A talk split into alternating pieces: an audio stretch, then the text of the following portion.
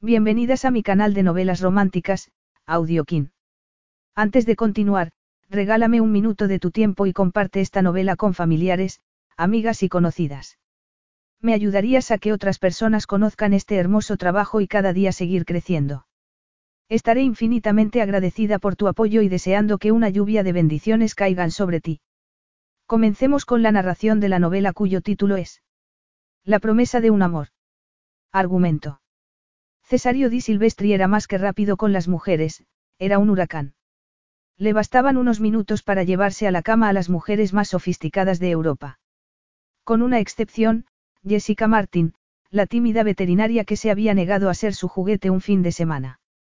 Pero cuando los familiares de Jess, en un acto de irresponsabilidad, robaron un valioso retrato en Alston Hall, la mansión que tenía Cesario en Inglaterra, le proporcionaron el arma que necesitaba para tenerla en sus manos. De momento, podría disfrutar de su belleza, pero en el futuro necesitaría un heredero. Capítulo 1. Cesario di Silvestri no podía dormir. Los sucesos acaecidos en los últimos meses le habían llevado a reconsiderar lo que había sido su vida hasta entonces. Se sentía como en una encrucijada en la que tuviera que decidir el camino a tomar. Había puesto todo su empeño en llegar a ser todo un magnate de la industria y lo había conseguido. Era un multimillonario que gozaba de gran poder y reputación en todo el mundo, pero había descuidado su vida privada. Solo tenía un amigo en el que podía confiar, su primo Estefano. Ambos se habían criado juntos y habían compartido buena parte de su adolescencia. Cesario se había acostado con muchas mujeres, pero solo había amado a una y, absorto en sus negocios, le había prestado tan poca atención, que al final ella había acabado enamorándose de otro hombre. A sus 31 años, no había pensado siquiera una sola vez en casarse. Era un solitario por naturaleza o quizás solo un hombre al que le asustaba comprometerse en una relación seria y estable con una mujer. Cesario se sintió incómodo con todas esas reflexiones que acudían a su mente en aquella noche de insomnio. Él era un hombre de acción, acostumbrado a tomar decisiones y no a calentarse inútilmente la cabeza con consideraciones filosóficas más propias de un pensador de biblioteca. Él era un gran deportista, lleno de vitalidad, y un hombre de negocios con los pies en el suelo. Renunció definitivamente a tratar de conciliar el sueño esa noche. Se puso unos pantalones cortos y bajó las escaleras en dirección al salón de aquella lujosa villa marroquí en la que estaba pasando unos días. No demostró el menor interés en todos aquellos objetos exclusivos que adornaban la mansión, como si aquella vida de lujo, que tanto había ambicionado en otro tiempo, se le hubiera quedado ya pequeña. Una vez en el salón, se sirvió un vaso de agua con un par de cubitos de hielo y se bebió la mitad de un solo trago. Sí, tenía ya 31 años y, tal como le había confesado a Estefano recientemente, le hubiera gustado tener ya un hijo. Aunque, desde luego, no con ninguna de las mujeres que había conocido hasta entonces. Solo estaban interesadas en su dinero y su posición, y educarían a su hijo con esos mismos valores egoístas y huecos. Nunca es demasiado tarde para formar una familia. Nada está escrito en piedra, Cesario. Haz lo que desees, no lo que creas que deberías hacer, le había dicho Estefano en cierta ocasión, muy convencido. Seguía dando vueltas en su cabeza a esas palabras cuando escuchó su teléfono móvil. Dejó el vaso en la mesa y subió las escaleras corriendo, preguntándose quién podría llamarle a esas horas de la noche. Era Rigo Castello, su jefe de seguridad. Le llamaba para informarle de un robo que se acababa de cometer en su finca de Alston Hall en Inglaterra. Los ladrones se habían llevado un cuadro que había adquirido recientemente por medio millón de libras. Todo apuntaba a que el golpe se había perpetrado desde dentro. Trató de no perder la calma y reflexionar sobre lo sucedido. Él pagaba muy bien a sus empleados y, a cambio, esperaba de ellos lealtad. Cuando se descubriese al culpable, él mismo se encargaría de que recayese sobre él todo el peso de la ley. Esbozó, sin embargo, una sonrisa al pensar que ahora, a raíz del robo, tendría que ir inevitablemente a visitar su hermosa mansión isabelina de la campiña inglesa y volver a ver a la bella veterinaria que atendía su cuadra de caballos.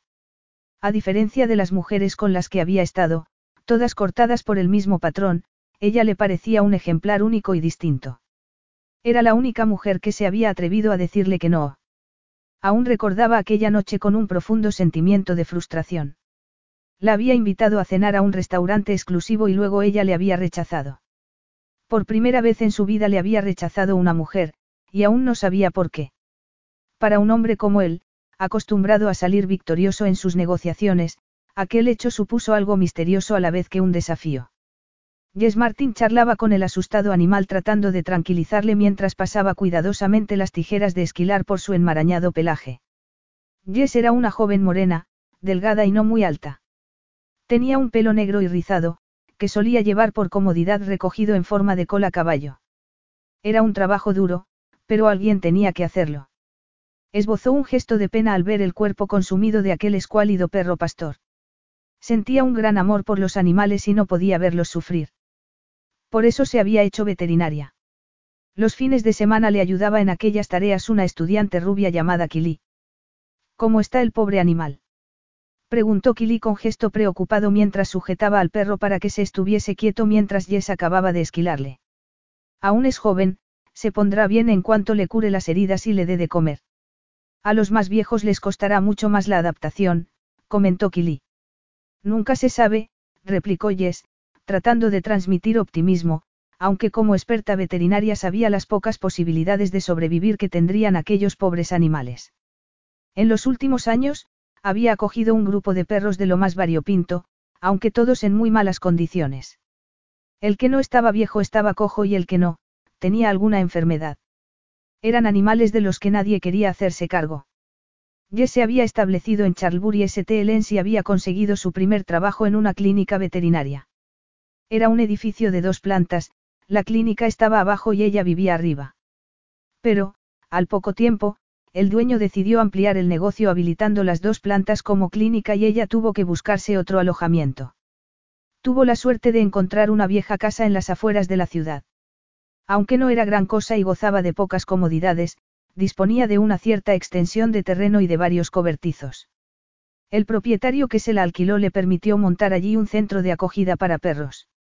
Jess tenía un buen sueldo, pero nunca conseguía ahorrar nada, porque casi todo el dinero se lo gastaba en alimentos y medicinas para los animales. A pesar de todo, amaba su trabajo y se sentía muy feliz con aquella forma de vida. Si se lo hubieran preguntado, habría tenido que admitir que prefería estar con los animales antes que con las personas. Era bastante tímida y retraída con los hombres. Una amarga y traumática experiencia, que había tenido en la universidad, le había dejado algunas secuelas tanto físicas como mentales. Ponía algo de su parte para tratar de adaptarse al ambiente y llevar una vida social normal, pero se sentía más a gusto en su vieja casa con sus perros. Se oyó el sonido de un coche deteniéndose junto a la entrada. Es tu padre, Yes, le dijo Kili, mirando al hombre que se bajaba del coche en ese momento. Yes se sorprendió. No era habitual ver a su padre por allí un domingo por la mañana. Últimamente le había visto muy poco y le había encontrado algo preocupado. Solía visitarla a menudo y, como era muy mañoso, aprovechaba siempre para repararle algún trozo deteriorado de la cerca o alguno de los cobertizos de los animales. Robert Martin era un hombre apacible de unos cincuenta y tantos años. Había sido siempre un buen marido y un mejor padre. Jess no podía olvidar que, cuando la mayor parte de la familia no había visto con buenos ojos su deseo de hacerse veterinaria, por considerarlo un objetivo demasiado ambicioso para ella, su padre siempre había estado a su lado apoyándola. Eso había significado mucho para ella, máxime teniendo en cuenta que Robert Martin no era su padre biológico. Aunque eso era un secreto relegado al círculo familiar. Yo me encargaré de dar de comer a los animales, dijo Kili mientras Robert entraba en el recinto. Hola, papá. Espera un momento que termine esto. Estaré enseguida contigo, dijo Jess, agachándose hacia el perro que estaba tendido en el suelo y aplicándole una pomada desinfectante para curarle las heridas. No esperaba verte por aquí un domingo tan temprano. Tenía que hablar contigo. Los fines de semana por la tarde sueles estar de guardia y ahora por la mañana irás a misa, así que pensé que este sería el único momento para. ¿Ocurre algo? Preguntó Jess, viendo el gesto de preocupación de su padre. Estaba pálido y parecía más viejo. Nunca le había visto tan asustado desde aquel triste día en que el médico le había diagnosticado un cáncer a su madre. Termina antes con tu paciente, respondió Robert. Jess trató de controlar el miedo que empezaba a sentir. Habría recaído su madre. Eso fue lo primero que pensó. Pero sabía que no había tenido ninguna revisión médica en las últimas semanas. No, no podía ser eso. Entra en casa y espérame allí, terminaré enseguida, dijo ella, tratando de ocultar su preocupación. Tras curar al pobre perro, le llevó a una especie de corral donde tenía ya dispuesta su comida y se quedó unos segundos observándole mientras comía. Con toda seguridad, aquella era su primera comida en varias semanas. Se lavó cuidadosamente las manos en un caño y luego entró en la casa y se dirigió a la cocina, donde Robert Martin estaba sentado esperándola. ¿Qué pasa? Le preguntó ella nada más entrar, con gesto de ansiedad. Su padre alzó la mirada al oírla. Sus ojos castaños revelaban un cierto sentimiento de culpabilidad. He hecho una estupidez, hija mía. He hecho algo realmente estúpido. Siento tener que decírtelo a ti, pero es que no tengo valor suficiente para contárselo a tu madre. Después de todo por lo que ha tenido que pasar, creo que esto acabaría con ella. Para. Para un momento y dime de una vez lo que está pasando, exclamó Jess, sentándose a su lado. ¿Qué es eso tan estúpido que dices que has hecho? Jess miró fijamente a su padre. No podía creer que hubiera hecho nada malo. Seguramente, llevado por su bondad, estaba exagerando. Era un hombre pacífico y muy respetado por todos los que lo conocían.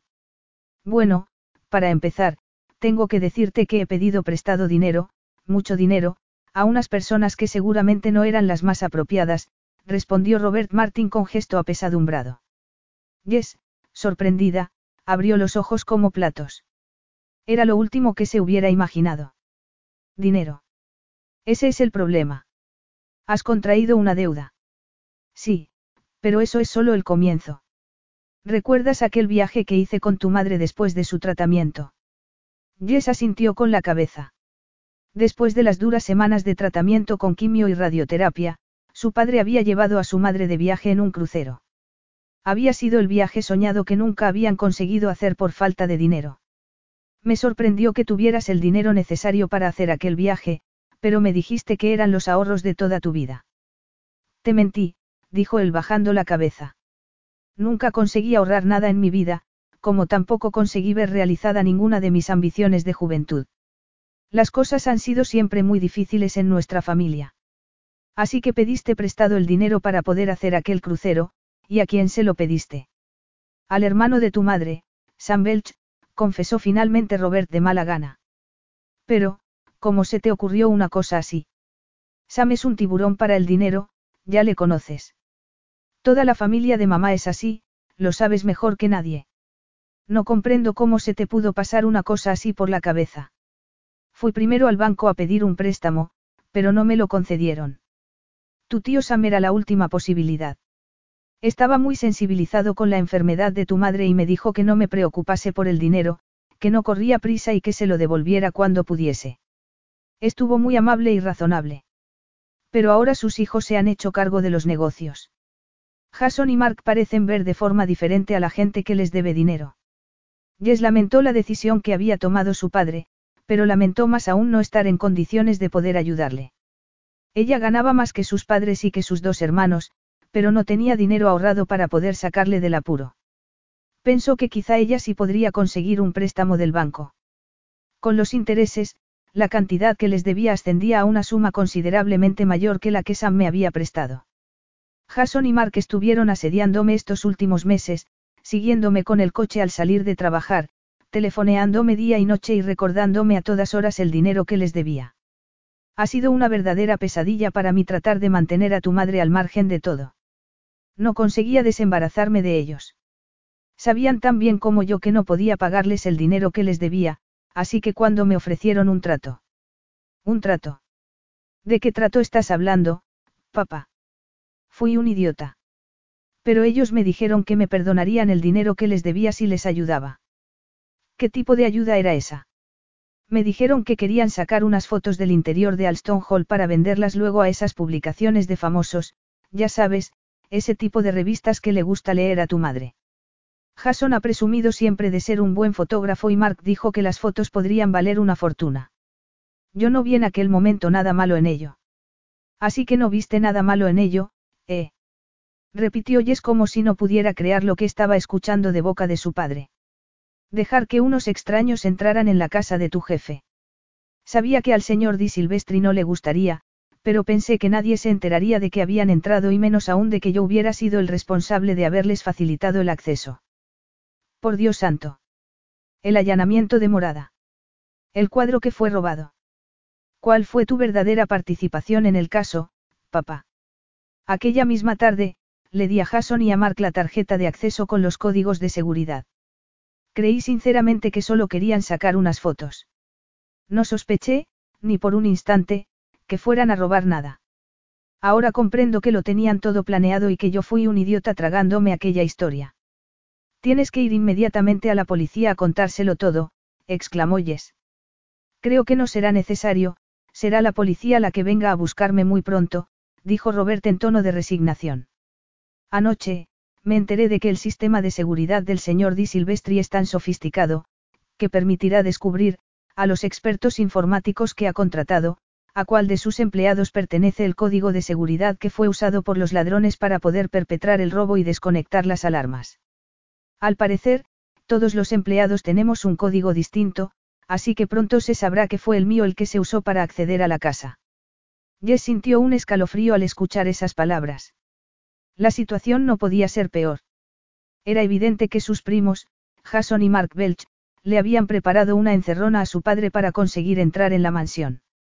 Le habían sometido a un acoso constante, acuciándole con la deuda que había contraído con ellos, para después hacerle aquella proposición aparentemente inocente. Y su padre había caído en la trampa y se había creído a pies juntillas aquella burda historia de las fotografías. Era un hombre muy ingenuo, sin ninguna malicia. Se había pasado casi toda su vida trabajando en Alston Hall y apenas había salido de su ciudad natal más que para hacer aquel crucero. ¿Crees que fueron ellos los que robaron el cuadro? La verdad es que no sé nada de lo que pasó esa noche. Yo me limité a facilitarles la tarjeta de acceso y los códigos de seguridad y ellos me lo dejaron todo en el buzón de correos donde los encontré a la mañana siguiente como si nada hubiera pasado. Pocos días después, Jason y Mark me aconsejaron que mantuviera la boca cerrada. Cuando les pregunté sobre el robo, me dijeron que ellos no habían tenido nada que ver en él y que tenían una buena coartada para esa noche. No me puedo creer que sean unos ladrones profesionales, quizá contrataron a otras personas para hacer el trabajo. Pero realmente no tengo ninguna pista. Jess pensó con preocupación en Cesario di Silvestri, el multimillonario magnate italiano del mundo de la industria, en cuya mansión se había cometido aquel robo del que su padre era responsable. No era precisamente un hombre que pudiese pasar por alto fácilmente un delito de esa clase sin poner todo su empeño en castigar a los culpables. ¿Quién podría dar crédito a la versión de su padre? ¿Quién podría aceptar que él no había sido cómplice de aquella conspiración para cometer el robo? De nada serviría su conducta intachable, ni que llevara 40 años al servicio de aquella casa. El hecho era que se había cometido un delito muy grave en la mansión del señor Di Silvestri y alguien tenía que pagar por ello. Cuando Robert Martin se disponía a salir rogándole a su hija que no le dijera de momento nada a su madre de todo aquello, Jess se dirigió a él con gesto preocupado. Tienes que contárselo todo a mamá inmediatamente. Será mucho peor si acaba enterándose por la policía. No puedo hacerlo, sería un golpe tremendo para ella.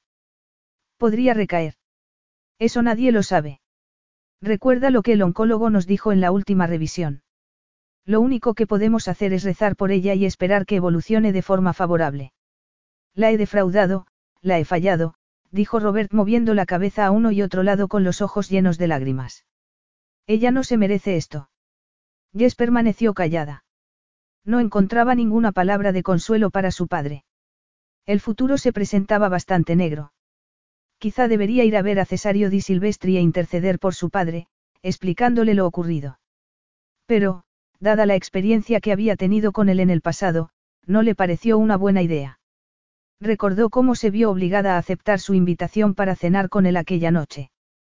Era el jefe de su padre, además del cliente más importante de su clínica veterinaria. Fue una noche aciaga donde todo salió mal y se sintió abochornada. Desde entonces había procurado siempre ir a Alston Hall cuando sabía que Cesario no estaba allí. Se sentía muy incómoda en su presencia. Y no era que él hubiera sido grosero con ella, todo lo contrario. Nunca había visto un hombre más educado y amable que él. Tampoco podía acusarle de haber tratado de acosarla, pues no había vuelto a invitarla otra vez desde aquella noche. Pero había siempre una actitud irónica en su expresión que la hacía sentirse mal cuando estaba con él, como si fuera un simple juguete en sus manos. Nunca había entendido por qué la había invitado a salir con él esa noche. Después de todo, ella no se parecía en nada a esas mujeres elegantes y espectaculares con las que él acostumbraba a salir. Cesario di Silvestri tenía fama de ser un mujeriego empedernido y ella lo sabía. Su anterior ama de llaves, Dot Smithers, era vecina de sus padres y les había contado muchas cosas de él, de las fiestas salvajes que montaba en Alston Hall y de las mujeres de vida fácil que llevaba a ellas para diversión de sus invitados, todos hombres ricos y poderosos. Se habrían podido llenar muchas páginas en cualquier de esas publicaciones sensacionalistas de la prensa del corazón. Ella misma había visto más de una vez a Cesario di Silvestri rodeado de varias mujeres en actitud provocativa y podía dar crédito a los rumores que corrían sobre que se acostaba a menudo con dos mujeres a la vez. Por eso no podía comprender por qué la había invitado a salir con él en aquella ocasión. Ella no pertenecía a su mundo, militaba en otra liga, tanto por su estatus social como por su aspecto físico, y estaba firmemente convencida de que nada bueno podría surgir de una relación tan desigual. Era de la opinión de que las personas debían relacionarse solo con las de su misma clase social sin intentar traspasar sus fronteras. Su propia madre era un buen ejemplo de ello. Había tratado, de adolescente, de saltarse esas reglas y había pagado un alto precio por su atrevimiento. Esa había sido seguramente la causa del fracaso de aquella noche. Cesario la había llevado a cenar a un restaurante exclusivo y ella se había dado cuenta, nada más llegar y ver al resto de las mujeres que había allí sentadas, de que no iba apropiadamente vestida para la ocasión. Cesario había tenido que traducirle la carta, cuyos platos estaban escritos en idiomas extraños para ella.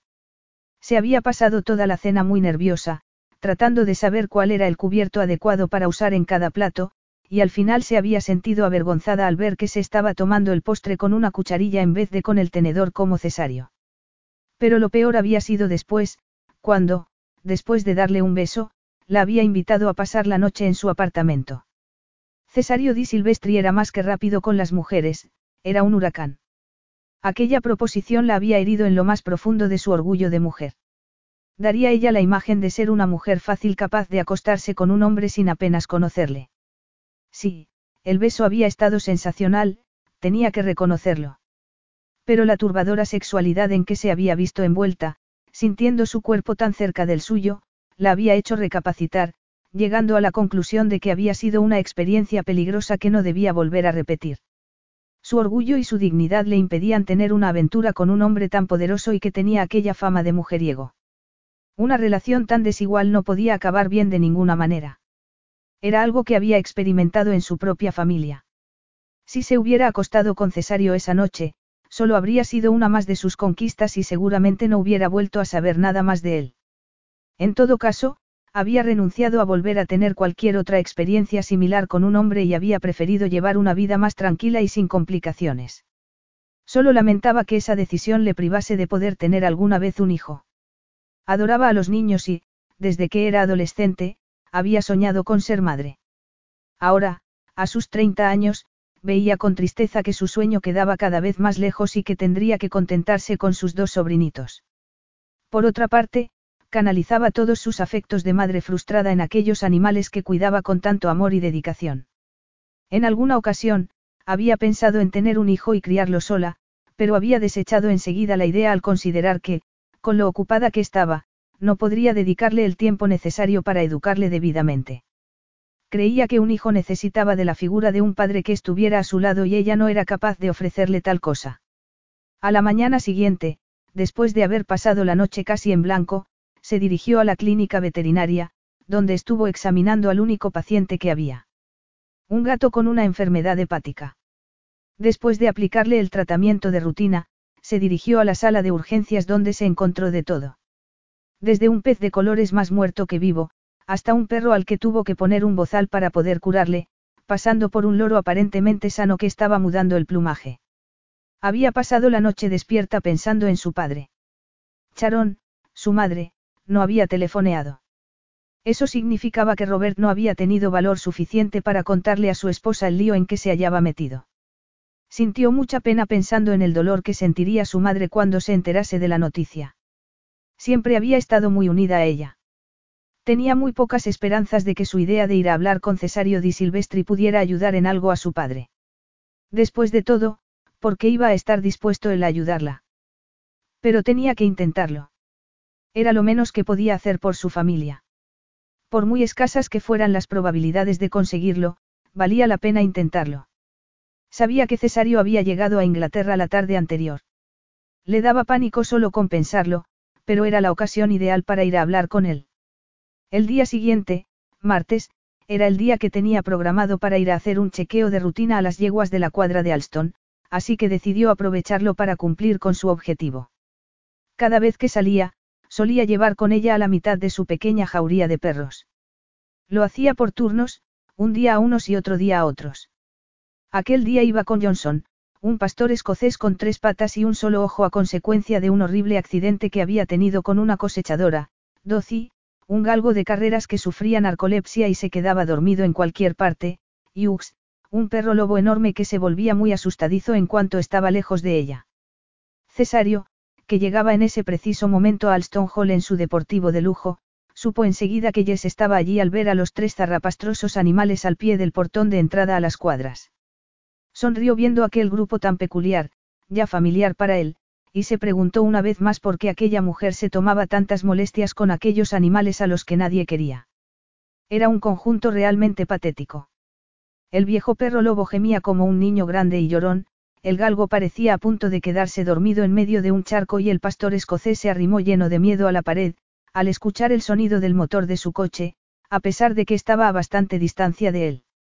Mientras Perkins, su mozo de cuadra, se acercaba a saludarle, Cesario clavó la mirada en aquella menuda mujer que estaba revolviendo su bolsa de veterinaria para encontrar la vacuna que iba a administrar a una yegua. Su belleza clásica y pura le recordó a las vírgenes de los maestros italianos del Renacimiento. La inmaculada textura de su piel, sus delicadas facciones y su boca carnosa y seductora colmarían las fantasías eróticas de cualquier hombre. Y por si fuera poco, sus ojos ponían la guinda en aquel cuerpo tan perfecto. Eran de un gris pálido tan brillante como la plata a la luz del día. Y su pelo negro, largo y rizado, que llevaba siempre recogido en una cola de caballo, era como una cascada llena de vida. Nunca la había visto maquillada ni vestida de forma ostentosa, pero su cuerpo esbelto y sus curvas seductoras no necesitaban de ningún complemento para resaltar su atractivo natural. Con sus pantalones bombachos y sus botas de montar, y aquella chaqueta raída que llevaba, que debería haber tirado a la basura hacía ya tiempo, Jess ofrecía la antítesis de la imagen de las mujeres con las que acostumbraba a salir.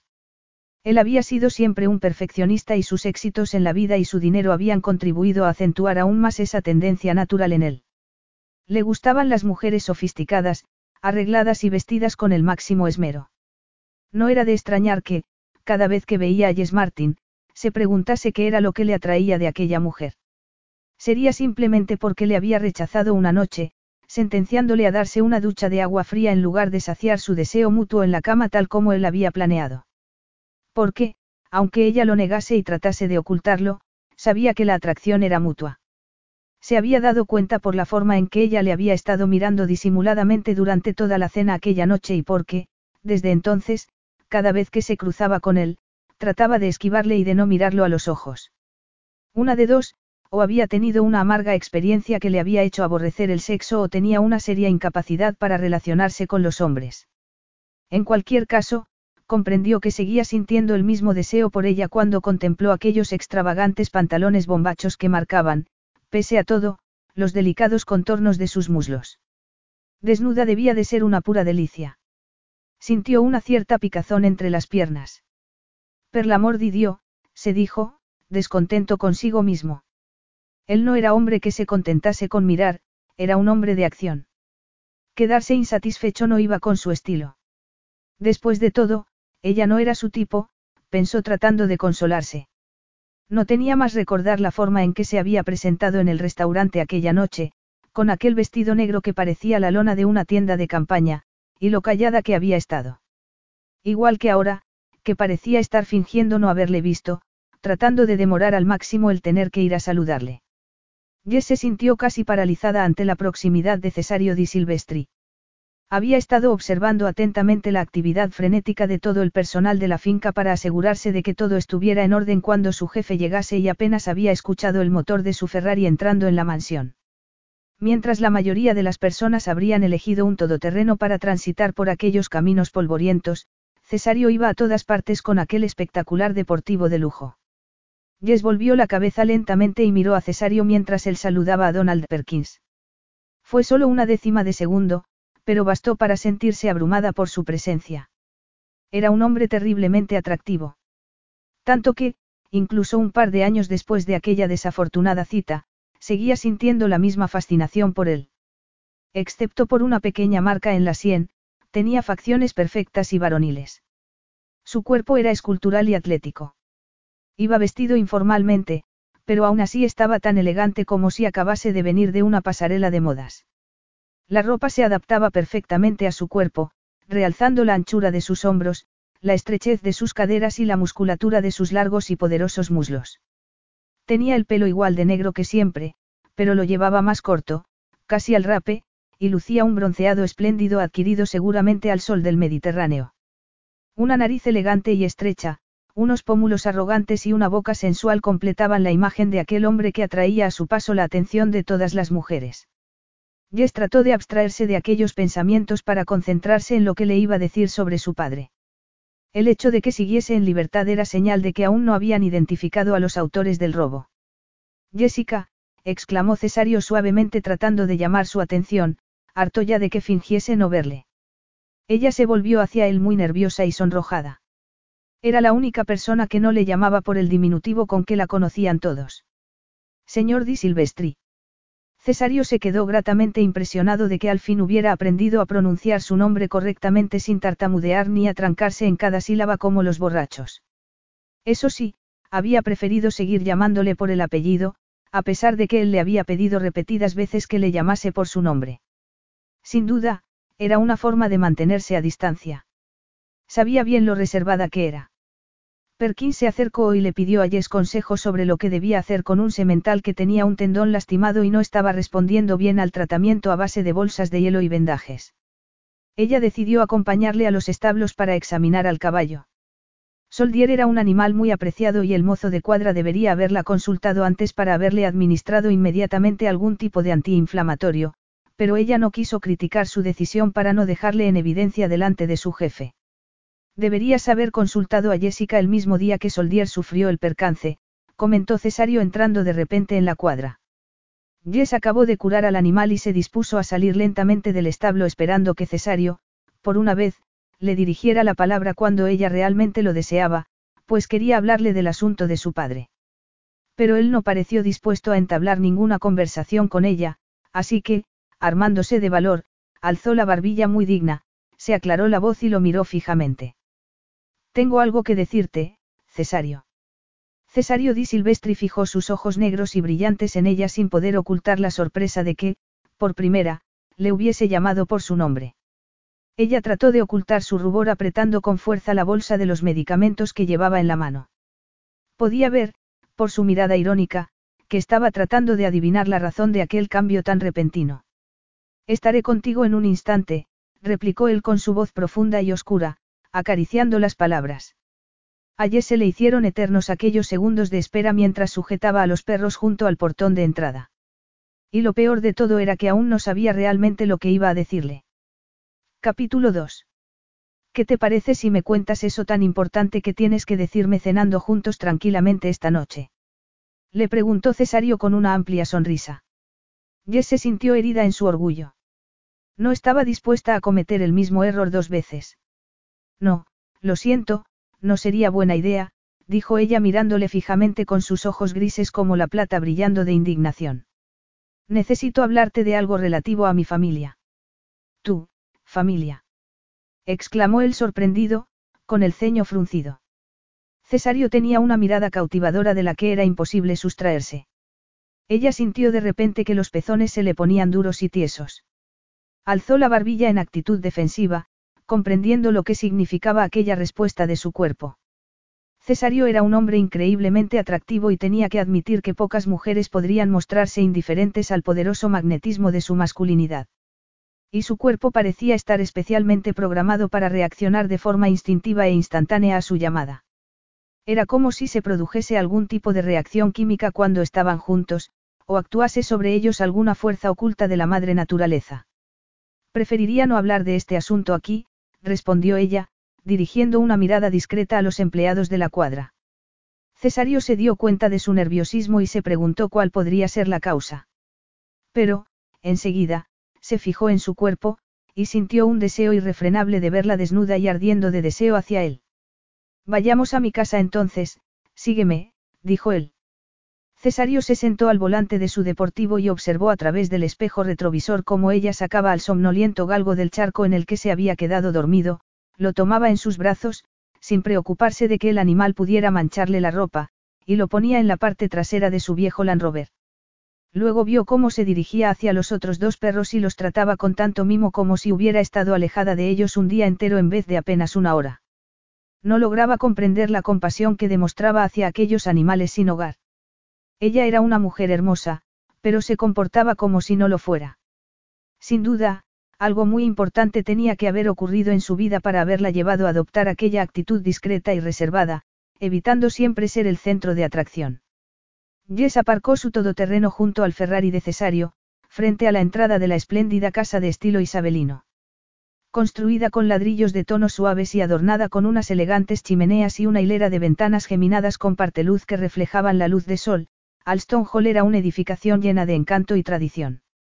Aunque Dot Smithers había recibido en cierta ocasión a su madre y a ella en las dependencias de la cocina, Jess no había puesto nunca el pie en la casa propiamente dicha. Los Dunn Montgomery habían sido sus propietarios durante siglos, pero la mala gestión de sus últimos primogénitos había llevado a la familia a una situación económica tan delicada que habían tenido que vender la mansión. De eso hacía ya seis años.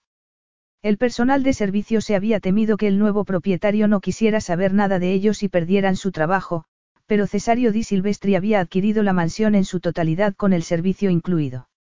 Había modernizado la casa, introducido nuevas tecnologías para trabajar la tierra y también había conseguido crear una cuadra de gran prestigio.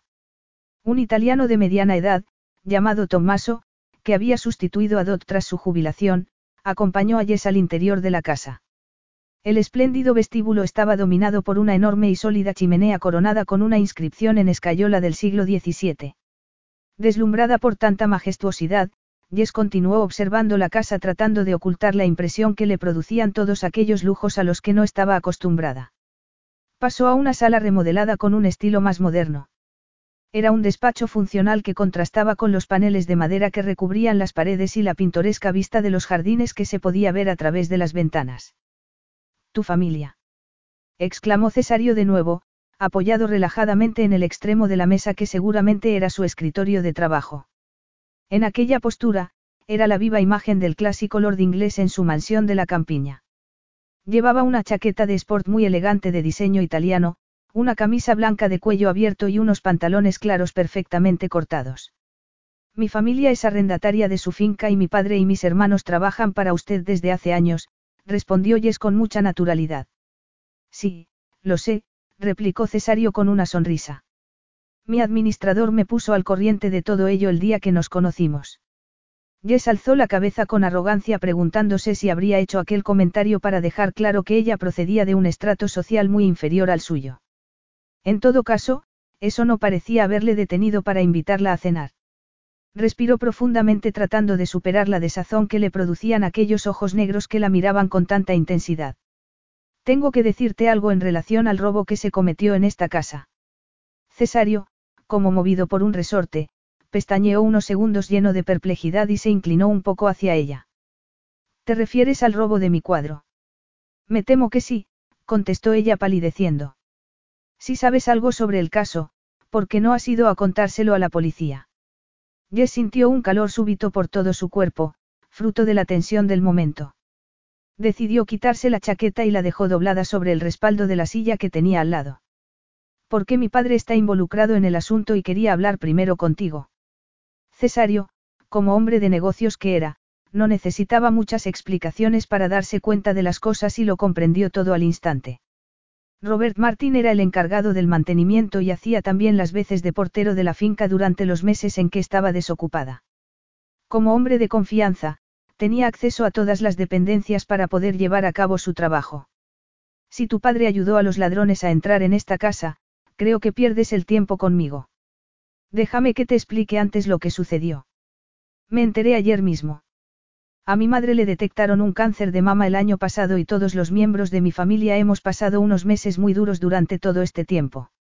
Lamento sinceramente la situación de tu madre, pero no veo que tiene que ver conmigo ni con el robo de mi cuadro, replicó Cesario secamente.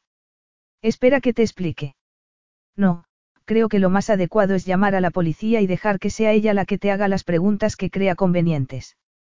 Ese es su trabajo, no el mío, le cortó el muy seguro de sí mismo, dirigiéndose muy decidido hacia el teléfono. No me agrada nada esta conversación. Por favor, no llames aún a la policía. Exclamó Jess con una expresión de angustia en la mirada, acercándose de repente a Cesario como si tratara de interponer su pequeño cuerpo entre el teléfono y él. Por favor, dame la oportunidad de explicarte antes cómo sucedieron las cosas. De acuerdo, adelante, veamos esas explicaciones, dijo Cesario, apartando la mano del teléfono, mientras la miraba con sus ojos negros llenos de recelo. Parecía empezar a agradarle aquella situación. Se habían vuelto las tornas. Aquella hostilidad que ella le había venido demostrando durante tanto tiempo parecía ahora haberse convertido en simpatía y amabilidad. Podía disfrutar de su venganza. Ya no se mostraba tan arrogante e indiferente con él. Papá estaba muy preocupado por mi madre y tenía la ilusión de llevarla de viaje a algún sitio cuando acabase su tratamiento, pero no tenía dinero y tuvo que pedirlo prestado. Por desgracia, solo se le ocurrió pedírselo a un tío mío, que se lo prestó a un interés muy alto. Nerviosa por contarle con las menores palabras posibles el resumen de los hechos, procedió a explicarle la presión a la que su padre se vio sometido por parte de sus primos y la posterior proposición que ellos le hicieron para cancelar su deuda. Así que ese es el tipo de familia que tienes, ¿eh?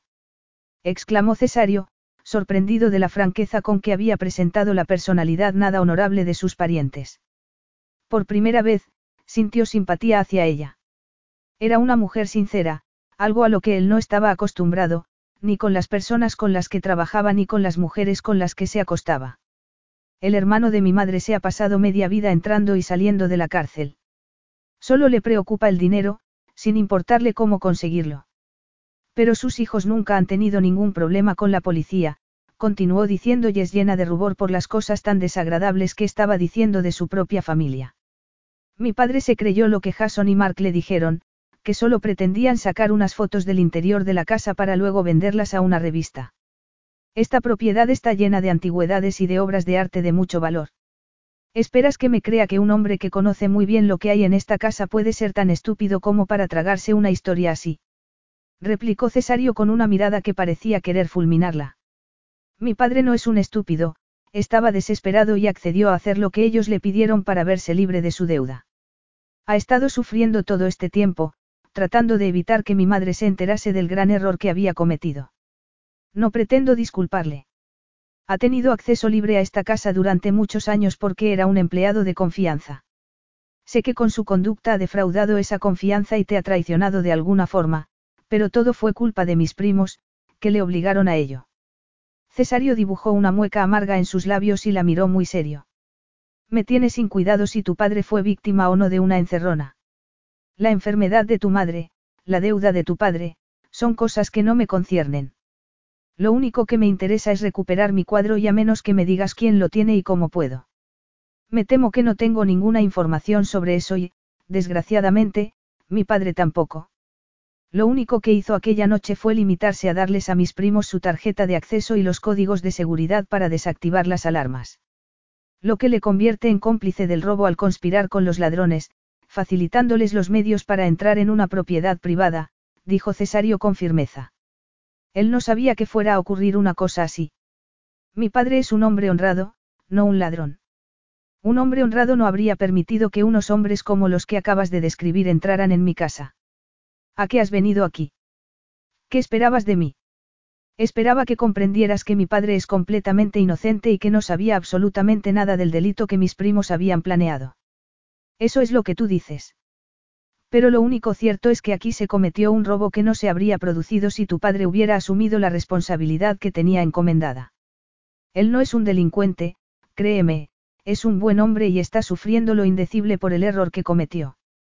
Llamar error a lo que hizo es una forma demasiado indulgente de calificar su conducta. Defraudó gravemente la confianza que se había depositado en él, dijo Cesario muy enfadado interrumpiéndola. Te lo pregunto otra vez, ¿qué esperabas de mí viniendo aquí a verme? Solo quería que supieras cómo sucedieron verdaderamente los hechos. Cesario le dirigió una mirada cargada de cinismo y una sonrisa burlona. ¿Y qué pretendías conseguir exactamente? Que perdonara a tu padre solo porque te encuentro atractiva. ¿Era eso lo que buscabas? Jess se puso colorada, como si acabase de recibir una bofetada, al escuchar esas palabras. Lo último que podía haberse imaginado era que, a pesar de todo, y en aquellas circunstancias, él la considerase atractiva. No, no pretendía tal cosa. Mayala de ella miseria, dijo él con gesto de desprecio, no dando crédito a sus palabras. Dime de una vez lo que buscabas. Es cierto que me vuelves loco, pero no hasta el extremo de perdonar un delito ni olvidar la sustracción de un cuadro que vale más de medio millón de libras. Tendrías que ofrecerme algo de igual valor para reparar el daño que me ha causado tu padre. Jess lo miró indignada, sin poder creer lo que acababa de escuchar. ¿Qué clase de hombre eres? Yo no estaba ofreciéndote sexo a cambio. De eso puedes estar seguro. Eso está bien, porque a pesar de las insidias que publican sobre mí las revistas sensacionalistas británicas, yo no pago los favores sexuales a las mujeres que ponen precio a su cuerpo, replicó Cesario con un tono frío y agresivo que la hizo sentirse avergonzada. Créeme que no estaba ofreciéndote nada parecido, repitió ella consternada por aquella acusación. ¿Suponías acaso que iba a perdonar a tu padre a cambio de nada? ¿No te parece que sería necesario llegar a un trato, dada la gravedad de la situación? Un trato. ¿Qué clase de trato? Estás hablando ahora igual que mis primos. Te estás comportando de una forma infame y miserable, como ellos, dijo ella fuera de sí con las mejillas encendidas, tomando la chaqueta de la silla. Y para que lo sepas, yo no me acuesto con cualquiera, ni uso el sexo como moneda de cambio, de hecho. Cesario, divertido de escuchar aquellas palabras tan vehementes y comprendiendo que Jess era más mojigata aún de lo que se había imaginado, hizo un esfuerzo para no seguir imaginándosela desnuda entre las sábanas de su cama, disfrutando de la suavidad de su cuerpo seductor, consciente de que sus fantasías sexuales tenían pocas probabilidades de hacerse realidad. Me encanta oírte decir eso. Soy virgen exclamó Jess, arrepintiéndose casi al instante de haberlo dicho. Aunque eso no tiene nada que ver, porque no te estaba proponiendo que te acostaras conmigo, añadió tratando de pasar por alto cuanto antes la tremenda confesión que le acababa de hacer. Pero tengo que admitir que, con lo desesperada que estoy, habría sido capaz de ofrecerte cualquier cosa con tal de sacar a mi padre del apuro. Virgen. ¿Y a tu edad? exclamó Cesario, mirándola fijamente con cara de incredulidad. No tengo de qué avergonzarme. ¿Por qué iba a hacerlo? Sencillamente, no he encontrado al hombre adecuado, puedo vivir sin eso. El que no estaba muy seguro de poder seguir viviendo tan tranquilo como antes, después de aquella confesión, era Cesario. Creyó descubrir de repente la razón por la que ella se había mostrado siempre tan hostil cada vez que se cruzaba con él. Había supuesto que ella tenía más experiencia con los hombres, cuando, en realidad, quizás se había comportado con poca delicadeza y hasta la había asustado. No sería de extrañar, dada la reputación de mujeriego que tenía. Jessica Martin estaba sin estrenar, nadie la había tocado. Aunque no se había acostado nunca con una mujer virgen, supo en ese mismo instante que estaría encantado de ser el hombre que le descubriese aquellas sensaciones que ella nunca había experimentado. Trató, sin embargo, de apartar de su mente las imágenes eróticas que acudían a raudales a su imaginación y recuperar el control de la situación. Tiene que haber algo que yo pueda hacer, algo que yo pueda decir para que cambies de opinión sobre mi padre, dijo Jess, desesperada al ver que Cesario no parecía dispuesto a condescender en nada. Estaba al borde de un ataque de nervios. Cesario le había preguntado varias veces lo que esperaba de él, pero ella no lo sabía. Él no había sido todo lo comprensivo que ella había esperado. Todo lo contrario, se había mostrado indiferente a la enfermedad de su madre y al arrepentimiento de su padre. Su conversación con él había sido como chocar contra un muro de piedra a 160 kilómetros por hora. Y ella parecía haberse estrellado contra aquella roca y su coche haber salido ardiendo. De nada habían servido todas las habilidades que había tratado de poner en juego. Sus ojos grises se llenaron de lágrimas, que corrieron por sus mejillas como gotas de plata. Cesario no era hombre que se dejase impresionar fácilmente por las lágrimas de las mujeres, pero no estaba preparado para ver aquella conducta tan femenina en una mujer como ella. Siempre la había visto como una mujer dura e independiente, haciendo sin remilgos el trabajo de un hombre y manejando con soltura los sementales más impetuosos, pero mostrándose fría y distante cada vez que había intentado acercarse a ella. Sin embargo, viendo ahora aquellas lágrimas, se arrepintió de haber sido tan intransigente. Prométeme que pensarás en lo que te he dicho, dijo ella con un hilo de voz. Mi padre es un hombre decente que ha cometido un tremendo error. No es mi intención minimizar la pérdida sufrida con el robo del cuadro, pero, por favor, no le arruines la vida solo por un desliz que ha cometido después de casi 40 años de entrega al servicio de esta casa. No soy muy amigo de dejar a los malhechores sin castigo. Soy más bien de los de ojo por ojo y diente por diente, replicó Cesario, preguntándose por qué ella insistía tanto en sus explicaciones cuando él no le había dado pie a albergar ninguna esperanza. Si ella se hubiera dejado llevar solo por su reputación, lo que debería esperado de él hubiera sido que levantase una horca en la entrada misma de la casa para que su padre fuese ejecutado allí públicamente. Un hombre de negocios, tan duro e implacable como él, no solía tener compasión de nadie. Por favor, suplicó ella una vez más, dirigiéndose hacia la salida. Pero Cesario se interpuso en su camino para abrirle la puerta muy educadamente, con la naturalidad y cordialidad que le caracterizaba. Ella no estaba acostumbrada a esos modales tan finos.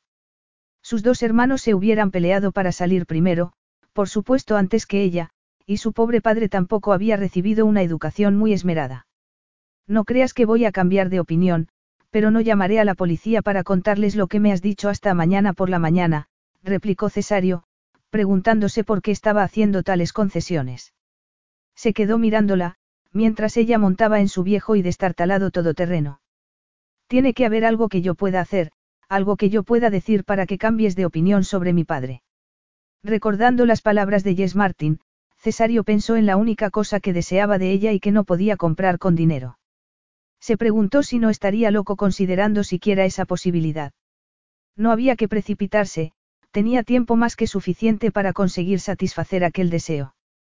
Podía haberla tenido, eh, cielos, a pesar de todas las mujeres con las que había estado para calmar su frustración, seguía deseando a Jessica Martin. Con un poco de suerte podría tenerla.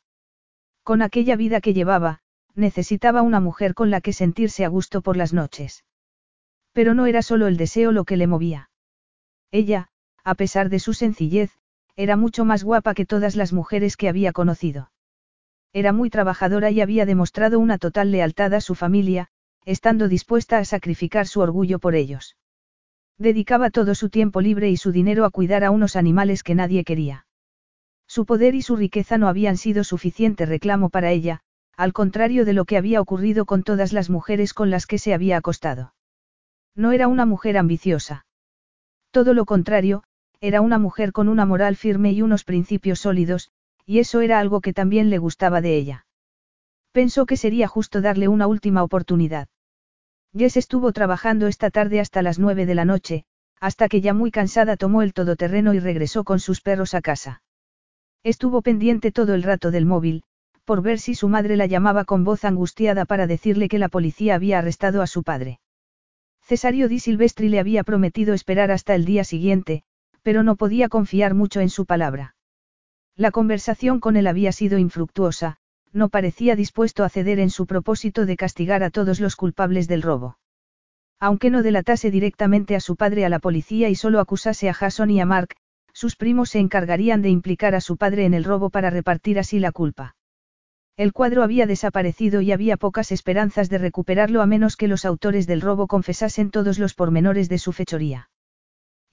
Además, estaba el problema con la compañía de seguros, que trataría de averiguar si se habían adoptado todas las medidas de seguridad contempladas en la póliza y se habían puesto todos los medios posibles para detener a los ladrones. Iba a resultarle difícil a Cesario Di Silvestri poder proteger a su padre manteniéndole al margen de todo aquello. Dejó a los perros en el cobertizo y entró en la casa. Estaba fría y desordenada. La vieja cocina de carbón estaba apagada. Suspiró con desaliento y se fue a cambiar de ropa. Antes de acostarse, Tendría que cenar algo y dar de comer a los animales. Magic, su negro terrier escocés sordo, daba brincos por la habitación, como si saltase sobre muelles, liberando la energía reprimida. Mientras se lavaba y cambiaba, le arrojó una pelota varias veces lo más lejos posible para que el animal fuera a recogerla. Wade, un escuálido larcher de color gris apareció de repente muy campante por la puerta. Tras muchos años de cuidados, el animal consideraba aquella casa su hogar. Harley, un labrador diabético, con el hocico blanco, se tumbó tranquilamente al pie de la cama, feliz de volver a estar con su ama de nuevo. De pie, junto a la ventana de la cocina, se tomó un sándwich y un vaso de leche. Luego, salió afuera y dio de comer y beber a sus animales bajo las últimas luces de aquel frío día de finales de primavera. Acabada la tarea, volvió dentro de casa. Le rechinaban los dientes de frío y tuvo que encender la cocina, cosa que casi nunca lograba a la primera. Cuando ya lo había conseguido y estaba a punto de meterse en la cama, sonó el teléfono. Soy Cesario, dijo él con un tono tan natural como si estuviese acostumbrado a hablar con ella todas las noches, cuando era la primera vez que la llamaba por teléfono. Sí. Contestó ella cautelosa, tratando de controlarse para no preguntarle muy airada quién le había dado el número de su móvil. Puedes venir a mi casa mañana por la mañana a eso de las nueve. Tengo una proposición que hacerte. Una proposición. Repitió ella llena de curiosidad, preguntándose de qué podría tratarse. ¿De qué clase de proposición me estás hablando? Es una proposición que no puede tratarse por teléfono. ¿Vendrás mañana? Sí, mañana es mi día libre. Jess colgó el teléfono con el rostro pálido, pero a los pocos segundos lanzó un grito de júbilo tan grande, que asustó a sus mascotas. Luego se puso a dar saltos y más saltos liberando la tensión acumulada a lo largo del día. Cesario di Silvestri se había venido a razones. Aquella llamada solo podía significar que había comprendido todo lo que ella le había dicho y había reflexionado. Sin embargo, la euforia inicial desapareció poco a poco. Después de todo, no parecía que un hombre como él, que tenía por credo lo del ojo por ojo y diente por diente, pudiera estar dispuesto a perdonar las imprudencias de su padre a cambio de nada. ¿Acaso no se lo había dicho él mismo? ¿De qué podría tratarse aquella proposición? ¿Tendría algo que ver con el sexo? Dada su reputación y el interés que había demostrado por ella, parecía bastante probable. Recordó con pesar las cicatrices que tenía en el vientre y en la espalda. Nunca había revelado esas imperfecciones de su cuerpo a un hombre y menos aún había revelado a nadie lo que las había causado. La cuestión del sexo estaba fuera de lugar. En todo caso, teniendo en cuenta lo que las amantes de Cesario habían dicho de él en las revistas del corazón, era evidente que ella nunca podría estar a la altura de las atrevidas y exóticas cosas que él hacía en la cama. Capítulo 3. Cesario vio cómo Jess bajaba de su viejo Land Rover rodeada como siempre de sus perros. Le había dicho por teléfono que aquel era su día libre, de modo que había supuesto que iría elegantemente vestida para la ocasión, o por lo menos mejor arreglada que el día anterior. Pero Jess apareció con unos pantalones vaqueros y una camiseta tan grande que bien podría ser de algún espantapájaros. Nada de lo que llevaba puesto resaltaba su figura. Pensó que, si contra todo pronóstico, conseguían llegar a un acuerdo, no iba a resultar nada fácil su relación. Ella no parecía muy aficionada a la alta costura y él tampoco a los pelos de los perros. Tommaso saludó a Jess con una radiante sonrisa, como si fueran viejos amigos, y la llevó a una sala impresionante, más propia de una estrella de rock, decorada a base de tonos negro y púrpura, con suntuosos sofás de terciopelo, mesas de metacrilato y audaces complementos de vanguardia. Minutos después, Tomaso apareció de nuevo con una bandeja con café y pastas anunciándole que el señor la recibiría enseguida. Negocios, siempre negocios, se lamentó el hombre llevándose una mano al oído como si estuviera hablando por un móvil. Jess estaba muy nerviosa como para quedarse sentada tranquilamente tomándose el café, así que tomó su taza y se puso a merodear por la sala. Se quedó mirando un cuadro de arte moderno que parecía un retrato, tratando de adivinar si aquellos rasgos extraños que parecían hechos por un niño de tres años podrían representar realmente la cara de alguna persona. Ella tenía un concepto más tradicional del arte, le gustaban más los paisajes campestres y los retratos de animales, y se sentía incapaz de apreciar aquella valiosa colección de arte contemporáneo que Cesario tenía en su mansión de Alston Hall. Sonó entonces su teléfono móvil. Atendió la llamada con la mano que tenía libre, apresurándose luego a dejar la taza de café en una mesita al comprobar que la estaba llamando su madre. Charón estaba llorando desconsoladamente y casi no podía entender lo que le estaba diciendo, pero le bastó para comprender lo fundamental. Su padre, durante el desayuno, había acabado confesándole toda la historia del robo.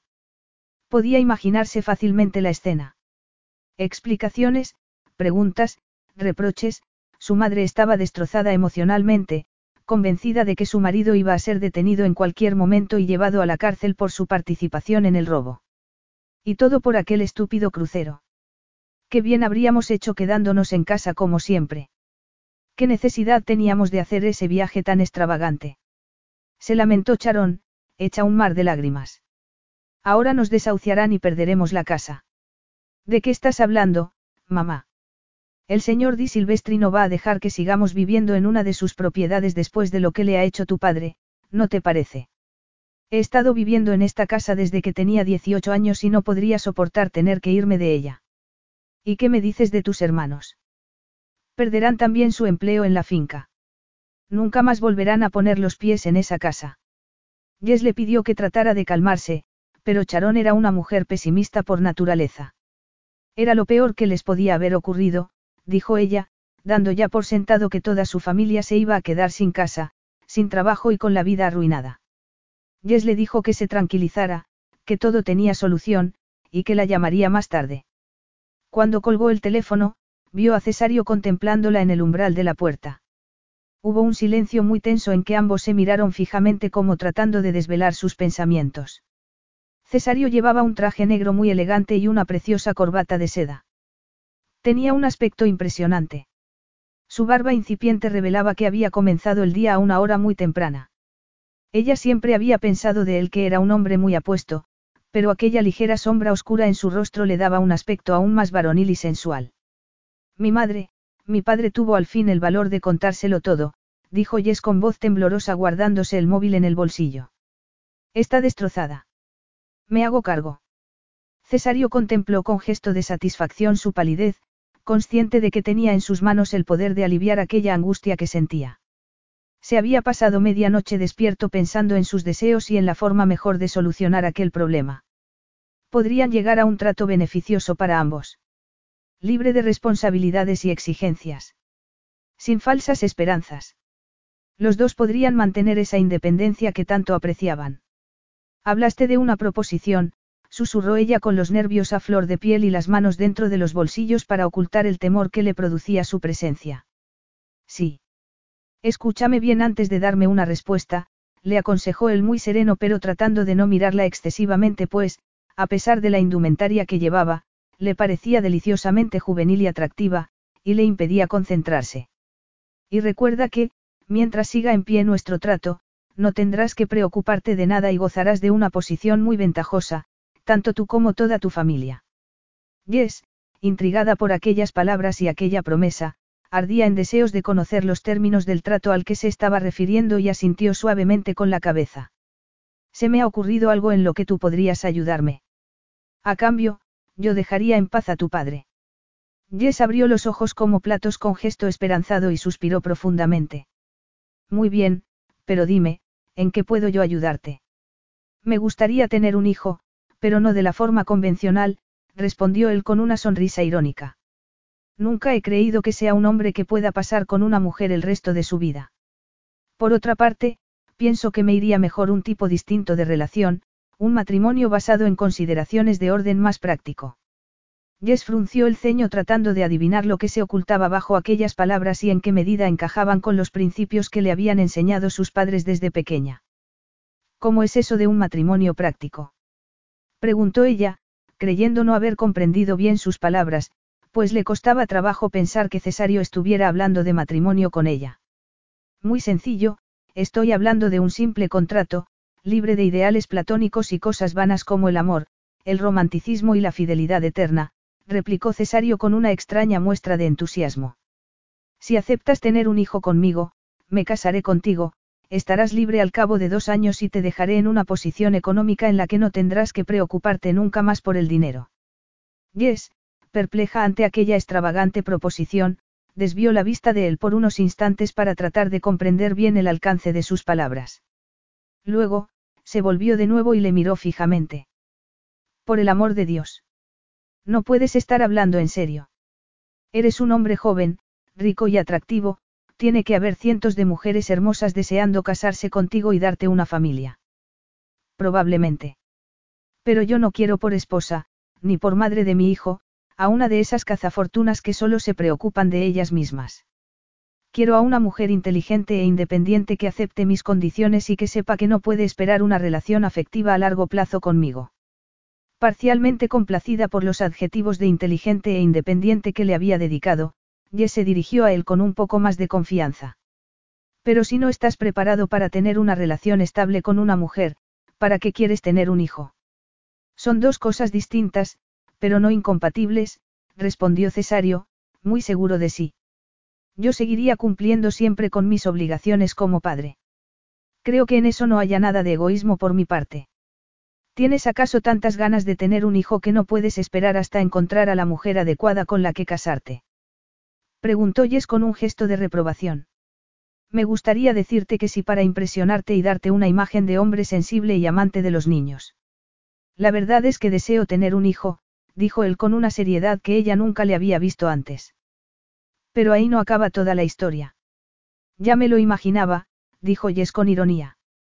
Desciendo de una larga dinastía, comenzó diciendo Cesario, mirando a través de la ventana a un punto lejano como si estuviese viendo desfilar en él cada uno de los rostros de sus antepasados. Mi abuelo estaba muy orgulloso de ello. Estaba obsesionado con esas cosas de los lazos de sangre y dedicó toda su vida a la investigación de nuestro árbol genealógico. Por desgracia, al morir, dejó su propiedad de la Toscana en el testamento con unas cláusulas tales, que yo no puedo heredarla legalmente de mi padre hasta que no tenga un heredero. Puede ser mujer o varón, eso no importa, pero tengo que tener un heredero si quiero que esa mansión quede en poder de mi familia. Santo Dios. Tu abuelo debía de ser muy corto de miras y muy poco previsor, afirmó Jess con displicencia. Imagínate que no te gustasen las mujeres o que no te gustasen los niños. Pero me gustan las mujeres, replicó Cesario secamente. Y por eso he pensado en poner en marcha este proyecto para arreglar las cosas que dejó mal hechas mi abuelo. Un proyecto. ¿Llamas proyecto a tener un hijo? exclamó Jess, pensando lo irónico que era que él tuviese un deseo que le llegaba a ella tan de cerca al corazón, habiendo entre ellos tan pocas cosas en común. Él quería tener un hijo por cuestiones de herencias mientras ella deseaba tenerlo para amarlo y dedicarle toda su vida. Creo que sería un grave error por tu parte traer un hijo al mundo solo para poder heredar una propiedad, añadió. Eso es solo una forma de verlo, pero hay otras más. A mi hijo no le faltaría nunca el amor de su padre, le proporcionaría una buena educación, una buena familia y sería el heredero de todo mi patrimonio. ¿Y por qué no te buscas una madre de alquiler? Sería más práctico. Eso no entra dentro de mis planes. Yo tengo una educación más bien conservadora y prefiero que mi hijo nazca en el seno de lo que podría considerarse un matrimonio convencional, al menos mientras durase.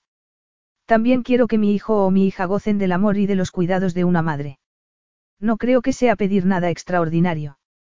Supongo que, en las circunstancias que planteas, exigirías la custodia plena de cualquier hijo que tuvieras, ¿no es así? Le preguntó Jess. No, creo que lo justo sería una custodia compartida y un régimen de visitas. Soy de los que creen firmemente que un niño necesita del cuidado de una madre. Y de un padre, añadió ella sin darse cuenta, abstraída en sus recuerdos de la infancia en la que le hubiera gustado tener a un padre a su lado. Desde luego, afirmó Cesario como si aquella afirmación estuviese fuera de toda duda. Sin embargo, el tono apagado de su voz y su falta de entusiasmo al pronunciar esas palabras le hizo pensar a ella si no habría despertado en él algún triste recuerdo del pasado. Respiró profundamente al recordar su absurda proposición. No estaba dispuesta a aceptar una cosa así. Lo que le estaba pidiendo era, además de inmoral, imposible. No podía casarse con un hombre que no le caía bien, y menos aún acostarse con él para tener un hijo. Sentía una gran vergüenza solo de pensar en esa posibilidad. Creo que no podría casarme contigo, dijo ella muy espontáneamente. Cesario le dirigió una mirada tan fría como el hielo. Tenía mucho interés en que ella aceptase su oferta. Tienes que ser razonable. Es la única opción que tienes y también la única oferta que puedo hacerte. Pero no es una proposición aceptable, afirmó Jess levantando la barbilla con gesto desafiante. No opino lo mismo, considerando que, a cambio, estaría dispuesto a dejar sin castigo a tu padre y a todos sus compinches. Más aún, tendría que aceptar la pérdida definitiva del cuadro, y sin esperanza de poder lograr una compensación económica por el robo, ya que en esa situación no podría acudir a la policía ni reclamar a la compañía de seguros.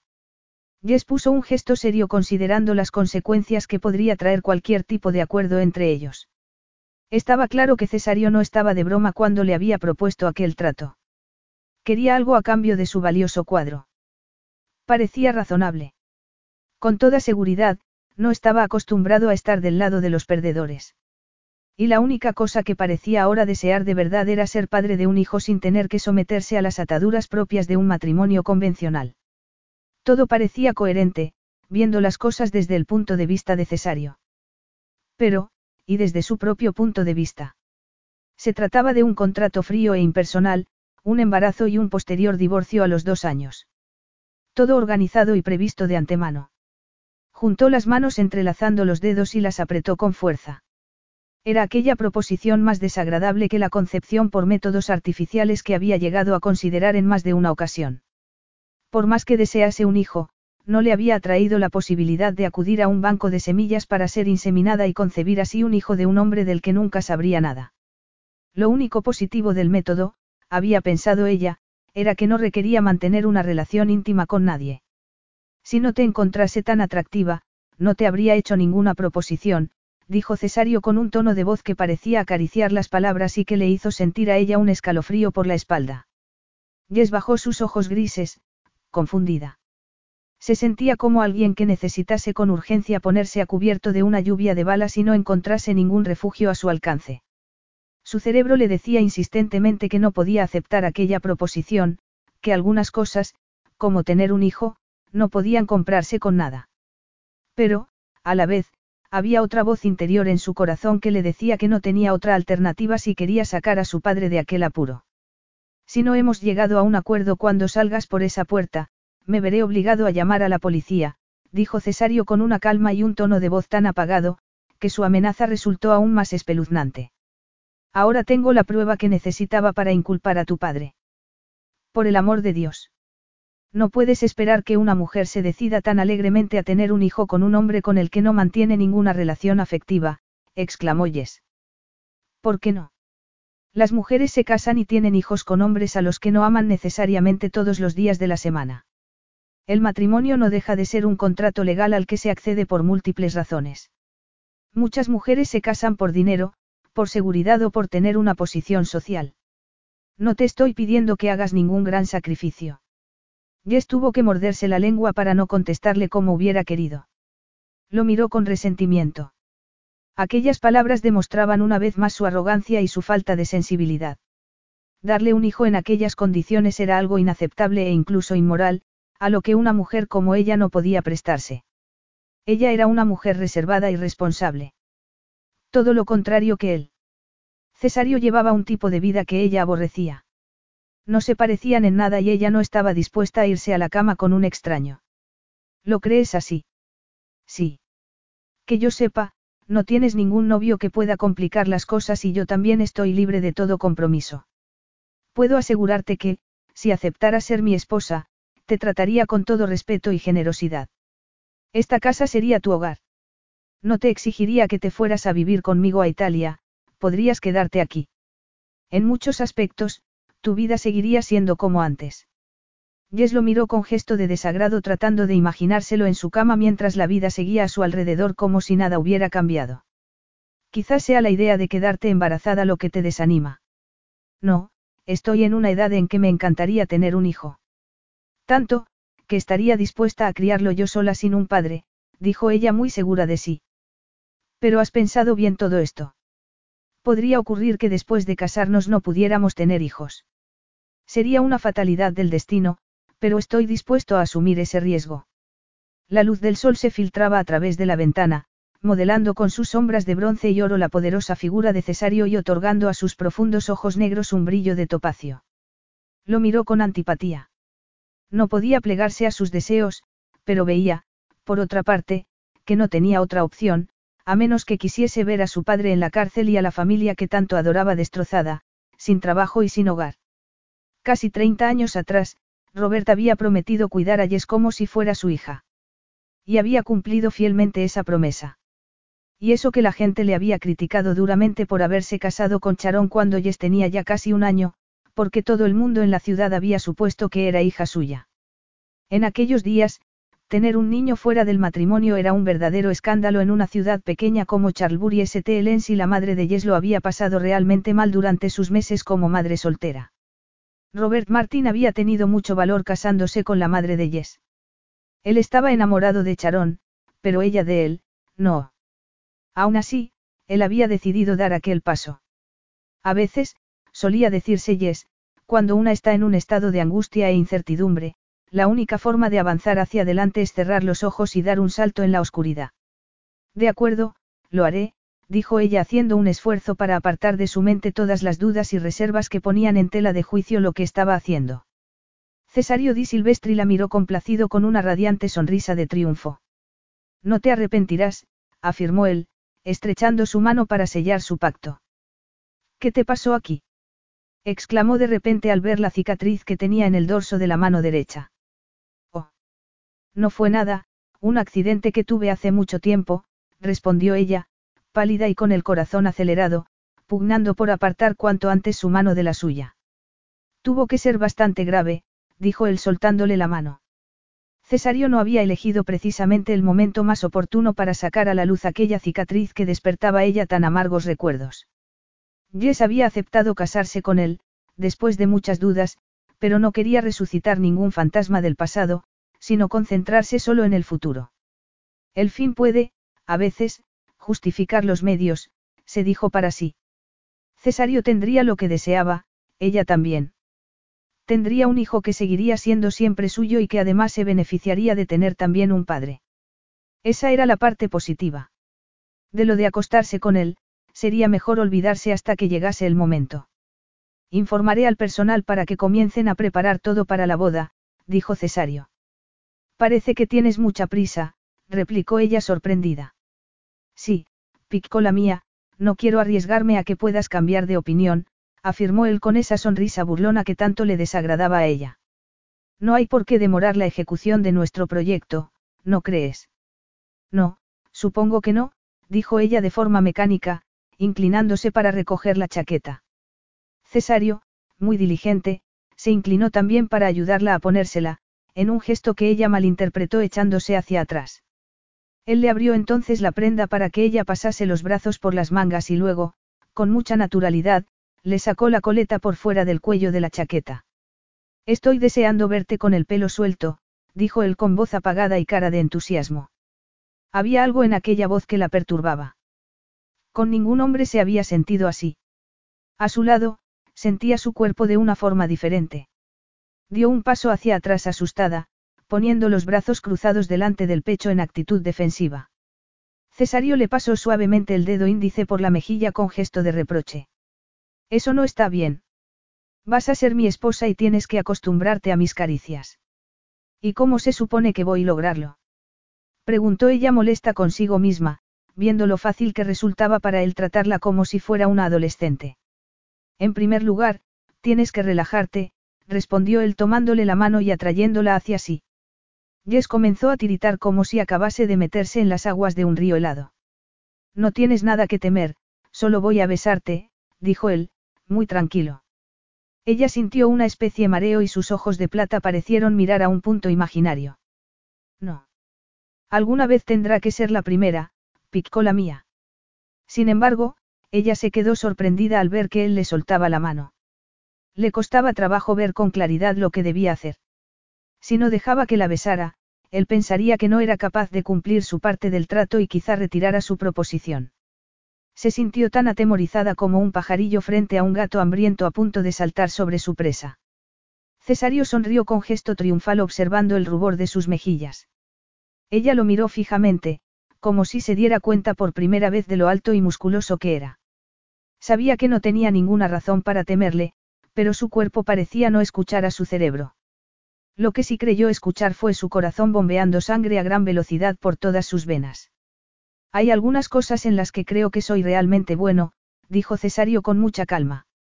Y esta es una de ella, picó la mía. Su boca se deslizó entre sus labios sellados con la misma suavidad que el viento deposita en el suelo una semilla. Ella había esperado mayor impetuosidad, pero aquella forma tan delicada de besarla consiguió activar todas sus terminaciones nerviosas y acelerar el ritmo de su corazón hasta límites insospechados. Él movió con habilidad la punta de la lengua hasta conseguir abrirse paso entre sus labios. Ella sintió entonces un escalofrío recorriendo todo su cuerpo al tiempo que sus pechos parecían inflamarse y sus pezones ponerse más duros y tensos. Sintió como si el sujetador que llevaba le impidiera respirar. Luego, conforme él seguía explorando el interior de su boca con aquellos movimientos tan sensuales y eróticos de su lengua, ella comenzó a sentir un calor entre sus muslos. Ya es suficiente, dijo ella medio temblando, apoyando las manos en los hombros de él para apartarse unos centímetros. Le costaba aceptarlo, pero tenía que admitir que había disfrutado con aquel beso.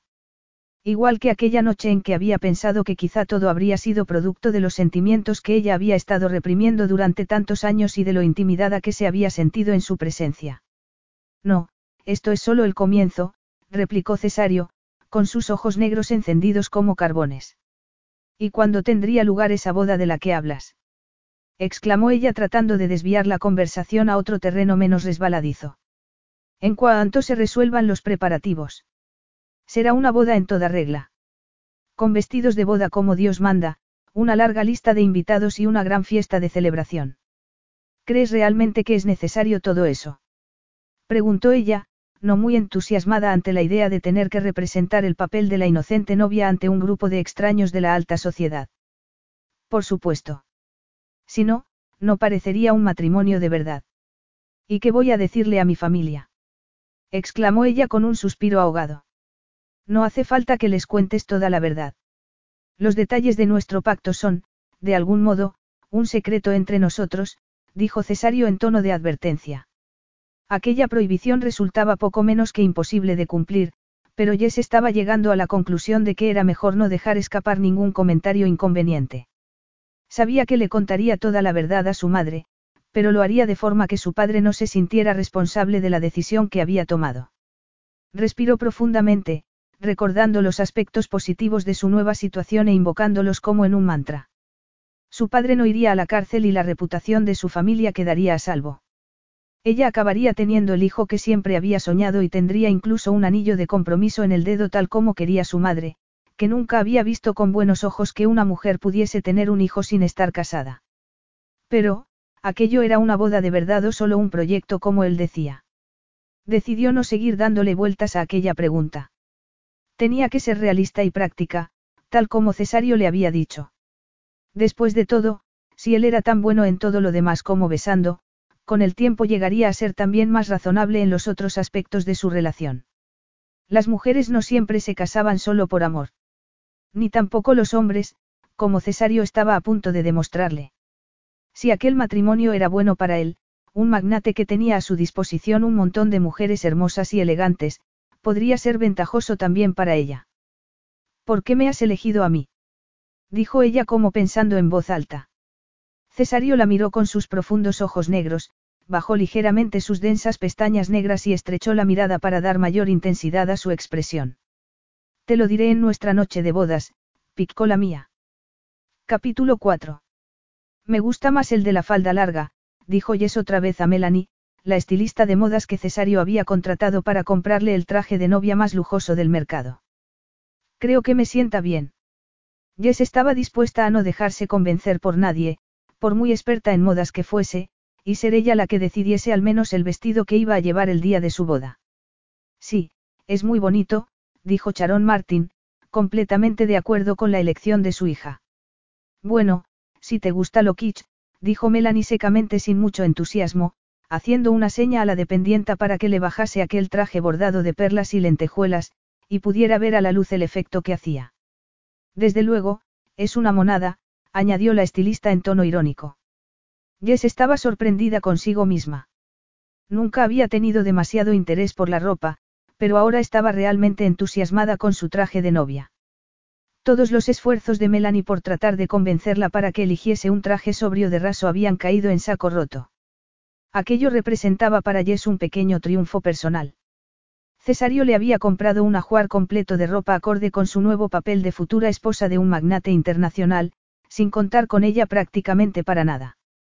Era un perfeccionista por naturaleza, le gustaba tenerlo todo ordenado y en su sitio, y quería que a aquella boda no le faltase de nada.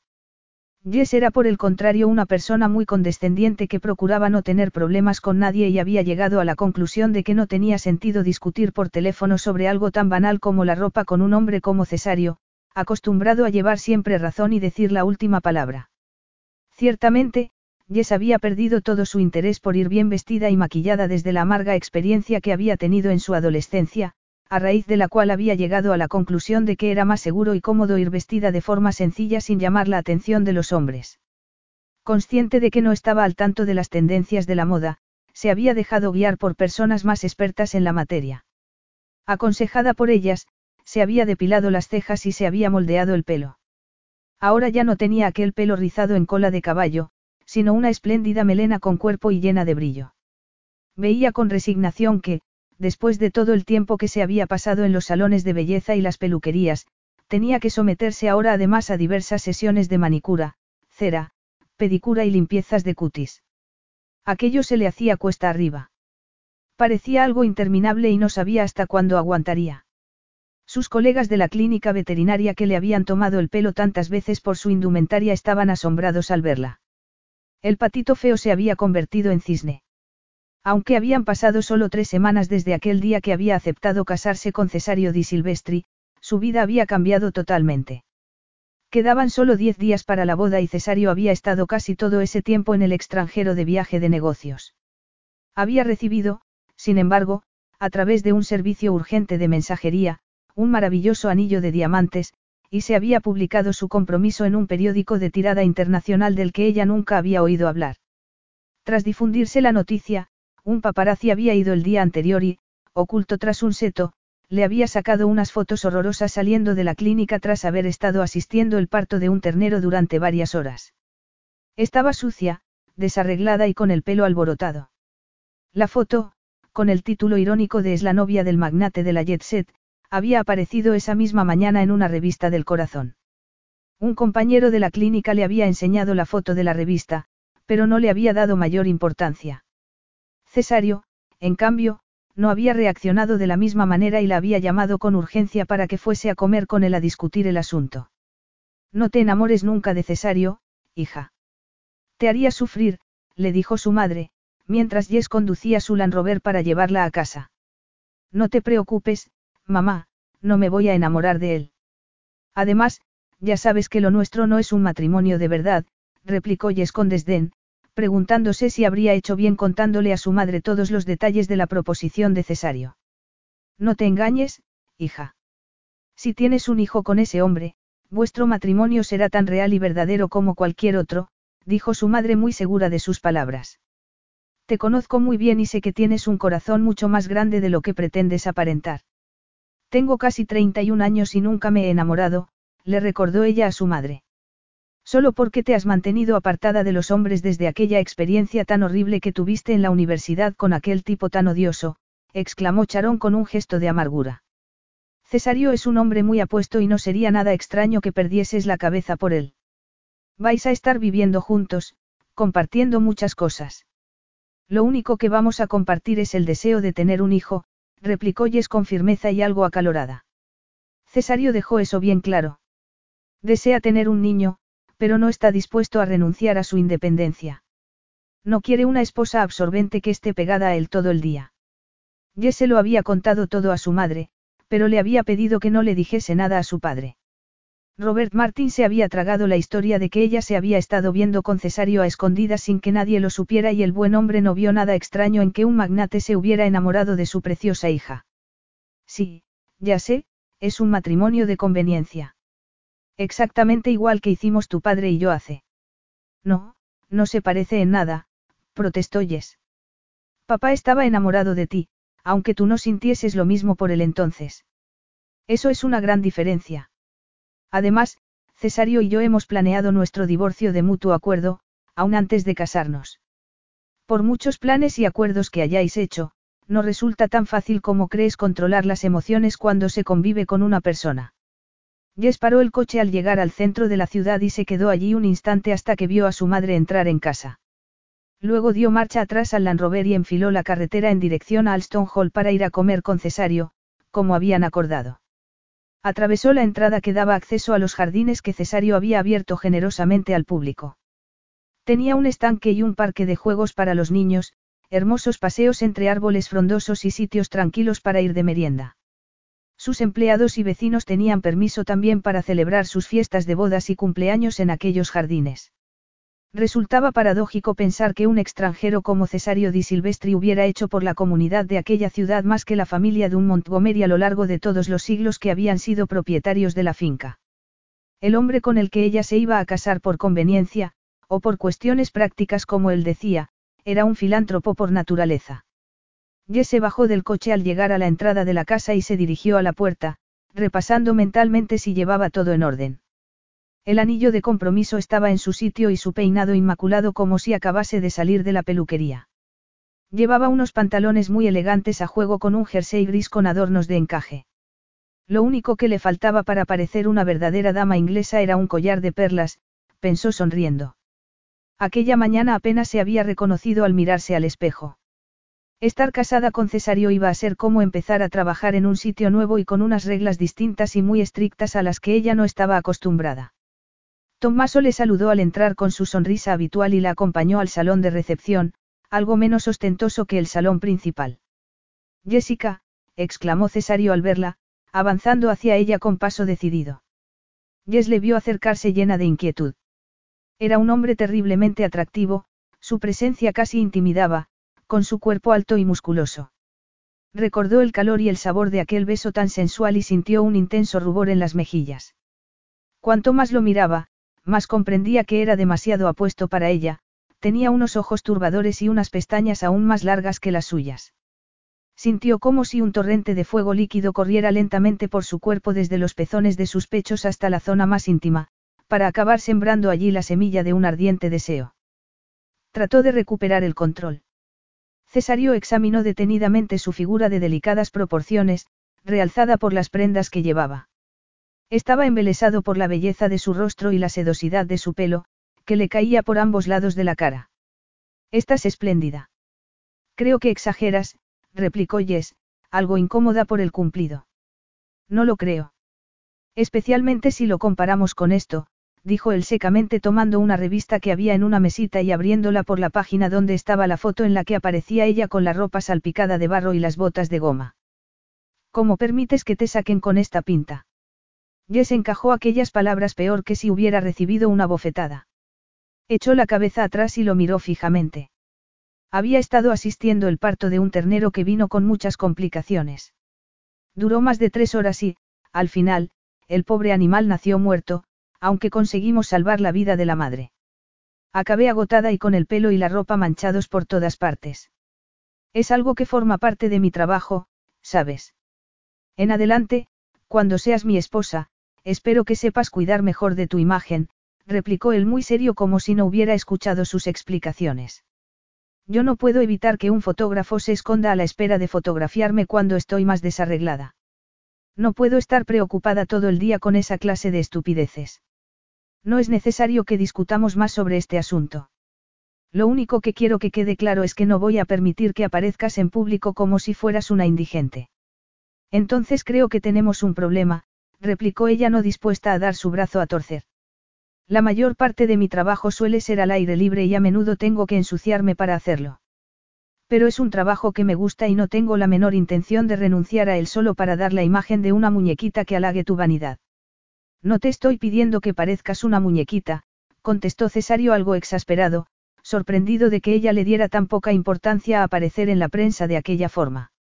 Entonces, ¿por qué será que en estas tres semanas que llevamos comprometidos me siento como una mujer florero? Pareces pensar que no tengo nada mejor que hacer que ir de tiendas o sentarme en un salón de belleza a someterme a sesiones interminables, dijo Jess muy furiosa con sus ojos grises ahora más parecidos al acero que a la plata, porque tenía la impresión de que él estaba siendo injusto con ella después de haber aguantado aquellas horribles sesiones para mejorar su aspecto. Hasta que yo llegué a tu vida, creo que no te preocupaste nunca por tu aspecto. Cualquier mujer con un mínimo de autoestima desea tener una buena apariencia física. No veo que haya nada malo en eso. El nivel de mi autoestima no creo que sea algo de tu incumbencia, dijo ella molesta porque él parecía decir que a ella no le importaba estar atractiva. Yo soy solo una mujer trabajadora. Trabajas tantas horas, que no te queda tiempo para ser una mujer de verdad, afirmó el disgustado al ver que ella le llevaba la contraria. No tenía idea de las horas que dedicabas al día a tu trabajo hasta que comencé a llamarte por teléfono. Apenas estás en casa y, cuando estás, te pasas el tiempo con esos animaluchos que tienes. Me parece algo ridículo. Jess estaba indignada y resentida. Sintió que se le encendía la sangre con aquellas palabras de reproche hacia su trabajo. Me dijiste que querías una mujer inteligente e independiente, pero creo que no fuiste sincero. En todo caso, quiero que sepas que mi carrera es lo más importante de mi vida.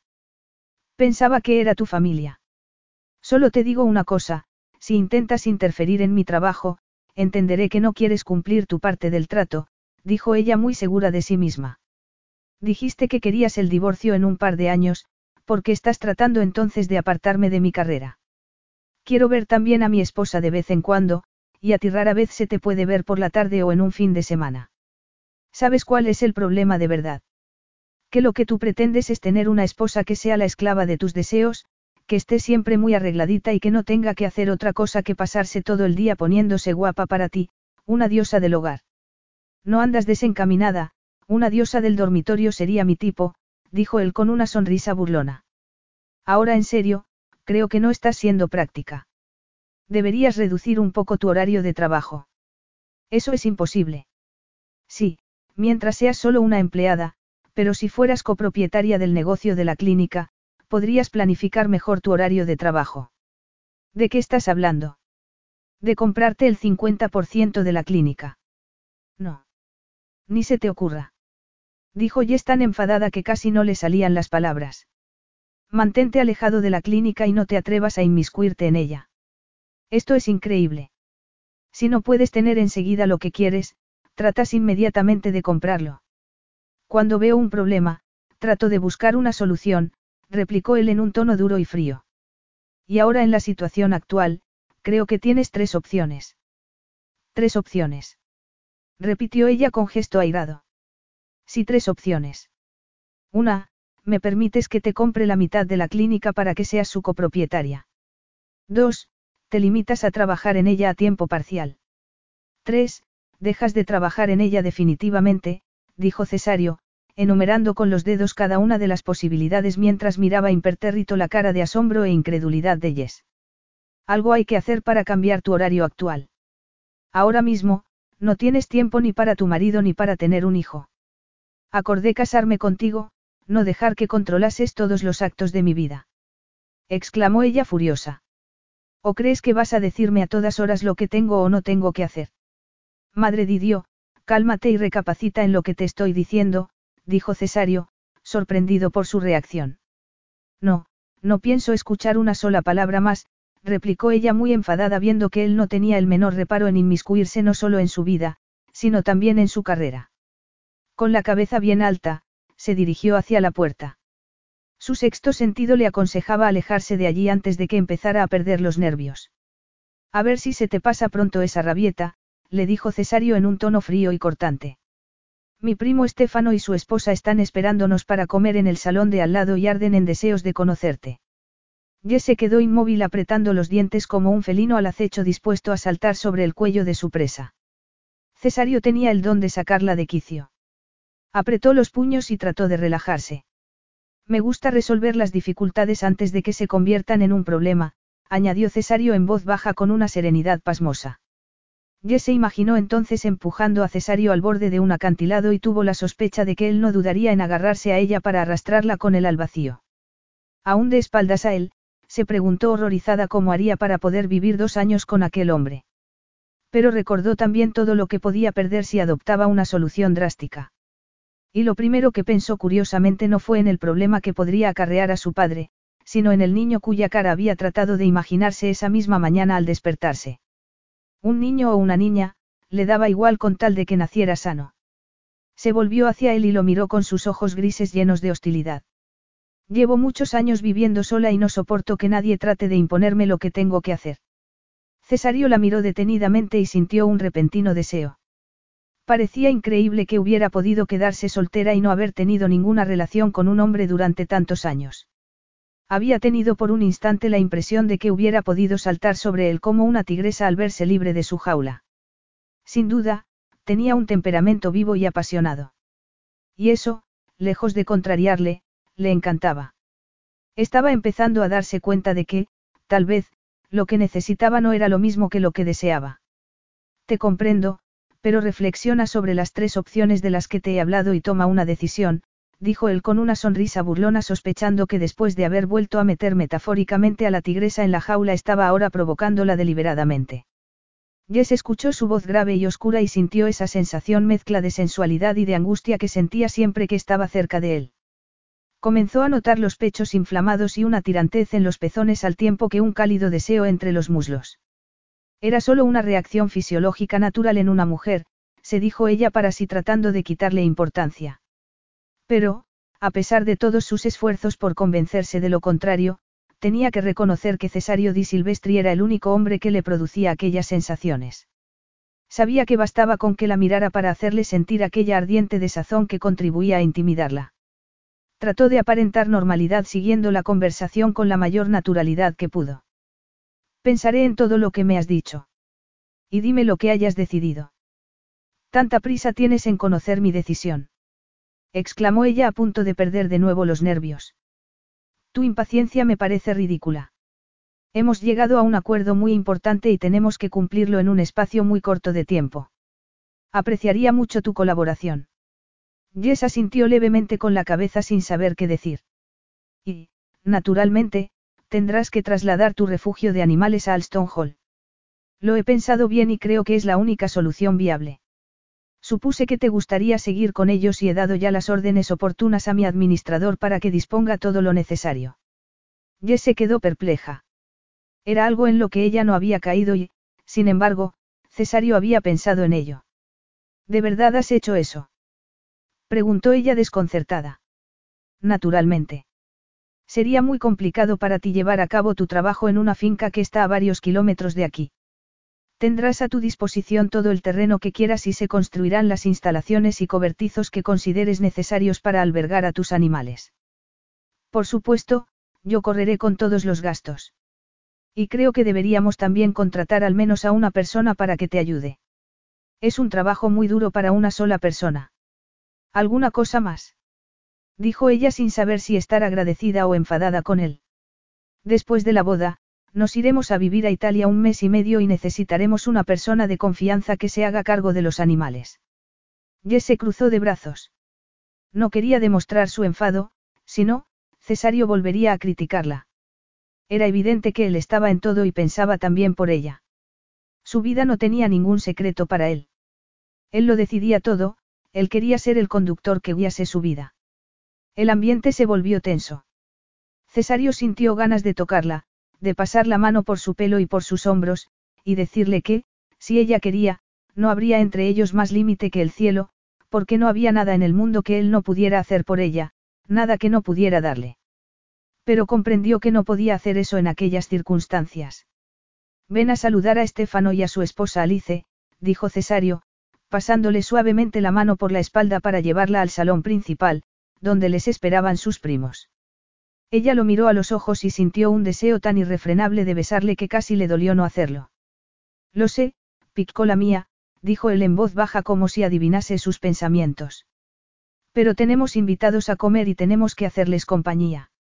Yes, turbada al ver lo transparente que resultaba para él, entró en el salón y vio a un hombre regordete y medio calvo de unos treinta y tantos años, de ojos castaños, avanzando muy efusivamente hacia ella.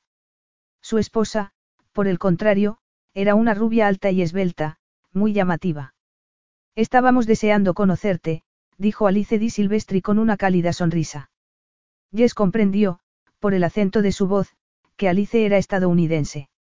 Cesario, muy sonriente, le pasó un brazo por el hombro y ella, comprendiendo que estaba estrenando su nuevo papel de novia feliz, sonrió también mecánicamente, recordando que tenía por delante un matrimonio de conveniencia y un pacto que cumplir. Capítulo 5. Qué guapa estás, hija. Pareces una modelo de esas que salen en las revistas. Exclamó Robert Martin, lleno de orgullo, contemplando a Jess ataviada con su traje de novia desde la puerta del salón. Jess se miró al espejo. Estaba muy nerviosa y algo incómoda con aquel vestido tan elegante. El estilista había hecho un gran trabajo con ella. El maquillaje de sus mejillas le daba un aspecto más fresco y juvenil, y su pelo rizado, siempre tan rebelde, se había transformado como por arte de magia en unos sedosos tirabuzones que caían suavemente por sus hombros desnudos. Lucía en la cabeza una espléndida diadema de brillantes, propia de una princesa. Era una joya muy valiosa que pertenecía a la familia Di Silvestri desde hacía siglos, según le había dicho Cesario. Jess hizo una mueca al recordar las palabras de él, preguntándose si habría temido que ella lo considerara un regalo personal y, por ello, habría querido remarcar que no se hiciera ilusiones acerca de su matrimonio. No podía esperar otra cosa de su relación con Cesario di Silvestri. Era lo acordado. Podía ser un hombre apasionado y ardiente cuando tenía a una mujer en sus brazos, pero, en general, era bastante frío y calculador. Él quería tener un hijo, pero ella estaba convencida de que, cuando naciera, sería en ella donde el niño trataría de buscar el calor y el afecto. Cesario lo planeaba todo, analizaba las posibles dificultades y buscaba la mejor forma de solucionarlas. Era una persona muy exigente y un maniático del orden, que imponía en todo momento unas reglas muy estrictas y severas. Era un hombre que siempre quería lo mejor y no se conformaba con menos. Porque un hombre que podría haberse casado con cualquier mujer rica y hermosa de la alta sociedad la había elegido sin embargo a ella, una humilde veterinaria. Sería por su sexapil, se dijo ella ruborizada. O tal vez porque se había negado a acostarse con él en una ocasión. No se tenía por una mujer fatal, pero que otra cosa podía haber despertado su interés. ¿Era acaso algo indigno ser deseada por un hombre? Le resultaba difícil pensar en el sexo como una virtud. Después de todo, ser el objeto de deseo de un hombre había estado a punto de costarle la vida en otro tiempo y temblaba solo de pensarlo. Le venían a la mente unos recuerdos muy amargos que ella había estado tratando de olvidar a lo largo de todos esos años. Por fortuna, sus sobrinos, Emma y Harry, de cuatro y cinco años respectivamente, estaban encantadores aquel día y constituían el antídoto perfecto para sus negros pensamientos. Emma, Llevaba un vestido estampado de flores y Harry iba muy elegante y gracioso con su traje de paje. Su madre, Leandra, que se había casado con su hermano menor al quedarse embarazada a los 18 años, había aceptado ser la dama de honor, aunque se había quejado de que no se hubiera celebrado una fiesta de despedida de soltera. Jess no había tenido el valor de decirle a su cuñada que antes de lo que todos podían imaginar se volvería a estar soltera de nuevo. Si él pudiera verte ahora exclamó Robert muy emocionado mientras Leandra les arreglaba, una vez más, el pelo a sus hijos. ¿Cómo lamentaría lo que hizo? No lo creo, respondió Jess con tristeza recordando el desprecio que había sufrido con apenas 19 años. La crisis de identidad tan profunda que había sufrido durante aquella época de su vida le había enseñado a no construir falsos castillos en el aire. Más vale lo malo conocido que lo bueno por conocer, se decía para sí a menudo, porque había aprendido a valorar, con el tiempo, los años de amor y sacrificio que Robert le había dedicado y que quizá antes no había sabido apreciar. Le habría dado de buena gana un fuerte abrazo si no fuera por no estropearse el maquillaje en el que había invertido tantas horas su estilista. Solo por una vez, deseaba parecer hermosa y perfecta. No había nada malo en ello, se dijo para sí. Simplemente tenía ilusión de lucir su precioso vestido de novia en el altar. Por ella misma, no por Cesario. Algún día podría enseñarle a su hijo las fotos de su boda. En eso tenía que pensar por encima de todo, en conseguir el objetivo principal de aquel extraño pacto, tener un hijo. Eso era lo único importante y lo único que probablemente quedaría después de aquel matrimonio de conveniencia. Para ello, tenía por delante una noche de bodas en la que tendría que compartir unos momentos de intimidad con un hombre al que no la amaba. Sintió una punzada en la boca del estómago pensando en el instante en que Cesario le viese las cicatrices por primera vez. Tampoco se notaban tanto, se dijo para consolarse. Quizá, con un poco de suerte y si no había mucha luz, no se diese cuenta. Pero sabía que era un perfeccionista y que estaba acostumbrado a estar con mujeres hermosas que cuidaban mucho su belleza. Y ella, por muy arreglada que estuviese ese día, estaba lejos de ser una mujer perfecta. Trató de dominar el pánico que comenzaba a sentir al pensar que a él le diese asco ver su cuerpo con aquellas marcas. A mucha gente le repugnaban las cicatrices y no podían evitar sentir asco al verlas por más que se lo propusiesen. Decidió olvidar sus temores en cuanto oyó llegar el coche que iba a llevarla a la iglesia. De nada serviría martirizarse tratando de buscar de antemano problemas donde quizá no los había.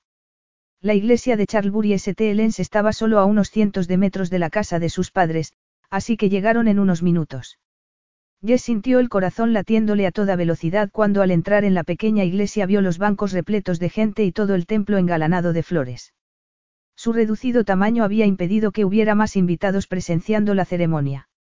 Cuando alcanzó a ver a Cesario esperándola muy serio, de pie junto al altar, creyó que comenzaba a faltarle el oxígeno de los pulmones.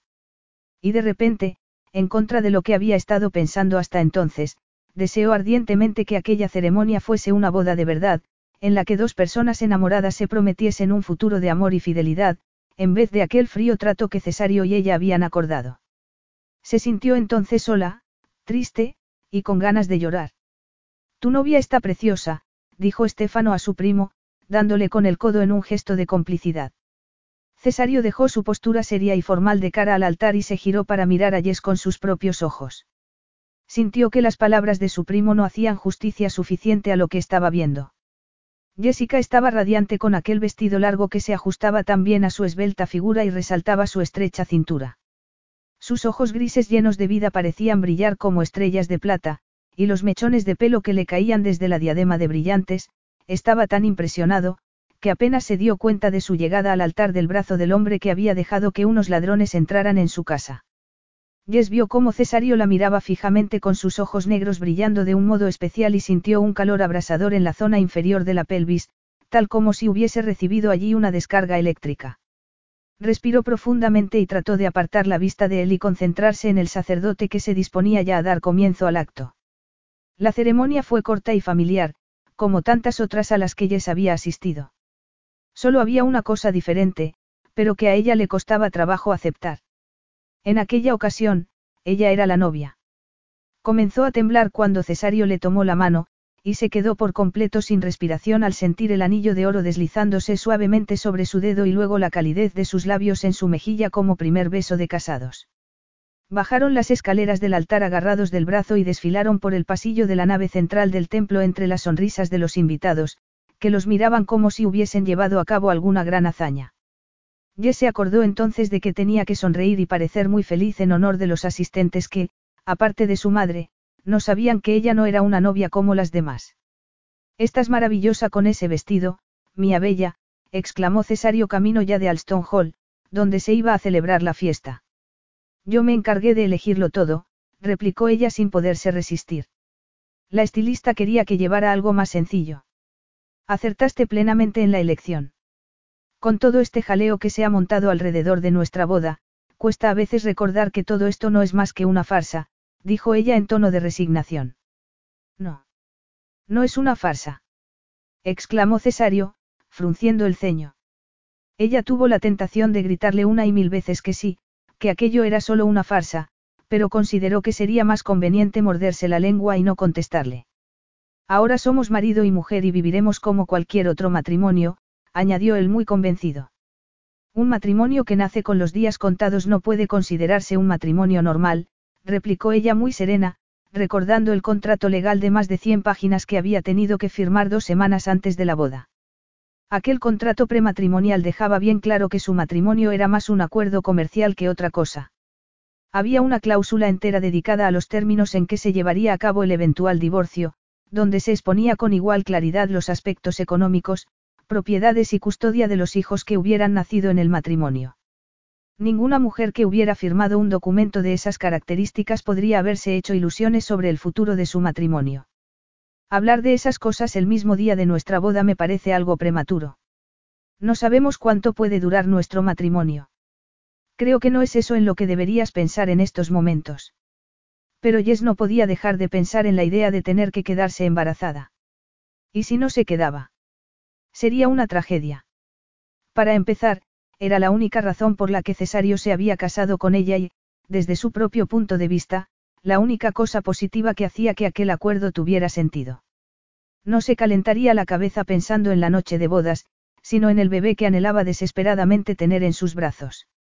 Mientras recibía las felicitaciones de los invitados en el gran salón de Alston Hall, comprendió que tendría que ocupar siempre en su matrimonio un papel secundario, pues Cesario sería en todo momento el protagonista estelar de todas las escenas. Aquella idea consiguió volver a despertar en ella las dudas de antes. La fiesta resultó agotadora.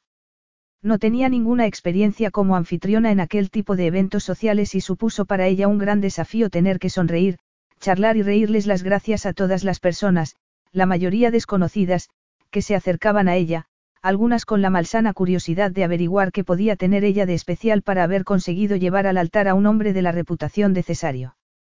Si ellos supieran la verdad, se dijo en un apartado rincón de sala, aprovechando un instante en que pudo deshacerse por unos minutos de aquel gentío. Luego llegó la comida, los brindis y el baile. Jess se sintió más tranquila cuando acabó su baile de apertura con Cesario y dejó de ser el centro de atracción de las miradas de todos los invitados. Bebió un sorbo de champán con la esperanza de que el alcohol la ayudara a sentirse más relajada y alegre, pues Cesario le había recriminado ya en un par de ocasiones que la veía demasiado tensa y seria. No me puedo creer que Alice sea tan falsa, oyó decir a su lado a una mujer en tono despectivo. No me creo ni por un momento que se sienta realmente feliz de que Cesario haya encontrado una esposa. Ni yo tampoco, dijo otra mujer. Después de todo, Alice estuvo locamente enamorada de él, y si acabó casándose con Estefano fue porque él la adora. Puedo entender por qué lo hizo. Alice estuvo con Cesario durante casi dos años, pero no vio en todo ese tiempo ningún gesto suyo que le diera a entender que podía tener algún futuro a su lado. Se dio cuenta de que ya no era una niña, era algunos años mayor que él, y decidió aceptar a Estefano. Tengo entendido que Cesario se sintió desolado cuando ella le dejó por su primo. La otra mujer se echó a reír a carcajadas.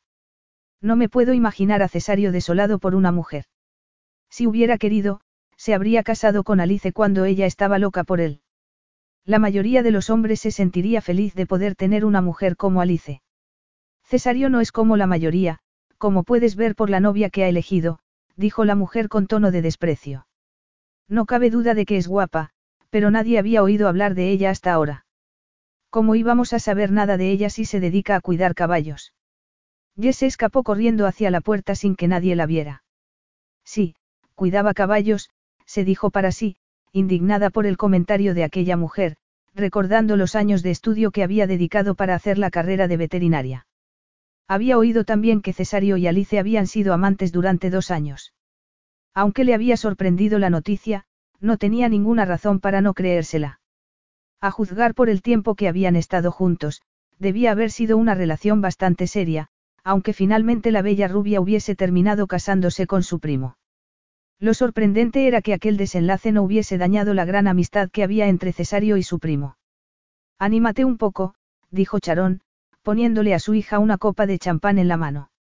Apenas has comido nada, estás muy pálida. Estoy bien, respondió Yes de forma mecánica tratando de encontrar a Cesario entre la multitud. Irónicamente, Cesario se encontraba bailando con Alice. Parecían muy ensimismados hablando mientras daban vueltas muy lentamente por la pista. Estefano, desde la mesa presidencial, contemplaba a su mujer y a su primo sin poder ocultar un gesto de preocupación.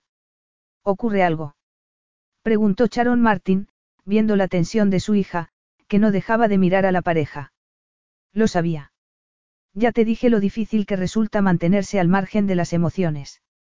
No llevas ni 20 minutos casada con Cesario y ya estás celosa. No, no es verdad. Solo estoy tratando de averiguar si es verdad lo que acabo de oír. No hagas caso a los rumores y pregúntale directamente a él lo que quieras saber. Si no haces un mundo de ello, él seguramente te contará la verdad de lo que sucedió, le dijo su madre. Era un buen consejo, pero le resultaba humillante tener que ir a preguntarle a Cesario una cosa tan íntima y personal. Volvió a la mesa, se sentó y tomó un poco de champán, confiando en que las burbujas le transmitiesen un poco de optimismo y alegría. Su jefe, Charlie, se acercó a la mesa a saludarla y le habló del veterinario suplente que había contratado para cubrir su puesto mientras ella estuviese en Italia. Al final, después de muchas discusiones, Jess había decidido no aceptar la oferta de Cesario para que fuera copropietaria de la clínica. No quería mejorar en su carrera a costa de su dinero y su influencia. Además, pensó que eso solo supondría para ella asumir más responsabilidades de las que ya tenía. Ya tenía trabajo más que suficiente y había pensado que un trabajo a tiempo parcial sería más adecuado a su nueva situación. Le permitiría mantenerse al corriente de las novedades veterinarias y tener a la vez un poco de tiempo libre para atender sus nuevas responsabilidades familiares y trabajar por su sueño de levantar un refugio benéfico de animales. Charlie se estaba despidiendo de ella cuando se acercó a la mesa un joven alto con el pelo oscuro y rizado. No recordaba que estuviera en la lista de invitados y se sorprendió cuando la invitó a salir a bailar. No recuerdo haberle visto antes. Claro que no, acabo de llegar a la fiesta con unos amigos, respondió el muy jovial y sonriente. Soy Luke Dunn Montgomery, dijo a modo de presentación tendiéndole la mano. Jess se quedó sorprendida al saber que era miembro de la familia que había sido dueña de Alston Hall en otro tiempo. Yo sí sé quién es usted, continuó Luke una vez que la orquesta dejó de tocar y pudieron hablar tranquilamente. Usted es la persona a la que mi familia quiere tener lo más lejos posible para que mi padre no pierda votos en el Parlamento por cómo se comportó en su juventud con su madre. Jess alzó la barbilla arrogante ante aquella alusión tan sutil sobre el rechazo de su padre biológico a reconocerla como hija suya. Nunca he tenido constancia de que nadie de su familia se interesara por mí. He oído a mis padres hablar de usted desde que era adolescente, afirmó el joven. Recuerdo que mi madre se puso furiosa cuando se enteró de su existencia. No veo la razón. Yo nací mucho antes de que sus padres se casaran. La verdad es que mis padres ya salían juntos cuando usted fue concebida. Se lo digo confidencialmente porque juré guardar el secreto. Nunca pensé que pudiera ser tan importante para su familia, dijo Jess con una mezcla de amargura e ironía, recordando que la única vez que había intentado conocer a su padre había sido recibida de forma fría y hostil. William Dunn Montgomery, un conocido miembro del Parlamento británico con una brillante carrera política, la había rechazado años atrás, cuando ella estudiaba en la universidad. Había negado rotundamente haber tenido algo que ver con Sharon Martin. Le había cursado incluso una carta, a través de su abogado, aconsejándole que se mantuviera alejada de él y de su familia. Era como si su madre pudiera ser portadora de alguna enfermedad contagiosa y mortal, recordó Jess con gran dolor. Se maravilló de la ingenuidad que ella misma había demostrado esperando un recibimiento mínimamente respetuoso de un hombre que le había dado dinero a su madre, cuando era casi una adolescente, para que se pagara la interrupción del embarazo y que había rechazado toda responsabilidad incluso después de haberse enterado de que tenía una hija. Siempre he sentido una gran curiosidad por conocer a, mi única hermana, dijo Luke. Viendo ese pelo y esos ojos que tiene, es innegable que ha salido a la familia de mi padre aunque, en honor a la verdad, un poco más bajita. Sorprendida por aquella broma, Jess miró a Luke con más atención. Era un chico alto y bien parecido. Sonrió de forma distendida. Al fin y al cabo, era su hermanastra y estaba encantada de que él hubiera querido asistir a su boda y darse a conocer. Ni siquiera sabía que hubiera un Dun Montgomery en la lista de invitados. Su novio, quiero decir, su esposo, conoció a mis padres cuando compró esta finca. Mi padre aprecia mucho a Cesario como hombre de negocios. Me imagino que se quedaría realmente sorprendido cuando se enteró de con quién iba a casarse y le habrá mandado a su esposo alguna carta muy amable disculpándose por no poder asistir a la boda. Cesario no conoce esa parte de mi pasado, dijo Jess. Y no pienso contársela. Algunos secretos es mejor dejarlos enterrados. No veo la necesidad de despertar ahora viejas rencillas. Luke captó la indirecta y dejó de hablar del asunto, limitándose a responder cordialmente a las preguntas de Jess, con gran seguridad en sí mismo. Se notaba que era hijo único. Dijo que, siguiendo la tradición familiar, era abogado como su padre y su abuelo. Cesario echó una ojeada por encima del hombro de Alice y vio a Jessica charlando animadamente con un joven muy alto. Clavó los ojos en ella con mucha atención. Hablaba sin parar, muy entusiasmada y en un momento incluso se echó a reír abiertamente. Algo que no había hecho durante todo el día. Era evidente que disfrutaba con la compañía de aquel desconocido. Cuando Luke se despidió finalmente de ella, Charon se acercó a su hija. ¿De qué has estado hablando con Luke Dunn Montgomery? Sabía quién era yo. Estuvo muy amable, respondió Jess con una sonrisa. A su familia no le gustará saber que ha estado hablando contigo. Eso no es problema mío, replicó Jess exultante, tomando otra copa de champán de una bandeja. Ten cuidado, hija. exclamó Charon angustiada. Es más seguro mantenerse al margen de gente como esa. Los tiempos han cambiado, mamá. Los Dun Montgomery ya no son los señores feudales de antaño y los campesinos no tienen que arrodillarse a saludarlos cuando pasan junto a ellos. Luke reapareció en ese momento y le pidió a Jess que le presentara a su madre. Luego insistió en presentarle a sus amigos, que tenían muchas ganas de conocerla. Jess, con el champán que había tomado, estaba más animada que nunca y tenía tal soltura que parecía una consumada anfitriona de fiestas de sociedad. Los amigos de Luke eran muy simpáticos. Jesse estaba partiendo de risa con sus bromas cuando Cesario se acercó a la mesa, les habló muy digno a todos con inusitada seriedad y luego agarró a Jess del brazo obligándola a levantarse y a acompañarle. ¿A qué viene todo esto? Preguntó ella con una mirada de reproche. Creo que ya es hora de retirarnos.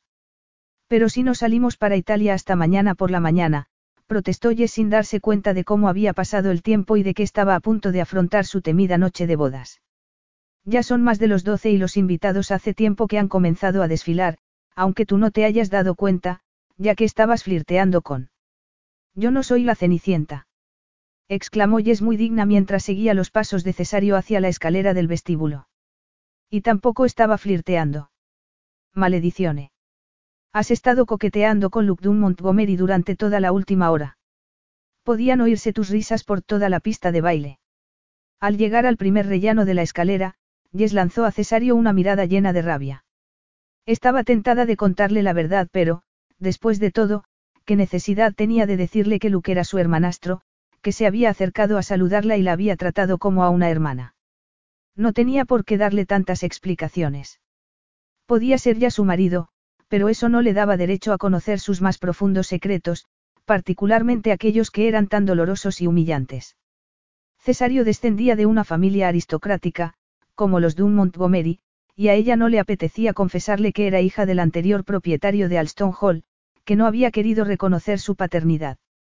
Sonaba humillante, como sacado de un melodrama del siglo XIX.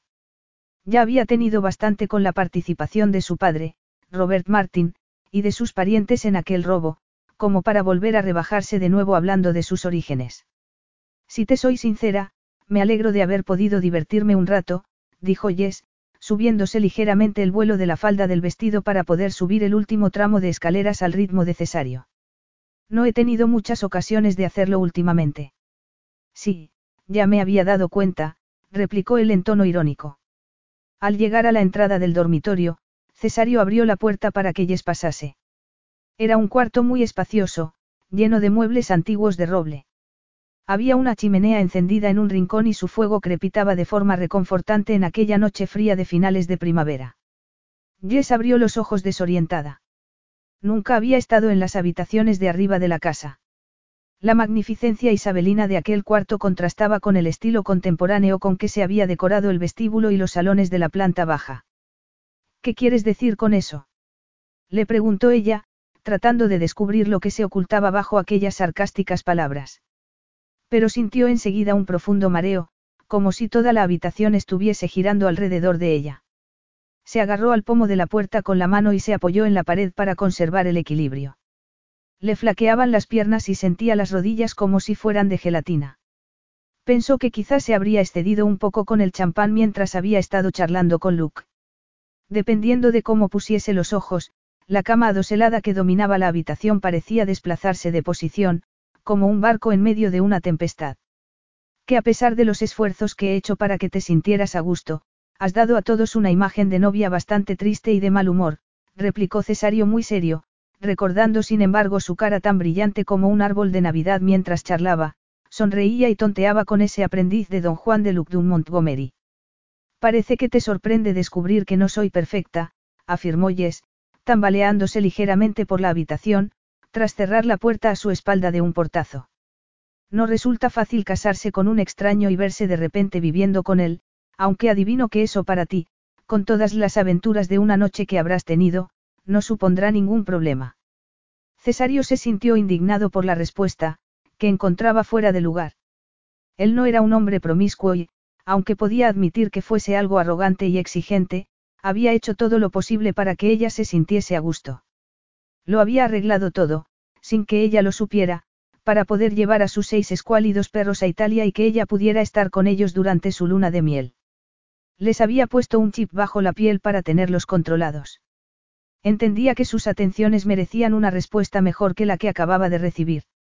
No deberías creer todas las tonterías que se dicen de mí en las revistas.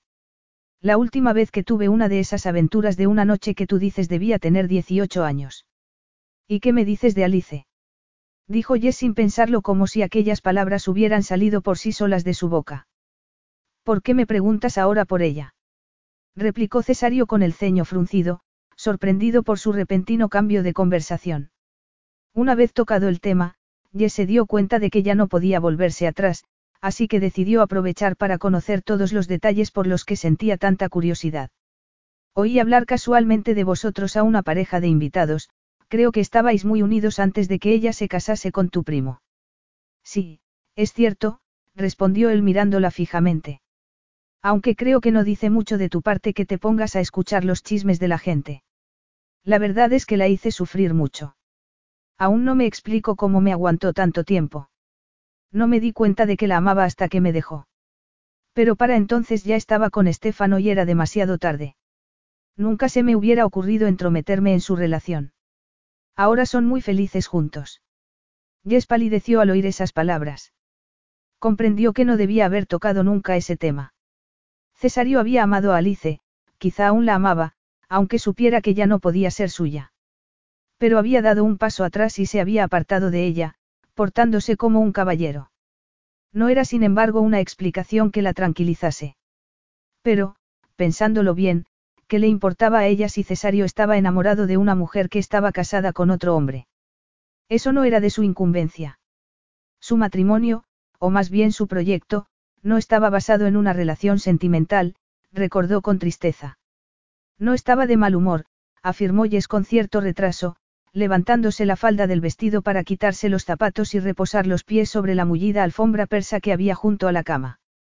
Al menos eso era lo que pretendía hacer, pero al intentar quitarse el segundo zapato apoyada en el suelo solo con el otro pie, como una cigüeña, perdió el equilibrio volcando la mesa que tenía al lado y tirando al suelo el arreglo floral que había en el centro.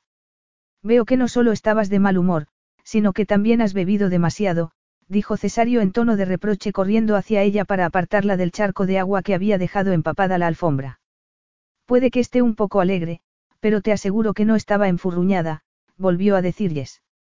Si me conocieras mejor, sabrías que soy bastante tímida y que no acostumbro a ser muy charlatana. No tengo precisamente mucha facilidad para relacionarme con la gente. Hoy ha sido un día muy difícil para mí. Cesario se acercó un poco más a ella y le pasó la mano suavemente por el pelo, clavando en ella sus ojos negros llenos de sensualidad. Pensaba que esto de las bodas le gustaba a todas las mujeres. Jess sintió un vuelco en el estómago mientras notaba que los pezones de sus pechos se ponían más duros y tensos. Con las mejillas encendidas, lo miró fijamente con sus grandes ojos de plata.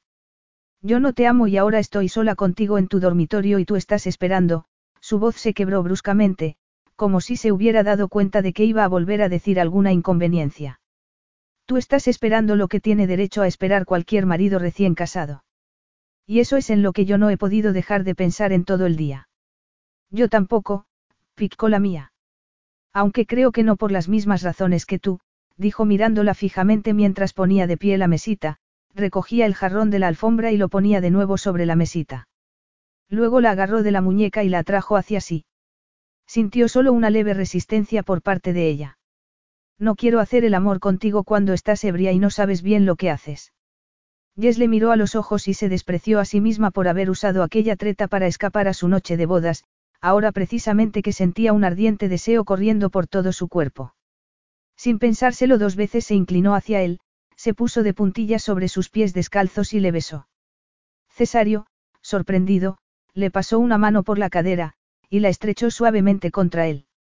Ella sintió su corazón latiendo con fuerza y soltó un gemido de placer al notar la lengua de él abriéndose paso entre sus labios de forma tan erótica y sensual que la hizo estremecerse.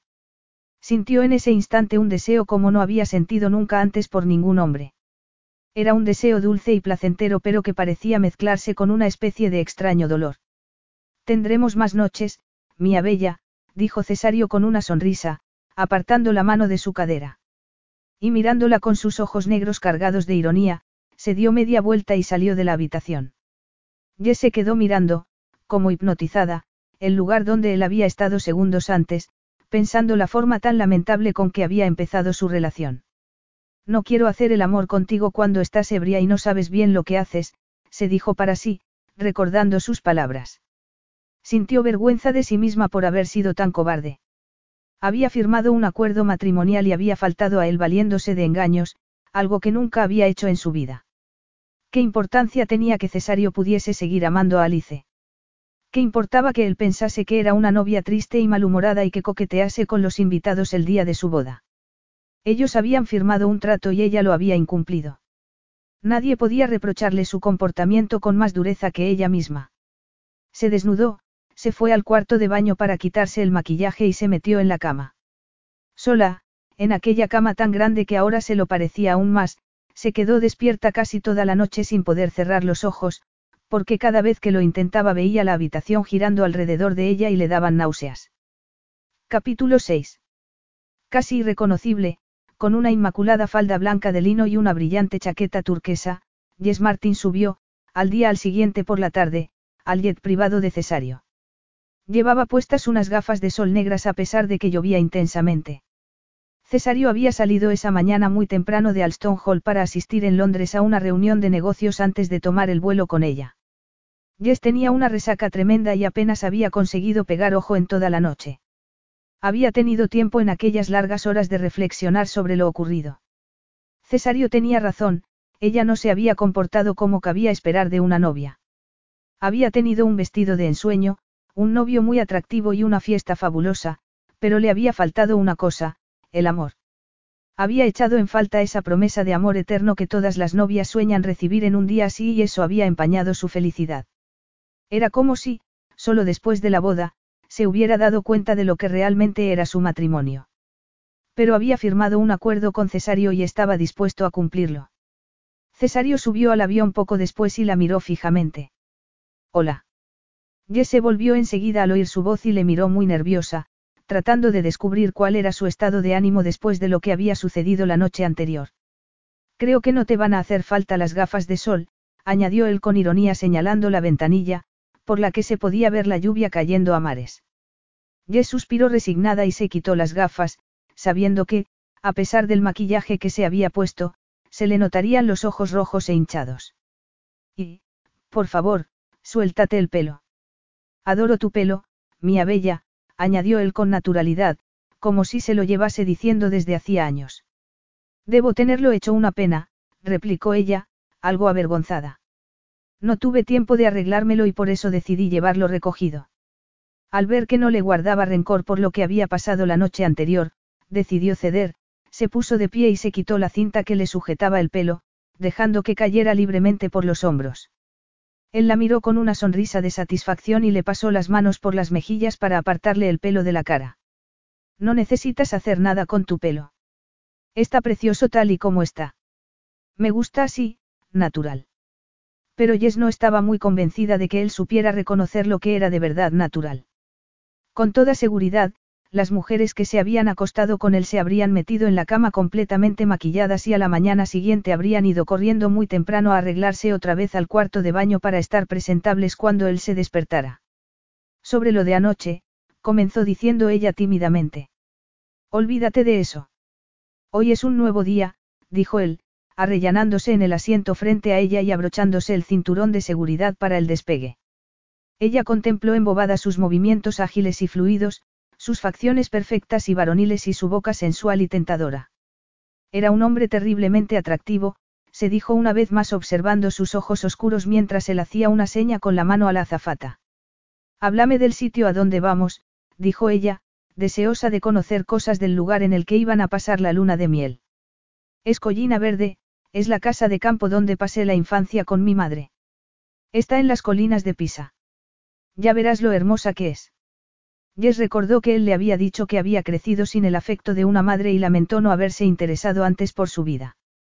Sabía que el secreto para construir una relación sólida en una pareja radicaba precisamente en compartir esas pequeñas experiencias. Su matrimonio con Cesario sería más fácil si ella se esforzaba por conocer cosas de su familia y de su infancia. ¿Qué le pasó a tu madre? Cesario apretó los labios. Sus ojos parecieron cobrar un brillo especial. Murió de una sobredosis cuando yo tenía siete años. Oh. Debió ser muy duro para ti perder a tu madre cuando eras tan pequeño, dijo ella visiblemente emocionada. Yo le eché la culpa a mi padre. Había tenido muchas aventuras con otras mujeres y, a raíz de eso, vivían separados desde hacía tiempo. Pero él se justificaba diciendo que él era así y no podía cambiar porque era algo que llevaba en la sangre. ¿Cómo te las arreglaste después con tu padre?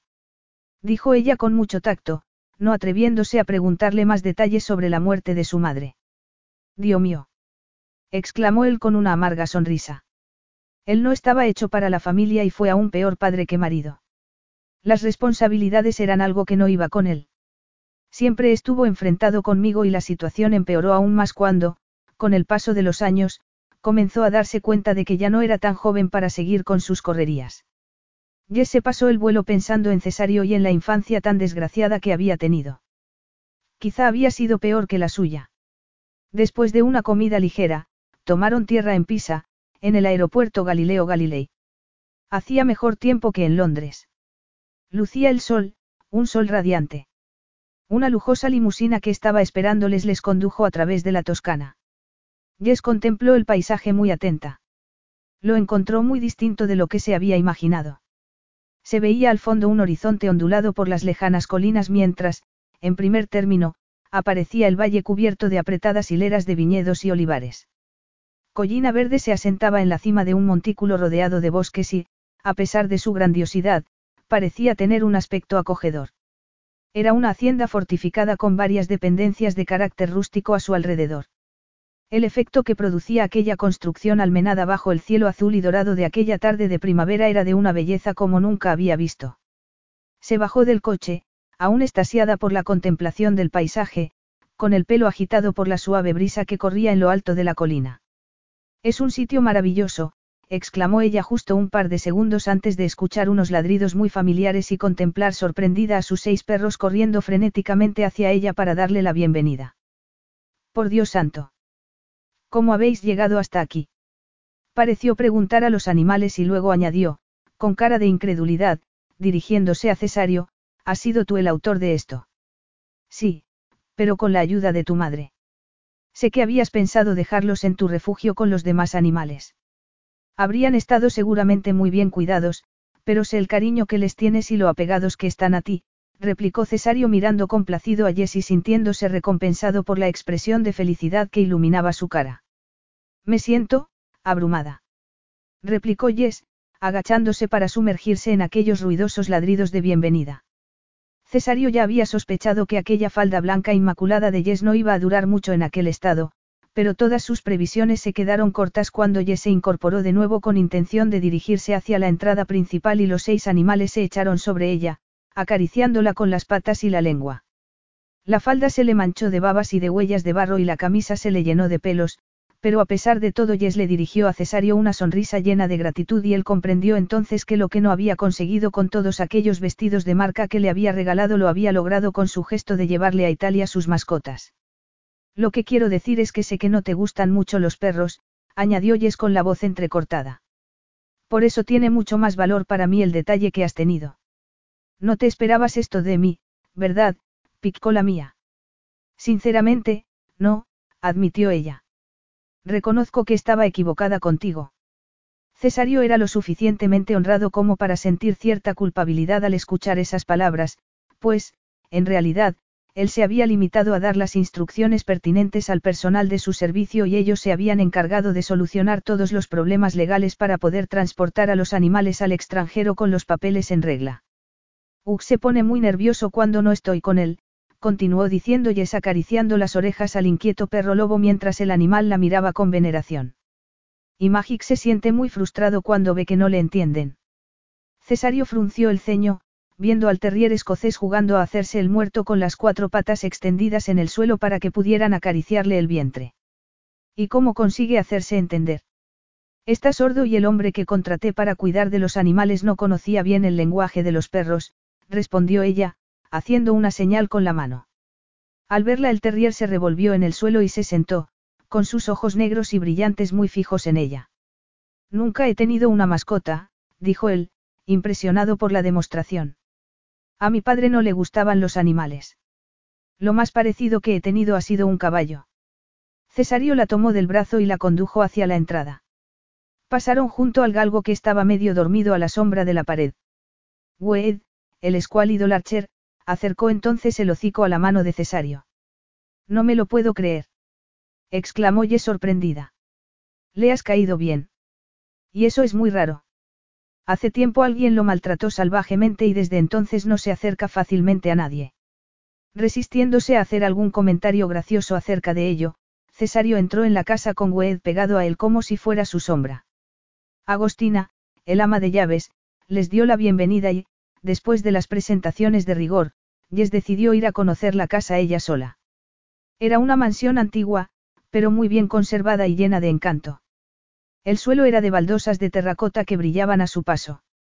Los techos, muy altos y abovedados, estaban recubiertos de madera, y los salones, todos muy grandes y luminosos, tenían amplios sofás muy confortables y unos muebles sencillos de estilo rústico, además de unos cortinajes coloridos. Unas puertas altas y estrechas daban acceso a una terraza desde la que se dominaba el valle.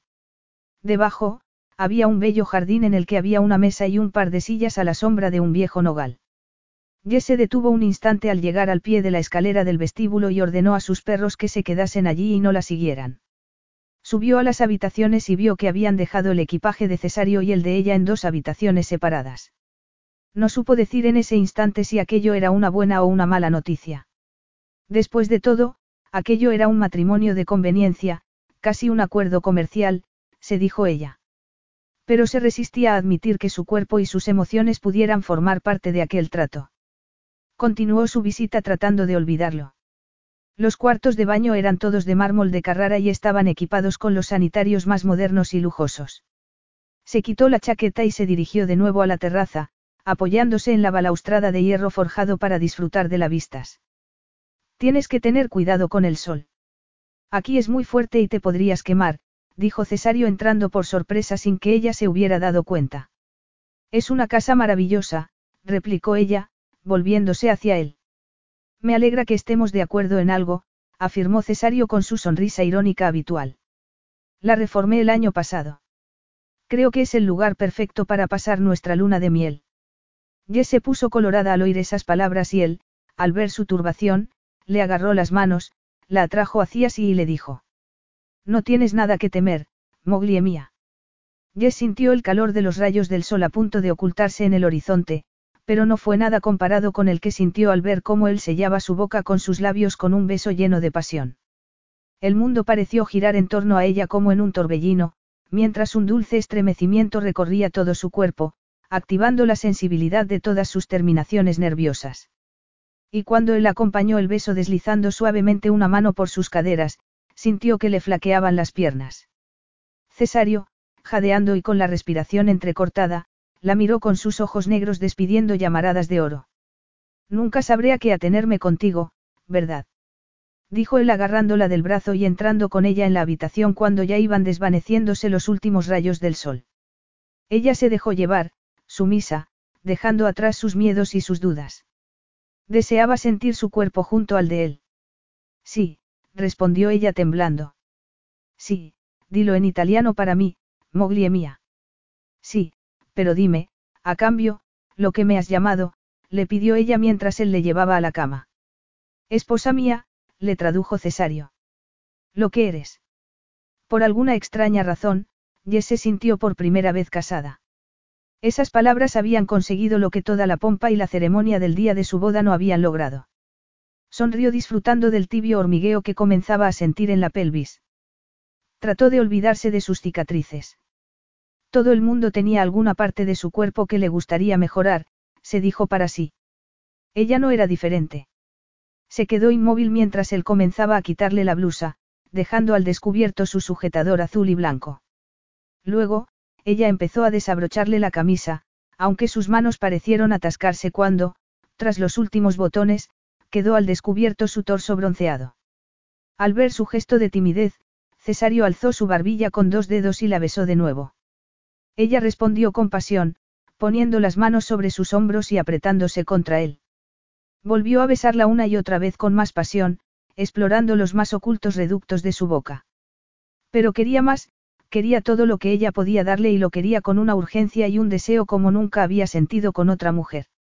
Ella temblaba abrazada a él, cautiva de sus besos y de la erección que sintió cuando él puso una mano en su cadera y la apretó con fuerza contra su cuerpo. Sintió un placer especial al darse cuenta del efecto que causaba en él. Cesario le bajó la cremallera de la falda y la dejó caer a sus pies. Luego, ya medio desnuda, la tomó en brazos y la llevó a la enorme cama.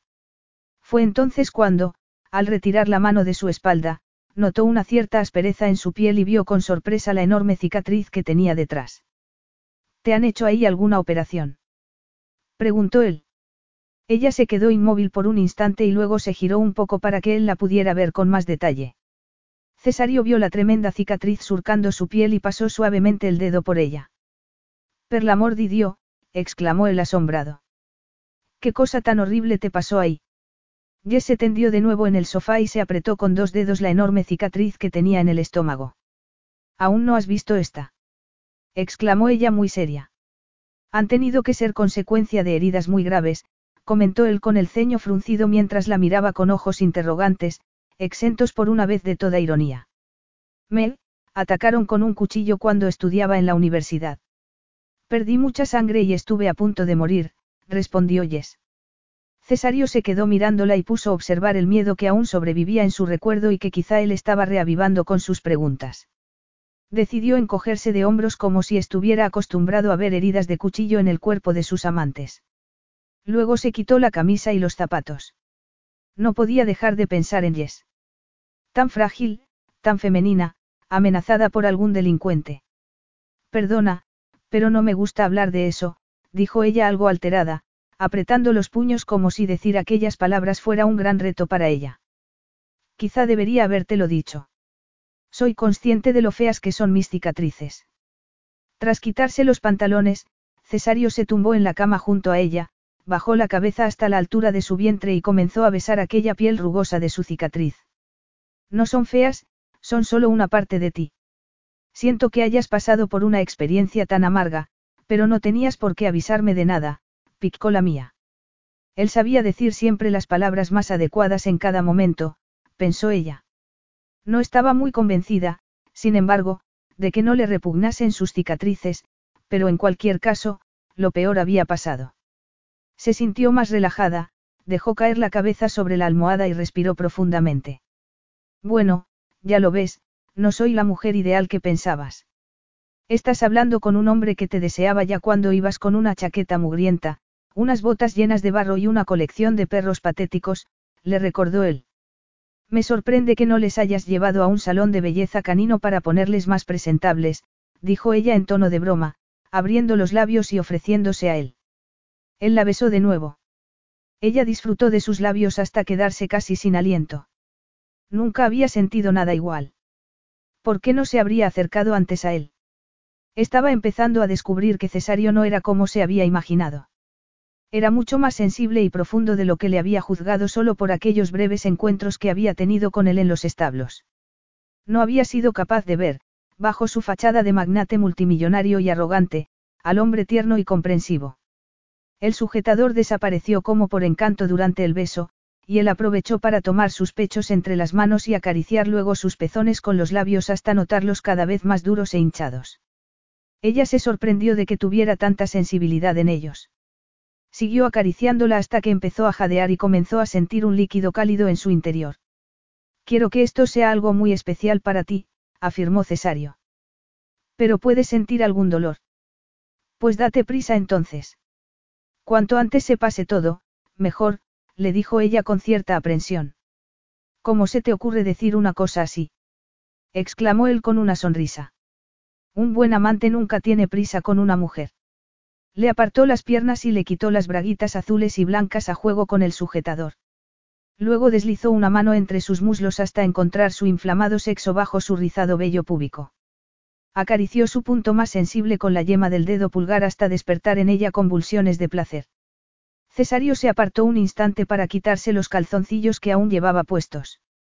Jess aprovechó para mirarlo detenidamente. Tenía un aspecto espectacular, con aquellos hombros tan anchos, el pecho tan musculoso y el estómago tan duro y liso. Prometo hacerlo despacio y suavemente, dijo él, tomándole la mano y llevándola hacia su miembro para que se familiarizase con él. Jess, excitada tanto por el deseo como por la curiosidad, cerró la mano sobre su sexo. Era firme y suave. Volvió a sentir un calor entre las piernas y, cuando él la besó de nuevo, ella respondió con encendida pasión a sus besos. Luego, él comenzó a recorrer todo su cuerpo, acariciando con las manos y la boca cada palmo de su piel hasta llegar al centro mismo de su feminidad. Ella comenzó a gemir de placer, sintiendo un fuerte temblor en las piernas a medida que su deseo crecía a alturas insospechadas y su corazón le latía cada vez con más fuerza. Nunca había pensado que pudiera sentir una sensación tan fuerte y menos aún que Cesario di Silvestri pudiera ser el hombre encargado de introducirla en aquel adictivo mundo del deseo. Él la enseñó a desear lo que nunca había deseado. Era ahora una mujer distinta. Él la había cambiado. Le lamió los pezones con la lengua y le acarició con las manos las partes más sensibles de su cuerpo, preparándola para el placer definitivo. Ella estaba ya desesperada del ardiente deseo que embriagaba todo su cuerpo, impaciente por sentirlo dentro de ella. Lo besó con pasión, mordiéndole el labio inferior y hundiendo las manos en su pelo. Suavemente, pero con firmeza, él se deslizó entre sus muslos cuando ella, incapaz de reprimir un segundo más su incontenible deseo, estaba ya al borde del precipicio. Jess experimentó por primera vez aquella penetración, aquel empuje dentro de ella, sintiendo que su cuerpo dejaba paso a su avance cada vez más profundo. Sintió un dolor un poco mayor de lo esperado y no pudo reprimir un grito. Él se detuvo inmediatamente y la contempló con aquellos ojos oscuros tan hermosos que casi hacía daño mirarlos. Lo siento, Moglie mía, susurró él, apartándole el pelo de la frente para darle allí un beso. Ahora será más fácil, espero. Yes, aparentemente libre ya de complejos, apretó entonces los muslos para sentir un contacto más estrecho con su miembro, y él fue adentrándose gradualmente en ella con unos empujes cortos pero firmes llenos de sensualidad hasta que ella no supo de dónde terminaba él y dónde empezaba ella. Jess arqueó la espalda, moviéndose de forma sinuosa y elevando un poco las caderas, estimulándole para continuar con aquel ritmo cadencioso. Y entonces, sin siquiera saber dónde estaba, se dejó arrastrar ciegamente por una sensación nueva para ella. Sintió como si, libre de peso, ascendiera vertiginosamente a la cima de una montaña, se quedase flotando sobre ella durante unos segundos increíbles de placer y luego descendiera de nuevo suavemente. Cuando recuperó el sentido, vio a Cesario mirándola con sus ojos negros. Tenía una mano agarrada a la suya y su cuerpo viril, íntimamente pegado al suyo. Ella lo miró a su vez, con sus ojos claros que reflejaban aún la sorpresa de la experiencia vivida. No me mires así. No olvides nuestro acuerdo, dijo él, muy serio. Yo no te pedí amor. Solo quiero compartir tu cama, picó la mía, y nada más. Hasta que nazca nuestro hijo. Jess sintió esas palabras como una bofetada en la cara. Comprendió que él, como amante experimentado, se había dado cuenta de su entrega y no quería que aquello se confundiese con cosas que no formaban parte de sus planes. Se sintió indignada y furiosa, pero no quiso darle la satisfacción de que viera el efecto tan devastador que había producido en ella con su advertencia fría y despiadada. Tampoco yo tengo amor que darte, replicó ella con firmeza, apartándose a propósito de su lado, como rechazando aquella unión que ella juzgaba ahora falsa y engañosa. Yo amo a mi familia y a mis animales y algún día amaré a mi hijo, eso es todo. Pero soy una persona muy sensible y emocional. No era mi intención ofenderte, dijo él, con una mirada sombría, claramente conmovido por sus palabras. Yo soy muy fuerte, más fuerte de lo que crees, replicó Jess, y luego añadió con un tono pretendidamente amable para dar mayor énfasis a sus palabras, vas a quedarte aquí esta noche. ¿O piensas irte a dormir a otra habitación? Mi habitación está aquí al lado, dijo Cesario, incorporándose de repente en la cama como si le hubiesen dado un puñetazo en el estómago. Buenas noches, entonces, le dijo Yes dulcemente. Buenenote, ven dorme, que descanses. Cesario se bajó de la cama, recogió su ropa y salió por la puerta que conectaba a ambas habitaciones. Que descanses, se dijo ella, a punto de echarse a reír. Se fue al cuarto de baño y se dio una ducha. Luego bajó las escaleras y se fue a ver cómo seguían sus perros. Finalmente se metió en la cama. El dolor ligero pero persistente que sentía en lo más íntimo de su cuerpo, unido al aroma de su colonia de afeitado y de su cuerpo aún presente en la almohada, le recordaba que algo había cambiado en su vida. Sus pensamientos se arremolinaron de forma confusa en su cabeza. Sentía una sensación de soledad, de pérdida, de rechazo, su marido le había introducido en el mundo del sexo. Era todo un experto en eso y ella estaba feliz de que así fuera, se dijo para sí. Él había tratado de aparentar que lo suyo era un matrimonio normal, pero había mentido. Él no la amaba. Pero ella era una mujer inteligente y orgullosa y respetaría su decisión. No cometería la estupidez de enamorarse de un hombre que había dejado bien claro desde el principio que nunca la amaría. Se preguntó si seguiría enamorado de Alice. Eso explicaría su matrimonio de conveniencia. Sería la mejor forma de tener el heredero que tanto necesitaba para conseguir legalmente aquella propiedad. Si estuviese ya enamorado de otra mujer, un acuerdo de tipo contractual, como el que habían firmado, sería la única solución viable. Le daba igual si Cesario amaba o no a otra mujer. Tales sutilezas carecían de importancia en ese momento. Lo único claro era que su matrimonio era un acuerdo de conveniencia. Que podía importarle a ella si él estaba enamorado o no de otra mujer. Tras dar vueltas y más vueltas a esos pensamientos, cayó al fin sumida en un profundo sueño. Capítulo 7. Cesario tenía un dolor de cabeza espantoso. Había tomado su medicación, pero aún no le había hecho efecto. Le apetecía echar un trago, pero sabía que el alcohol no iba bien con los analgésicos que había tomado. Se dio un masaje en la frente y en las sienes y trató también de relajar los músculos del cuello y olvidar los negros pensamientos que poblaban su mente. Estaba ya acostumbrado a sus dolores de cabeza, pero aquel era de los peores que había tenido. Sabía que Jess pensaba de él que era un malnacido. Pero estaba satisfecho. Le había dicho lo que tenía que decirle y había puesto las cosas en su sitio con respecto a su relación. No quería atarse a ella. Pero tampoco quería hacerle daño. Habría sido realmente tan egoísta como para no tener en cuenta, antes de casarse con ella, el daño que podía hacerle. Parecía que sí. Bueno, después de todo, su matrimonio era un proyecto, un acuerdo comercial y poco más.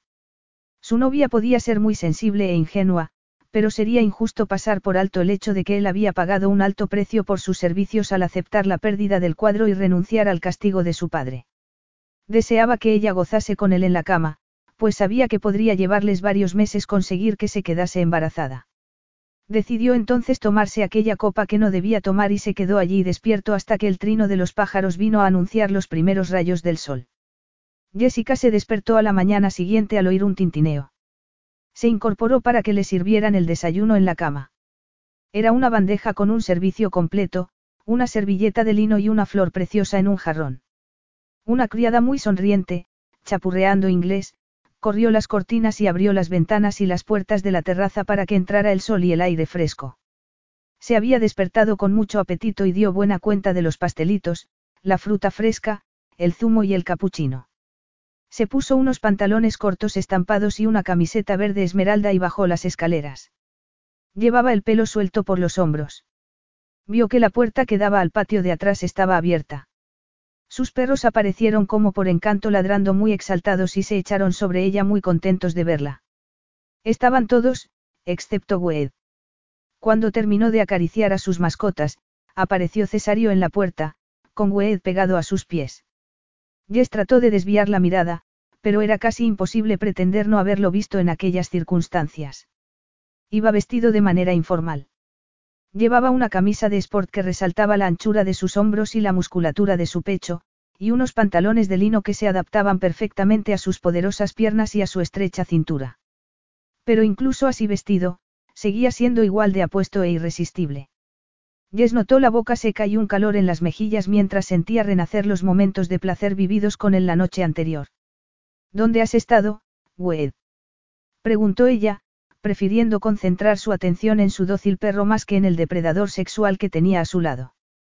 Estaba vagando por la casa como alma en pena y al final se echó a dormir bajo la mesa de mi despacho, respondió Cesario, encogiéndose de hombros como tratando de eludir cualquier responsabilidad sobre el asunto. Bueno, creo que haría mejor yendo a dar de comer a mis perros. Ya les han dado de comer. Uno de mis empleados de seguridad es adiestrador de perros y se ha encargado de todo. No me gusta que otras personas hagan las cosas por mí. Y no me refiero solo a esto, sino a que me lleven a una el desayuno a la cama, eso no formaba parte del trato. El trato puede ofrecer una sorpresa diferente de un día para otro, dijo Cesario, sonriendo al ver la expresión de enfado de ella.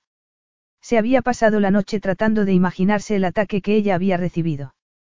Quería saber todos los detalles de la historia, pero había considerado más importante no reavivar en ella sus viejos traumas del pasado solo para satisfacer su curiosidad. Ella le había dicho que podría haber muerto. De haber sido así, él nunca la habría conocido. No, no me gusta que me traten como a una enferma. Estoy acostumbrada a hacer las cosas por mí misma, exclamó Jess con cierta brusquedad, como si quisiera aferrarse a todo aquello que le era familiar, por miedo a que su vida pudiera quedar supeditada a la suya. Trata de relajarte. Estás en tu luna de miel. Llámalo vacaciones si quieres, pero no luna de miel. Habría que tener mucha imaginación para tomarse esto como una luna de miel, replicó ella secamente. No era mi intención ofenderte con lo que te dije anoche. Solo trataba de...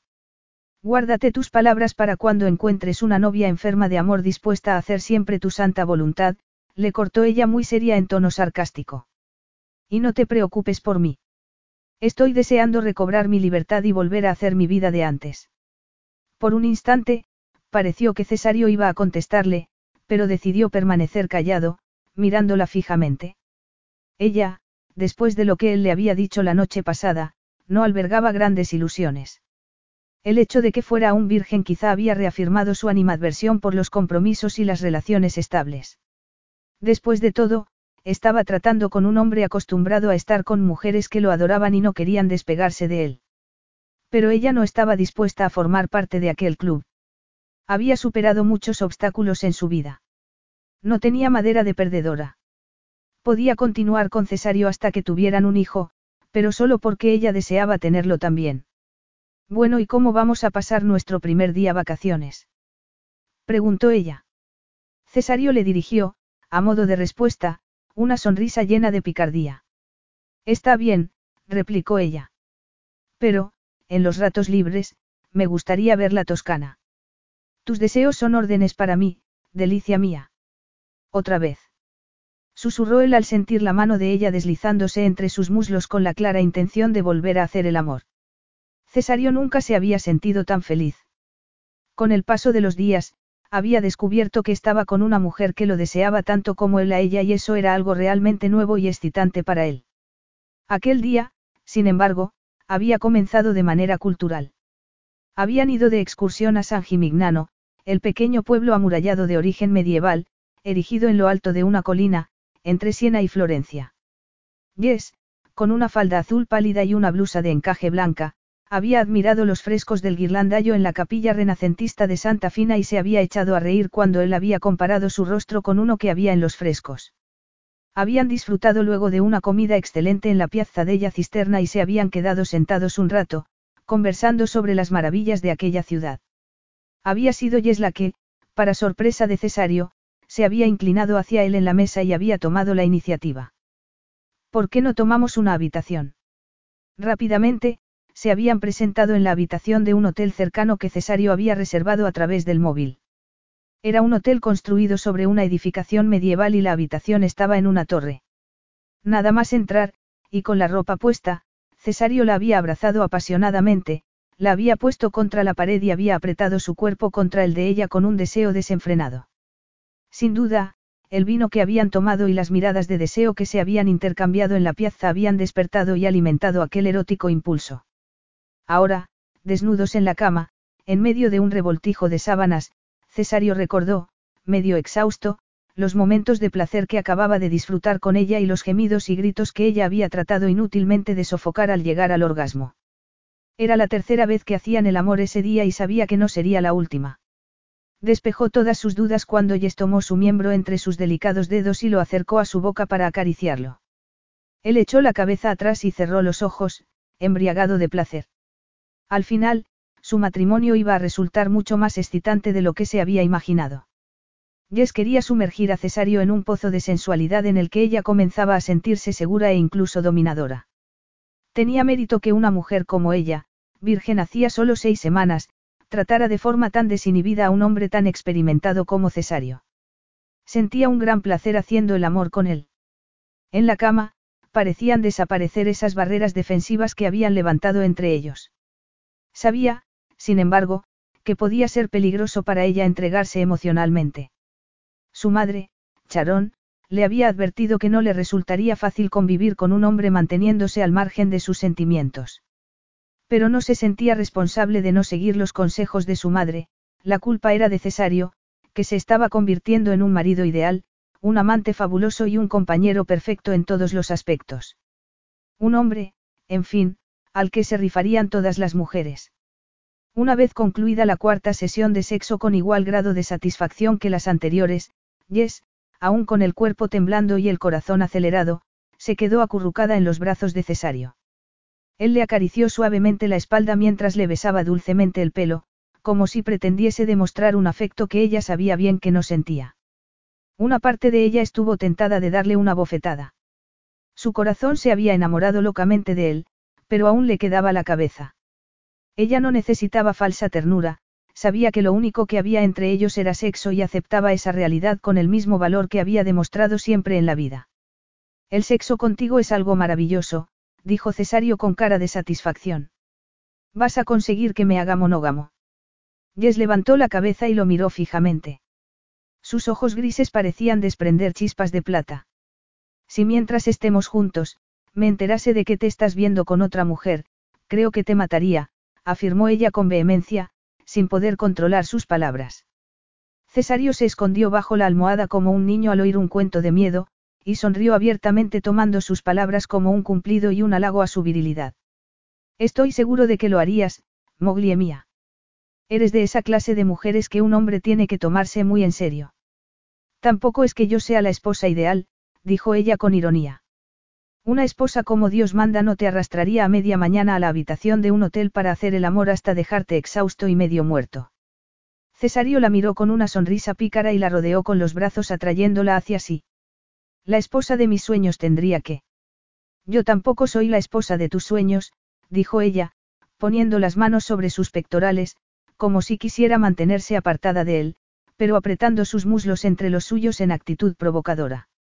Jess estaba convencida de que Alice, la hermosa rubia estadounidense que había sido una famosa modelo en el pasado y que ahora estaba casada con Estefano, sí que habría sido para Cesario la esposa de sus sueños. Alice y Estefano tenían una casa a pocos kilómetros de Collina Verde donde solían ir a menudo con sus dos preciosos hijos. Habían coincidido con ellos y les habían hecho una visita. Mientras los hombres habían estado hablando de política, de negocios y de los secretos para conseguir un buen vino, Jess y Alice habían tratado de conocerse mejor entre ellas. Jess admiraba a Alice por su talento como artista amateur, pero sentía algún resquemor por su larga lista de atractivos y cualidades. Alice era amable y cordial, y tan encantadora dentro como fuera de casa. Jess estaba convencida de que ningún hombre que hubiera perdido a una mujer como ella podría recobrarse fácilmente y rehacer su vida sin más. No le sorprendía que Cesario hubiera estado enamorado de Alice en otro tiempo, ni que pudiera seguir manteniendo con ella una buena relación. Por otra parte, nunca había visto nada reprochable cuando estaban juntos. Eso sí, veía con cierto recelo que ellos se conociesen tan bien mientras que la suya era una relación incipiente. Era realmente todo un desafío no sentir celos de esa mujer. Jess puso ahora una mano sobre el pecho de Cesario y él tomó la otra entre las suyas acariciando con la yema del pulgar la cicatriz que tenía en el dorso. Dime quién te hizo esto, dijo él con gesto serio. Necesito saber lo que te pasó. Tuve la desgracia de llamar la atención de un acosador sexual en mi primer año en la universidad. Era un hombre solitario y sin empleo, al que nunca había visto, explicó ella con gesto de pesar. Cuando la policía me enseñó su foto después del ataque, no me resultó nada fácil reconocerlo. Un acosador. Repitió él frunciendo el ceño. Pensaba que había sido víctima de un robo accidental. No fue un robo ni fue accidental. Todo empezó con unas cartas y unos pequeños regalos que empezaron a aparecer en mi buzón de correos. Yo no tenía la menor idea de quién me los estaba enviando. Al principio pensé que sería algo romántico, como las cosas que había oído sobre los amores platónicos y secretos. No te diste cuenta de que podía haber un interés anormal en todo ello, dijo él, apretándole inconscientemente la mano. No, hasta que un día el acosador me vio con un amigo y se imaginó que era mi novio. A partir de entonces, las cosas tomaron un giro repentino. Las cartas comenzaron a estar llenas de groserías e insultos, me llamaba. Debió de ser muy desagradable para ti, dijo Cesario, estrechándola entre sus brazos para que se sintiera más tranquila y segura. Sin duda se trataba de un perturbado mental. Fuiste a la policía. En las cartas no había ninguna amenaza de violencia, así que tampoco había ningún delito que denunciar. La ley ha cambiado mucho desde entonces, pero en aquella época una mujer estaba casi indefensa frente a ese tipo de actos delictivos, dijo ella con cara de resignación. Estaba realmente asustada, porque era evidente que aquel hombre me estaba espiando. Pero nada me hacía pensar que fuese una amenaza seria. De hecho, mis amigos me tomaban el pelo, bromeando a todas horas sobre mi admirador secreto. Una tarde, volvía de clase camino del apartamento que compartía con otra chica. Iba cargada de libros y de bolsas de la compra. Y él te estaba esperando, ¿verdad? Jess estaba muy pálida, pero las palabras fluían con facilidad de sus labios. Sí. Apareció justo cuando llegué al primer rellano de la escalera. Me di cuenta de que había algo raro en su forma de mirarme. Nunca lo había visto, pero supe que era él. Dejé caer al suelo todo lo que llevaba en las manos y bajé corriendo las escaleras. Pero no fui lo bastante rápida. Cuando vi el cuchillo sobre mi cabeza, puse delante las manos para protegerme la cara. No recuerdo mucho más, salvo que me puse a gritar. Un vecino salió al oír mis gritos y entonces mi asaltante me dejó y salió huyendo escaleras abajo.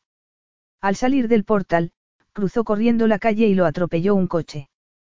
Tengo que confesar que no lo sentí. Habría vivido atemorizada toda la vida si él hubiera sobrevivido. Cesario permaneció abrazado a ella hasta que vio que dejaba de temblar y recobraba el ritmo normal de su respiración. Siento que hayas tenido que revivir una experiencia tan traumática. Pero necesitaba saber lo que te había pasado. Ahora comprendo por qué preferías ir vestida siempre de forma. Después del ataque, no me sentía a gusto llevando ropa que pudiera llamar la atención de los hombres.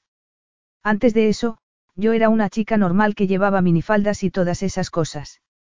No es que piense que en cada hombre pueda haber un acosador sexual en potencia. Pero sí que el aspecto de una mujer es lo que más influye para que un hombre se fije en ella.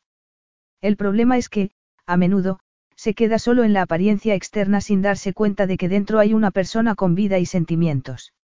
Yo he cometido ese tipo de errores muchas veces, bella mía, confesó Cesario con un gesto de amargura. La verdad es que, con la reputación que tienes, debería habérmelo pensado antes, replicó ella. Si basas tu opinión en lo que la prensa británica ha publicado sobre mí, creo que deberías tener presente que solo comenzó a ponerme la etiqueta de Playboy después de que me atreviera a dejar a su querida musa, Gilly Carlton. Jess abrió los ojos sorprendida al oír el nombre de una de las actrices más populares de la televisión británica. No sabía que ella y tú. No hubo nunca nada entre nosotros. ¿Cómo podía haberlo si ella estaba siempre bebida? Tuve un par de encuentros con ella y fueron más que suficientes. No dudo que sea verdad, pero la opinión que tengo de ti no es por lo que haya leído en las revistas, dijo ella, mirándolo de forma misteriosa y provocadora. Si te soy sincera, tengo que decirte que poseo mi propia fuente de información. ¿Quién? Eso es secreto, respondió ella, apartando la sábana y soltándose de él para bajarse de la cama. Por una vez, voy a aprovechar para darme una ducha antes que tú. Qué pereza me da moverme de aquí. ¿Por qué no nos quedamos esta noche, cenamos tranquilamente y volvemos mañana a casa? Es nuestra última semana. Me parece una gran idea, dijo ella, entrando desnuda en el cuarto de baño. Estaba gratamente sorprendida de que él mostrase tanto interés por su luna de miel, que ya tocaba a su fin. Ciertamente, habían pasado muy buenos ratos en aquellas seis semanas. Habría sido una luna de miel idílica si no fuera porque ella sabía que todo había sido únicamente para darle un heredero. Tenía que despertarse de aquel sueño mágico y poner los pies en el suelo. En pocos días, acabaría todo y ella volvería a Inglaterra, a su vida de siempre, con sus animales y su rutina diaria.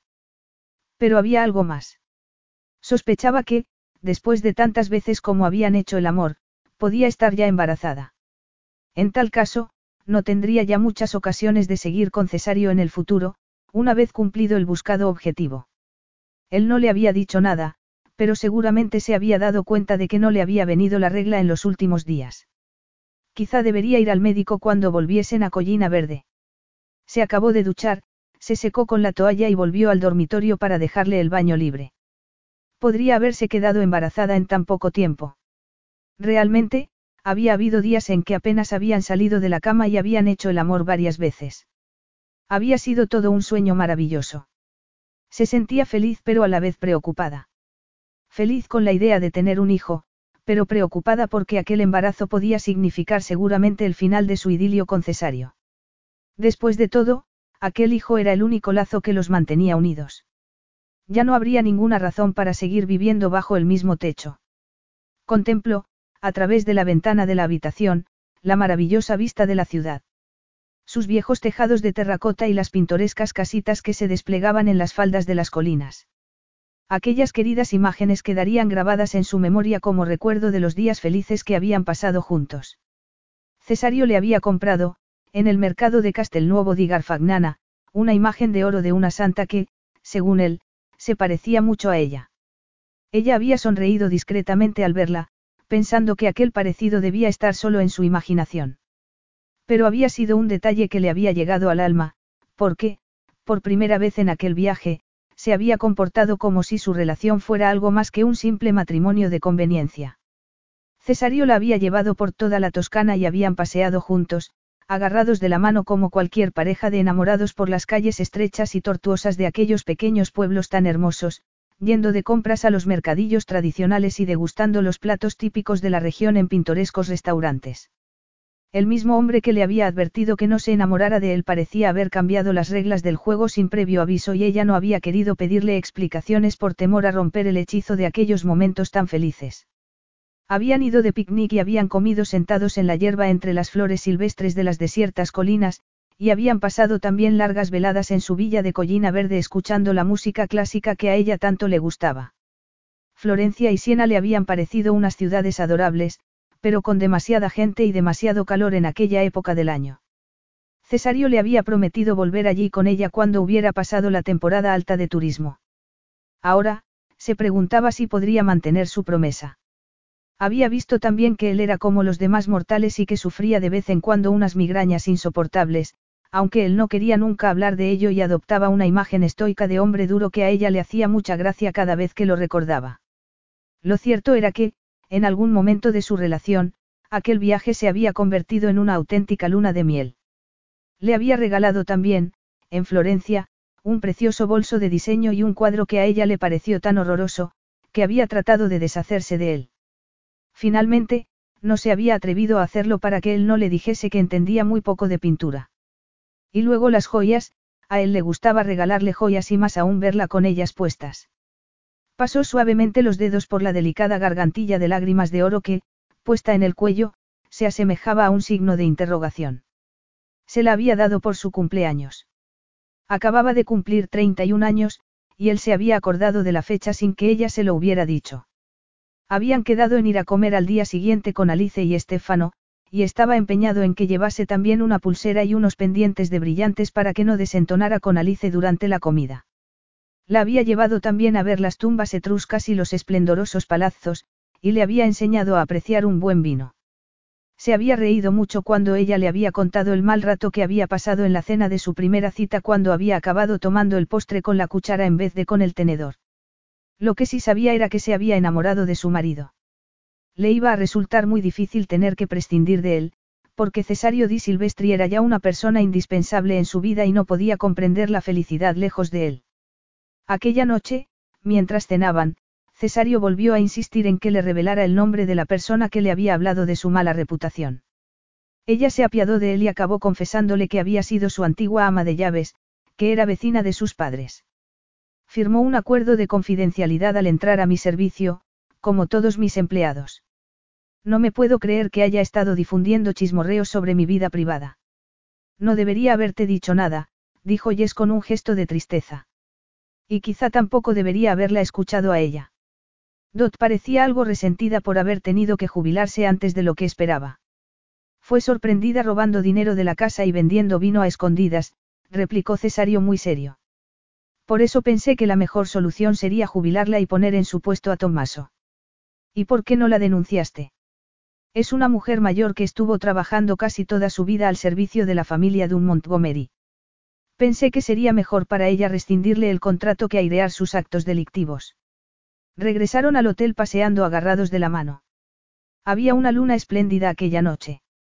Al llegar a una plaza, él se detuvo y la besó. Fue un beso suave pero lleno de pasión que a ella le caló en lo más hondo de su alma y de su corazón. Creo que te juzgué mal, afirmó ella en tono de disculpa. Tenía de ti la peor opinión del mundo incluso antes de conocerte. Pero ahora ya no es así, ¿verdad? picó la mía. Eres un playboy como dice la prensa sensacionalista. Preguntó Jess sin rodeos tratando de despejar todas sus dudas sobre él. Cesario emitió una especie de gruñido en respuesta a la pregunta. Vas a utilizar mi respuesta en mi contra. Probablemente, admitió ella. Confieso que me aproveché de algunas chicas cuando era más joven y el sexo era para mí solo una diversión, pero ni siquiera entonces mentía ninguna ni le hice promesas que no pensase cumplir. Crecí al lado de mi padre, que siempre estaba con dos o más mujeres a la vez, y pude ver el daño que les hizo. Me juré que yo nunca llevaría una vida como la suya, con gritos y peleas a todas horas, y escenas de celos y amargas rupturas. La mentira es lo único que yo no podría perdonar, dijo ella. La sinceridad es lo más importante para mí. El rostro de Cesario pareció cobrar una inusitada tensión. Jess lo miró fijamente en el vestíbulo de aquel pequeño hotel y sospechó que, probablemente, le había molestado su comentario. Quizá ella tenía unos principios demasiado estrictos para él. O, tal vez, él había sospechado que ella estaba tratando de arrancarle una promesa. Nada más lejos de la realidad. No quería nada de él que no fuese por su propia voluntad. Aquella noche, después de que Cesario se quedó dormido, Jess permaneció despierta a su lado pensando lo que el futuro podría depararle. Capítulo 8. Un día y medio después, ya en víspera de su regreso a Inglaterra, Jess miró consternada la varilla del test del embarazo. No cabía ninguna duda, era lo que ella se había temido. Costaba creer que hubiera podido quedarse embarazada en el poco tiempo que había estado con Cesario. Se sintió desconcertada y algo confusa. Por una parte, desearía ponerse a bailar y dar saltos por la habitación y decirle a todo el mundo que quisiera escucharle que estaba esperando su primer hijo. Había soñado durante mucho tiempo con llegar a ser madre, y ahora que estaba a punto de lograrlo, tenía que sentirse eufórica. Pero, por otra parte, estaba confusa y desconcertada por el resultado positivo de la prueba. Podía significar el final de su matrimonio, y eso la llenaba de tristeza. Amaba a Cesario, no estaba preparada para perderlo. Quizá no lo estuviera nunca. No sabía si podría resistir tener que volver a Charlbury St. Helens y llevar sola su embarazo durante casi ocho meses sin recibir más que alguna que otra llamada por teléfono del padre de su hijo.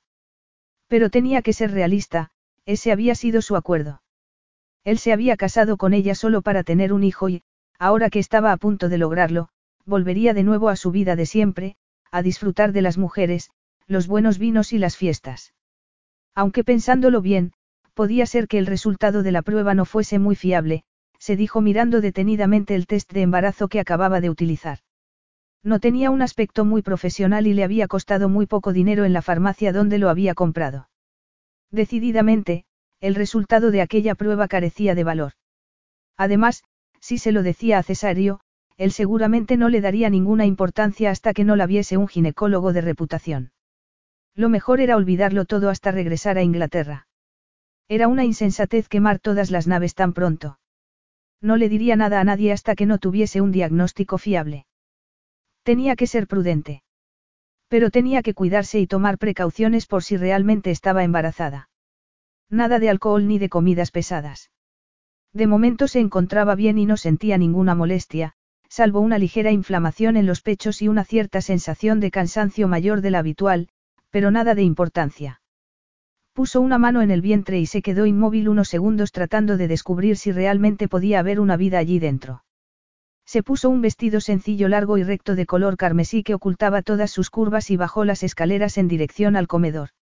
Agostina, el ama de llaves, le informó de que Alice estaba con Cesario. Jess estaba a punto de entrar en la sala para reunirse con ellos cuando le sorprendió escuchar una conversación algo subida de tono. No, de ningún modo. Oyó decir a Cesario. Pero yo no tengo valor para mirarla a la cara, dijo Alice angustiada. Jess se merece saber la verdad, Cesario. ¿Cómo crees que se va a sentir si no se lo dices? Sorprendida por aquellas misteriosas palabras, Jess se escondió en una esquina del vestíbulo para que no la vieran, deseosa de averiguar de qué estaban hablando tan acaloradamente. Jess no tiene por qué saber nada. Ojos que no ven, corazón que no sienten.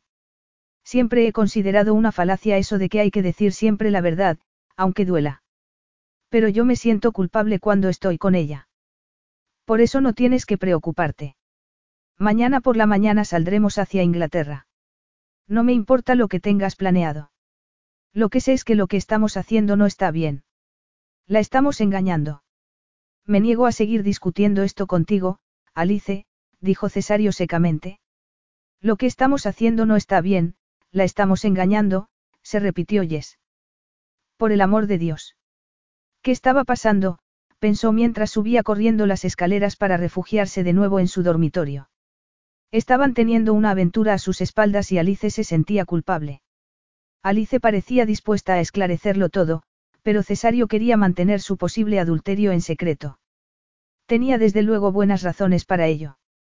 Él quizá no había sido sincero con ella diciéndole claramente lo que sentía por Alice al embarcarse en aquel matrimonio de conveniencia. Ella tampoco había querido preguntárselo. Pero lo que estaba claro era que él se había casado con ella solo para tener un hijo que naciera de forma legal con todas las bendiciones de un matrimonio y poder heredar collina verde. Era por tanto lógico que no quisiera que Alice sacara a la luz su aventura en aquel momento. Se dejó caer desolada en el borde de la cama. Sentía náuseas. Nunca podía haberse esperado una cosa así del hombre con el que se había casado. Para empezar, Cesario y Estéfano eran casi como hermanos. Se habían criado juntos y Cesario había pasado mucho tiempo con la familia de Estéfano tras la muerte prematura de su madre. Había creído que Cesario respetaba a su primo. ¿Cómo podía Cesario traicionarlo de esa manera? Se lamentó de ser tan estúpida y haber estado tan ciega como para no sospechar de una mujer que ya había sido una vez la amante de Cesario. Además, Alice era sin duda una mujer extraordinariamente bella. Cerró los ojos y apretó los puños. ¿Cómo había sido tan ingenua como para creerse las explicaciones que Cesario le había dado para defenderse de los ataques de la prensa sensacionalista? Estaba enamorada y había preferido pensar de él lo mejor, aceptando que todo lo que se decía en las revistas del corazón eran calumnias destinadas a alimentar la curiosidad de los lectores que disfrutaban con las peripecias y aventuras de los personajes ricos y famosos. Cesario la había engañado. No era por tanto de extrañar que hubiera engañado también a su primo haciéndole creer que su relación con Alice era solo una simple amistad. ¿Qué podía hacer? Se estaría acostando en la actualidad con Alice. Estarían reservándose para cuando él terminase su relación con ella. ¿Tendrían acaso ese tipo de delicadeza? Por otra parte, ella apenas se había despegado de su lado desde el día de la boda, y las pocas veces que él se había ido de viaje de trabajo le había respondido enseguida al móvil cuando le había llamado. ¿Cuándo habría tenido la oportunidad de engañarla con Alice? Si de verdad lo había hecho, había demostrado una increíble habilidad y discreción para no levantar sospechas. Podría haber quizá otra explicación más simple para la misteriosa conversación que acababa de oír. Sumida en ese estado de confusión, salió del dormitorio y bajó las escaleras de nuevo justo en el momento en que Cesario salía del salón. No va a comer Alice con nosotros. Le preguntó ella para que supiese que estaba al tanto de la presencia de Alice en la casa. No, respondió él con una mirada recelosa. Le pedí que se quedara, pero ha recibido esta mañana a unos invitados que van a pasar con ellos el fin de semana y tuvo que irse. Por cierto, antes de que se me olvide, dejó un regalo para ti. Me dijo que, aunque con retraso, lo considerases como su regalo de boda, añadió, dirigiéndose de nuevo al salón y volviendo al poco rato con una pequeña caja. ¿Qué es? dijo ella con el gesto fruncido. Creo que es algo que ha pintado para ti, contestó él sin mostrar mayor interés. Jess quitó la envoltura y luego el papel burbuja y vio un dibujo de sus perros tumbados a la sombra de un roble a la entrada de la casa. Recordó haber visto a Alice una mañana haciendo unos bocetos en aquel lugar, pero había supuesto que estaría pintando alguno de los maravillosos paisajes que se veían desde allí. El dibujo había sabido captar a la perfección los rasgos característicos y la expresión de cada uno de los animales. Es realmente precioso, exclamó ella encantada sinceramente con el regalo. Alice demuestra tener mucho talento. Parece que su dibujo te ha hecho más ilusión que los cuadros que yo te compré, dijo él arqueando las cejas con gesto de incredulidad. Jess siguió contemplando el dibujo de los perros que tanto quería y la asaltó entonces un sentimiento de culpabilidad. No podía creer que una mujer que había tenido ese detalle tan bonito con ella pudiera estar a la vez engañándola con su marido. Tal vez fuera un poco ingenua, pero tenía que reconocer que tampoco podía deducirse de la conversación que había oído que hubiera una relación secreta entre ellos. No estaría siendo un poco paranoica, viendo cosas que realmente no existían. No estaría celosa de Alice sin razón. No se habría precipitado sacando falsas conclusiones de unas palabras que podían tener cualquier otro significado. Te veo muy callada esta tarde, picó la mía. Hace mucho calor y tengo un poco de sueño atrasado. Sí, pareces cansada. No te he dejado dormir casi ningún día, dijo él, mirándola fijamente a los ojos. Pero esta noche. No, de ninguna manera, le cortó ella tratando de controlarse para no decir las palabras que tenía en la punta de la lengua. Creo que me iré a echar la siesta. A pesar de sus recelos e inquietudes se fue a acostar y se pasó durmiendo tranquilamente toda la tarde y parte de la noche. Cuando se despertó, fue a ver a Cesario a la salita que usaba para trabajar. Él levantó la vista del escritorio y contempló su figura recortada en el marco de la puerta. Parecía una mariposa con aquella blusa malva y una falda a juego. Ven a ver esto, le dijo él con mucho entusiasmo. Jess se acercó a la mesa y observó la hoja de papel que él estaba mirando con tanto interés. ¿Qué es? preguntó ella desconcertada. Me lo acaba de enviar Rigo esta tarde por correo electrónico. Jess volvió a mirar aquel extraño documento. Era un conjunto de letras aparentemente inconexas que alguien había recortado de un periódico y había unido cuidadosamente para formar una nota. Pero le resultaba bastante difícil entenderla. Solo pudo apreciar que estaban escritas en inglés. ¿Qué significa esto? ¿Y quién es ese Rigo? Rigo Costello es el jefe de mi servicio de seguridad. Esto es una impresión escaneada cuyo original llegó esta mañana al Stone Hall. Se ofrecen a devolverme el cuadro robado a cambio de una comisión o recompensa. Tu cuadro, el cuadro que robaron. Una comisión repitió Jess sin salir de su sorpresa. Creo que podemos afirmar sin ningún género de dudas que fueron los ladrones los que enviaron esta nota. Seguramente les resultó imposible colocar el cuadro en el mercado y decidieron tratar de extorsionarme para conseguir el dinero que querían. Jess seguía tratando de descifrar a duras penas el galimatías de aquel conjunto de palabras llenas de faltas de ortografía. Cesario le leyó la nota de principio a fin. Acababa diciendo que recibiría instrucciones próximamente para indicarle dónde tenía que dejar el dinero. ¿Qué vas a hacer ahora? preguntó ella. Desde luego, no pienso soltar un solo céntimo para recuperar algo que es mío, replicó Cesario con un gesto de desprecio. Me niego a negociar con una banda de delincuentes. Jess se apartó de la mesa un instante para reconsiderar la situación. Cesario podría haber recuperado su obra de arte si hubiese denunciado el robo a la policía, pero no lo había hecho para no incriminar a su padre. Le vinieron entonces a la memoria ciertos recuerdos de la infancia que no podía olvidar, relacionándolos con las malas artes de que se habían valido sus primos para mezclar a su padre en aquel delito. De pronto, creyó verlo todo con claridad. Sabía, a ciencia cierta, quién había sido el responsable del robo del cuadro. Cuando tenía 14 años, mis primos, Jason y Mark, enviaron una nota como esta para intimidar a un vecino que se había quejado de ellos a la policía. Era una nota muy mal escrita. Estoy casi segura de fueron ellos los que te robaron el cuadro. Vaya. Veo que he emparentado con una familia muy interesante, dijo él irónicamente con una leve sonrisa. No bromees con estas cosas. exclamó ella algo ruborizada. Piensa cómo te sentirías tú si estuvieras en mi lugar. Tienes razón, Moglie mía. Ha sido un comentario fuera de lugar, especialmente después de la información tan útil que acabas de proporcionarme. Olvidémoslo. Está bien. Sé muy bien lo mucho que apreciabas ese cuadro y no sabes cómo lamento su pérdida. Tú no tienes la culpa de nada, replicó él. No eres responsable de que tu padre se dejara embaucar por unos familiares desaprensivos. Jess se sintió feliz oyendo aquellas palabras tan generosas. Sin embargo, durante la cena, Cesario se mostró muy preocupado, y al terminar, se disculpó diciendo que tenía que ir a su estudio a terminar un trabajo que tenía pendiente. Y aquella noche, por vez primera, desde hacía unas semanas, no fue a dormir con ella. Jess se quedó despierta pensando en su vuelta a Inglaterra al día siguiente y en la razón del distanciamiento repentino de Cesario. Quizá estuviera resentido por haberse casado con una mujer cuya familia estaba llena de delincuentes. Había estado sin embargo muy amable con ella durante la cena, diciéndole que ella no tenía ninguna culpa de lo que había pasado con su cuadro, pero ella no podía pasar por alto que, si estaba ahora casada con él e iba probablemente a tener un hijo, era debido precisamente al robo de aquel cuadro. Se levantó a la mañana siguiente con unas ojeras tremendas y decidió ponerse bastante más maquillaje del habitual para tratar de mejorar su aspecto. No consiguió ver a Cesario hasta después del desayuno. Seguía frío y distante. Pensó entonces en su posible embarazo.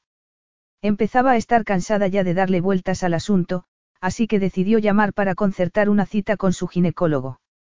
Partieron, según el horario previsto, hacia el aeropuerto y tomaron el vuelo hacia Londres. Los perros había salido ya el día anterior. Llegaron a Heathrow puntualmente. Una limusina que les estaba esperando los condujo a Alston Hall. Esta es ahora tu casa, la mía, dijo Cesario al llegar a la entrada de aquella mansión isabelina. Puedes hacer en ella los cambios que desees. Quiero que te sientas a gusto aquí.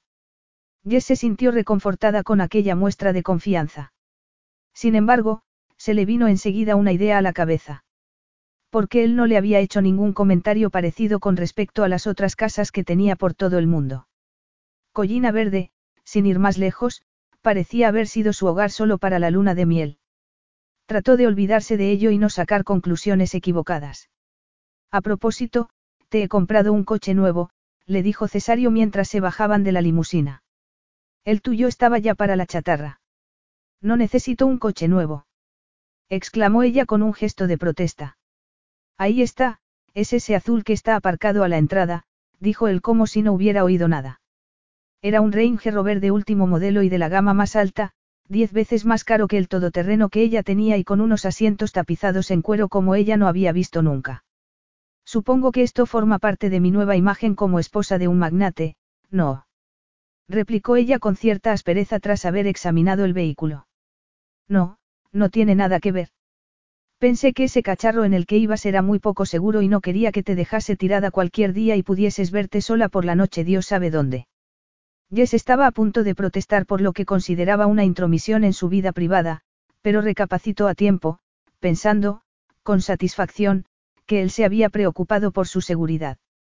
No creo que dure mucho tiempo así de limpio y reluciente cuando empiece a usarlo y meta a los perros, dijo ella bromeando. Tommaso apareció en la entrada con su sonrisa habitual mientras un tropel de perros salía a darles la bienvenida en medio de una algarabía de ladridos. Cesario le dijo a Jess que tenía que asistir a una reunión urgente y se dirigió hacia el garaje, pero Wade corrió como un rayo hacia él y se puso a su lado. El famélico Larcher había ganado confianza en Italia y se había convertido en la sombra de Cesario. Magic, al verlos, se fue dando saltos tras ellos. Jess subió a la habitación y se cambió. Se puso una ropa más cómoda y se fue a la consulta del ginecólogo. Treinta minutos después, tenía la confirmación que andaba buscando. Tendría un hijo para la primavera del año siguiente. Decidió ir a contárselo a su madre. Cesario estuvo aquí hace media hora, le dijo Charón Martín al llegar. Había hablado con tu padre en el trabajo y luego decidió venir aquí a hacerme unas preguntas sobre tu tío Sam. Jess se sintió sorprendida por la noticia e hizo una mueca de desagrado. ¿Qué quería? Tu marido quiere recuperar su cuadro y está resuelto a conseguirlo a toda costa. Le dijo a tu padre que procuraría mantenerle al margen del asunto, pero que no podía garantizarle, eso no es justo. Exclamó ella muy enfadada. Llegué a un acuerdo con Cesario. Él desea mantener el acuerdo, pero también quiere el cuadro. Es como todos los hombres, afirmó Charón con una sonrisa irónica. Lo quiere todo y no ve ninguna razón que se lo impida. Jess miró a su madre un instante. Sin duda, tenía mucha experiencia de la vida. Mamá, el año que viene, vas a ser abuela. Charón se quedó por un instante perpleja mirando a su hija, pero luego se fue hacia ella muy alegre y la dio un abrazo muy fuerte. Vaya prisa que os habéis dado. ¿Estás contenta, hija mía? Estoy como en una nube. Aún no se lo he dicho a Cesario, así que guárdame el secreto. Antes de volver a Alston Hall, Jess llamó a la clínica veterinaria para interesarse por la marcha del trabajo. Le contó a su jefe nada más empezar lo de su embarazo, pues supondría un cambio reorganizativo muy importante en la clínica. En su estado, tendría que tomar más precauciones y hacer solo aquellos trabajos que no entrañaran ningún riesgo para su salud ni para la del hijo que llevaba en su seno. Charlie se mostró muy comprensivo y le dio la enhorabuena. Cuando regresó a Alston Hall, vio a Tommaso en el vestíbulo revisando la colocación de un gran lienzo. El tema del cuadro era un tanto difícil de explicar. Parecía un árbol seco retorcido por un rayo. Rigo Costello, un hombre ya de cierta edad pero muy corpulento, estaba allí delante mirándolo muy orgulloso con una sonrisa de satisfacción. Jess echó una ojeada al cuadro y lo reconoció al instante por la descripción que Cesario le había hecho de él. Preguntó dónde estaba Cesario. Al parecer, estaba trabajando en su estudio. Se dirigió hacia allí, seguida de sus perros entre ladridos y jadeos. ¿Ya has vuelto? ¿Qué fuiste a hacer allí? Le preguntó ella muy enfadada nada más entrar. Cesario, de pie al otro lado del escritorio, levantó la vista. Hizo una seña con la mano a Magic, y el inquieto terrier se sentó y dejó de ladrar inmediatamente. Tu tío Sam es un hombre muy sensato. De repente, sin que hubiese pasado nada aparentemente, Cesario se cayó al suelo como fulminado por un golpe certero de un campeón de boxeo de los pesos pesados. Tomaso. Gritó Jess muy asustada, arrodillándose junto al cuerpo inerte de Cesario y observando con gran preocupación la lividez de su cara y el sudor frío de su frente. Rigo, el jefe de seguridad, fue el primero en acudir. Apártese, déjeme a mí, signora. Hay que llamar a un médico. exclamó ella, viendo que Cesario parecía inconsciente. Creo que no va a ser necesario, signora. El señor Di Silvestri está volviendo en sí. Yes vio, en efecto, como Cesario empezaba poco a poco a abrir los ojos y, tras parpadear varias veces, pareció recuperar la conciencia. Rigo le dijo a su jefe un par de frases rápidas en italiano y él le respondió algo al oído. Llamaré a un médico, dijo ella de nuevo. No, no quiero médicos. Afirmó Cesario con un ímpetu desmesurado mientras se apoyaba en el brazo de Rigo para tratar de levantarse del suelo. Es evidente que no te encuentras bien. Necesitas que te vea un médico, insistió ella muy alarmada. No ha sido nada. Me tropecé con el borde de la alfombra y, al caer, me he debido de dar un golpe en la cabeza, respondió Cesario, haciendo a Rigo un gesto para que saliera del estudio. Cuando el hombre salió, Jess se quedó mirando la alfombra, pero no vio ninguna rugosidad ni ningún doblez en ella. Había visto a Cesario caerse al suelo desplomado y le había parecido más una lipotimia o un desfallecimiento que un tropiezo accidental. La explicación de Cesario no tenía sentido, pero no entendía qué interés podría tener en engañarla sobre ese aspecto. Volvió a mirarlo detenidamente, viendo ahora más tranquila que empezaba a recuperar el color de la cara y su vitalidad habitual. Se sorprendió al darse cuenta de que él era poco menos que un extraño en su vida hacía solo unos meses y ahora en cambio lo era todo para ella. Dijiste que habías estado hablando con mi tío. Le recordó ella, tratando de volver sobre el asunto del cuadro, ahora que parecía haberse recuperado. Sí, contestó él. Y parecía muy tranquilo. No estaba preocupado siquiera por el hecho de que pudiera ir la policía a interrogarle.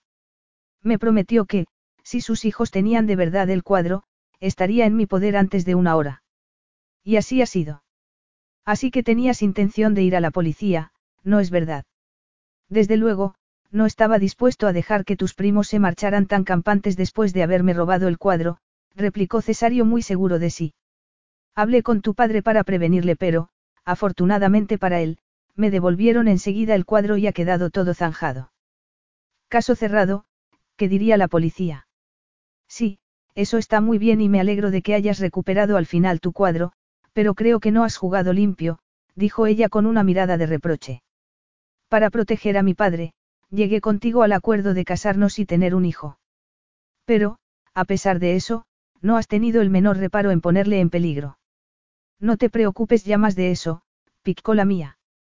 Todo está solucionado, dijo Cesario, acercándose a ella muy sonriente y cubriéndole la cara con las manos en un gesto lleno de ternura y afecto. No tienes nada que temer, tu padre es inocente. Lo supe cuando hablé personalmente con él, y si la policía hubiera ido a interrogarle, habría llegado a la misma conclusión que yo, Mogliemia. Aquellas palabras tan comprensivas hicieron que Jess lo viera todo con otros ojos. Puso los brazos alrededor de su cuello y se besaron de forma ardiente y apasionada. Sintió despertar en su interior aquel deseo que experimentaba siempre que estaba junto a él y se apretó contra su cuerpo duro y firme. Lo hacemos. Le susurró Cesario al oído, agarrándola de la mano y llevándola hacia las escaleras en dirección al dormitorio. Es la hora de la cena, replicó ella con la respiración entrecortada. Non comunidad europea problema, belleza mía. Tommaso no nos dejará morir de hambre, te lo aseguro. Y el deseo se reavivó con su segundo beso, aún más intenso y profundo. Ella sintió estremecerse todo su cuerpo con cada movimiento de su lengua.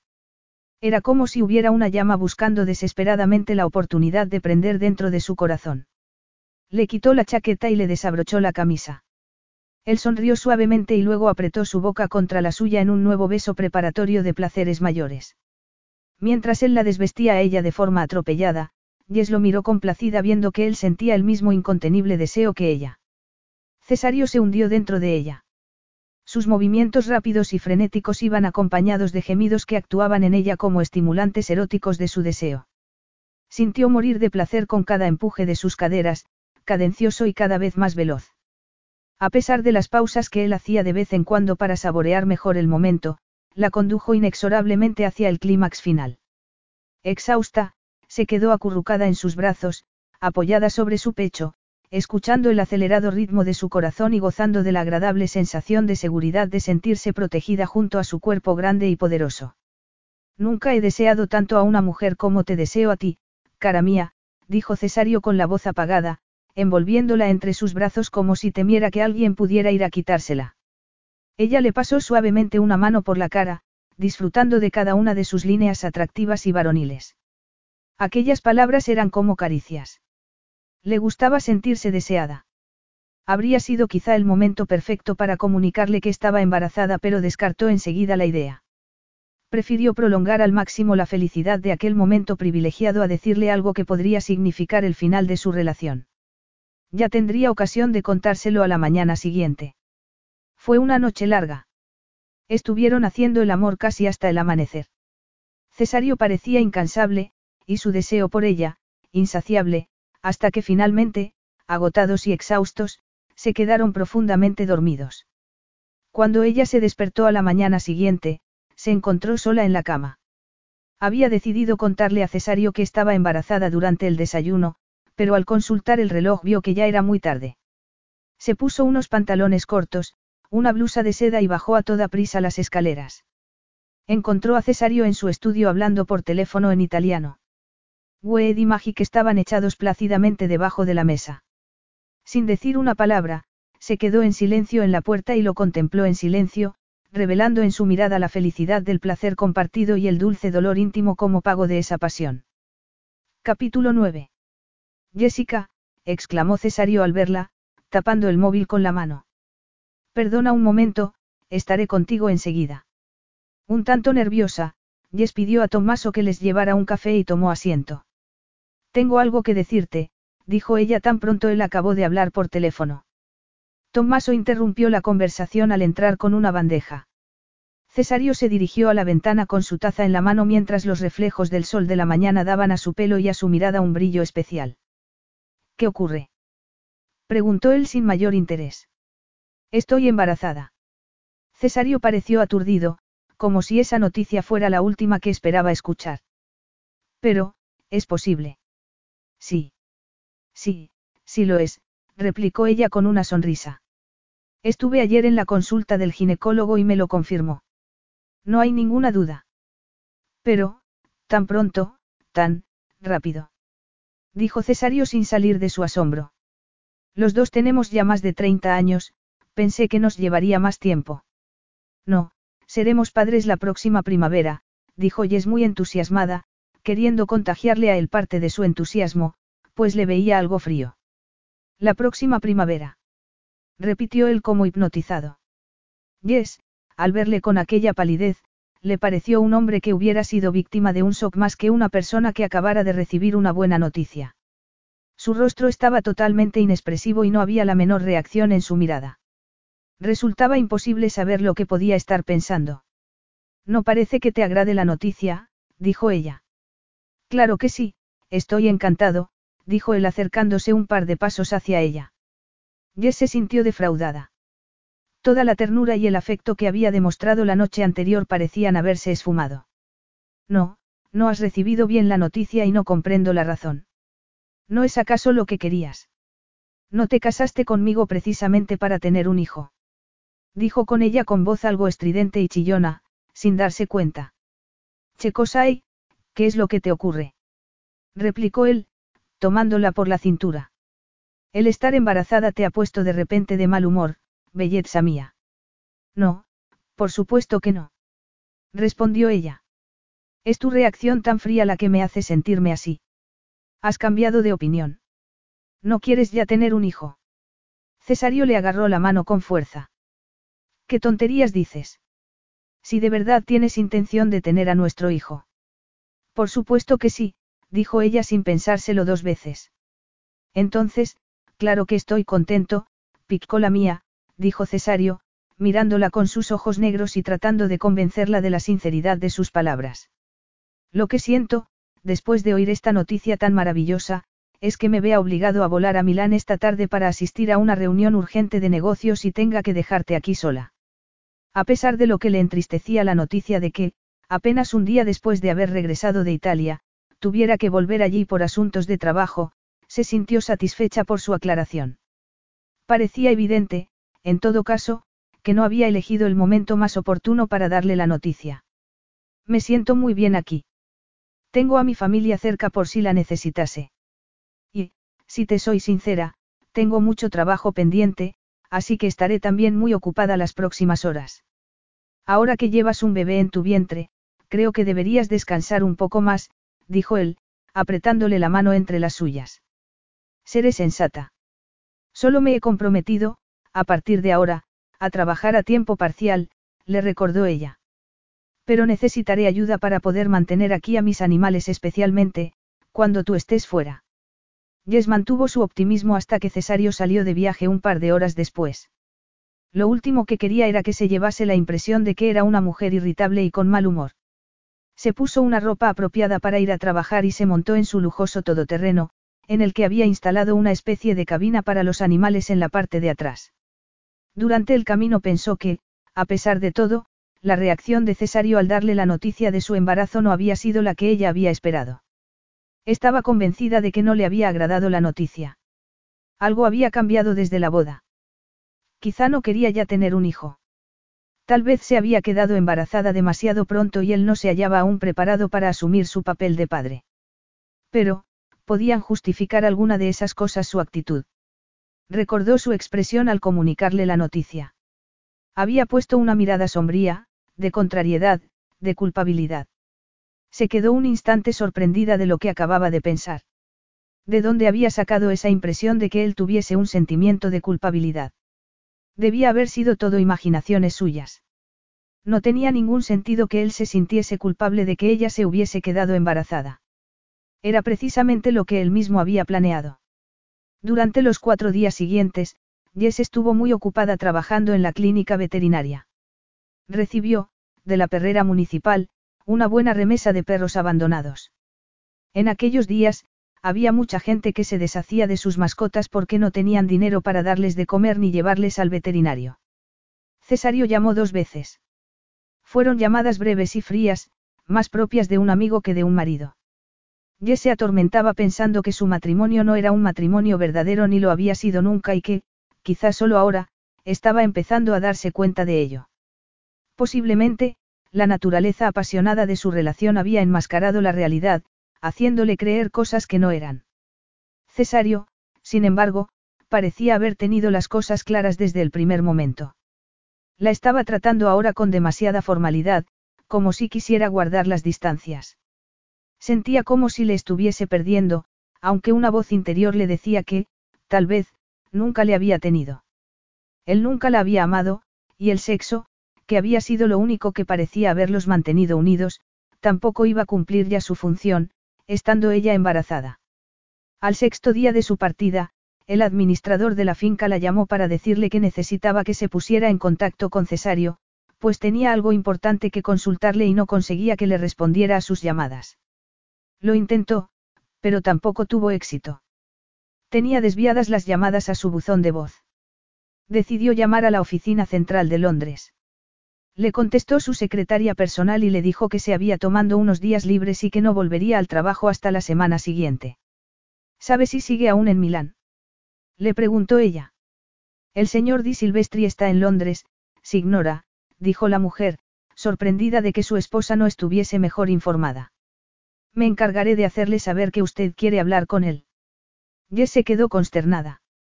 Cesario le había hecho creer que estaba en Italia cuando estaba en Londres. Le había mentido. Y lo peor era que ella no encontraba ninguna explicación inocente que pudiera justificar esa mentira. No, no es necesario que le moleste. No es nada importante. Veré a mi marido antes de que reciba cualquier mensaje que usted pueda enviarle. Colgó el teléfono y decidió hacer una llamada a Alice, quizá ella supiera dónde estaba. Pero el teléfono de Alice estaba también desviado al buzón de voz. Se le ocurrió llamar entonces al teléfono fijo de la casa que Stefano y Alice tenían en Italia. Una mujer contestó diciendo que la señora estaba en Inglaterra visitando a unos amigos. Por segunda vez en el espacio de dos semanas, Jess estaba comida por los celos y las sospechas. Los presentimientos más negros y pesimistas rondaban por su cabeza. Estaría Cesario teniendo en aquellos momentos una aventura con su antigua novia. Estarían los dos juntos en Londres riéndose de ella. Sintió un dolor agudo en la boca del estómago. No podía seguir allí quieta, lloriqueando, sin conocer la verdad. Decidió ir inmediatamente al apartamento que Cesario tenía en Londres y afrontar con valentía lo que allí pudiera encontrar. Se encontraría allí con Alice. Tenía que saber lo que estaba pasando. No podía vivir sumida en aquella duda. ¿Cómo podría levantarse tranquilamente mañana de la cama sin saber si su matrimonio seguía vivo o estaba roto definitivamente? Se fue en el coche hasta la estación local y allí tomó el tren que unía ambas ciudades. Pensó en lo irónico que era que sintiera náuseas por primera vez durante el viaje. Sin duda, la tensión que tenía y su estado emocional estaban buscando una válvula de escape. Al llegar a Londres, tomó un taxi en la estación de Waterloo y le dio al conductor la dirección de Cesario. Era un bloque de apartamentos muy moderno. Montó en el ascensor y, mientras subía, se preguntó si estaría tan pálida y desmejorada como la imagen que reflejaban las paredes de acero inoxidable del ascensor. Rigo Castello salió a abrirla. No había la menor muestra de inquietud ni nerviosismo en su expresión, por lo que dedujo que no iba a sorprender en esa ocasión a Cesario inflagrante delicto. Se puso muy erguida y echó la cabeza atrás, con altivez. Como esposa, tenía todo el derecho a pedir ciertas explicaciones al padre de su futuro hijo. Pasó a una sala muy espaciosa con unas vistas espléndidas de la ciudad.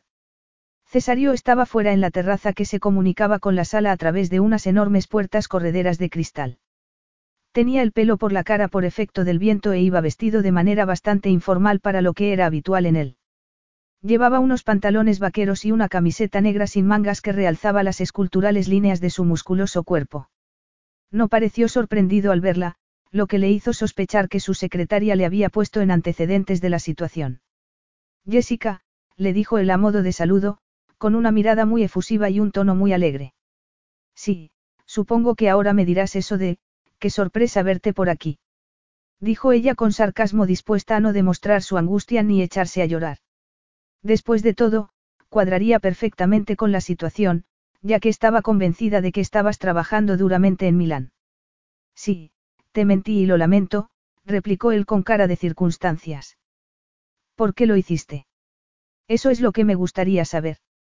Quizá no te guste tanto cuando te lo explique, afirmó Cesario. Por eso traté de mantenerte al margen de la situación.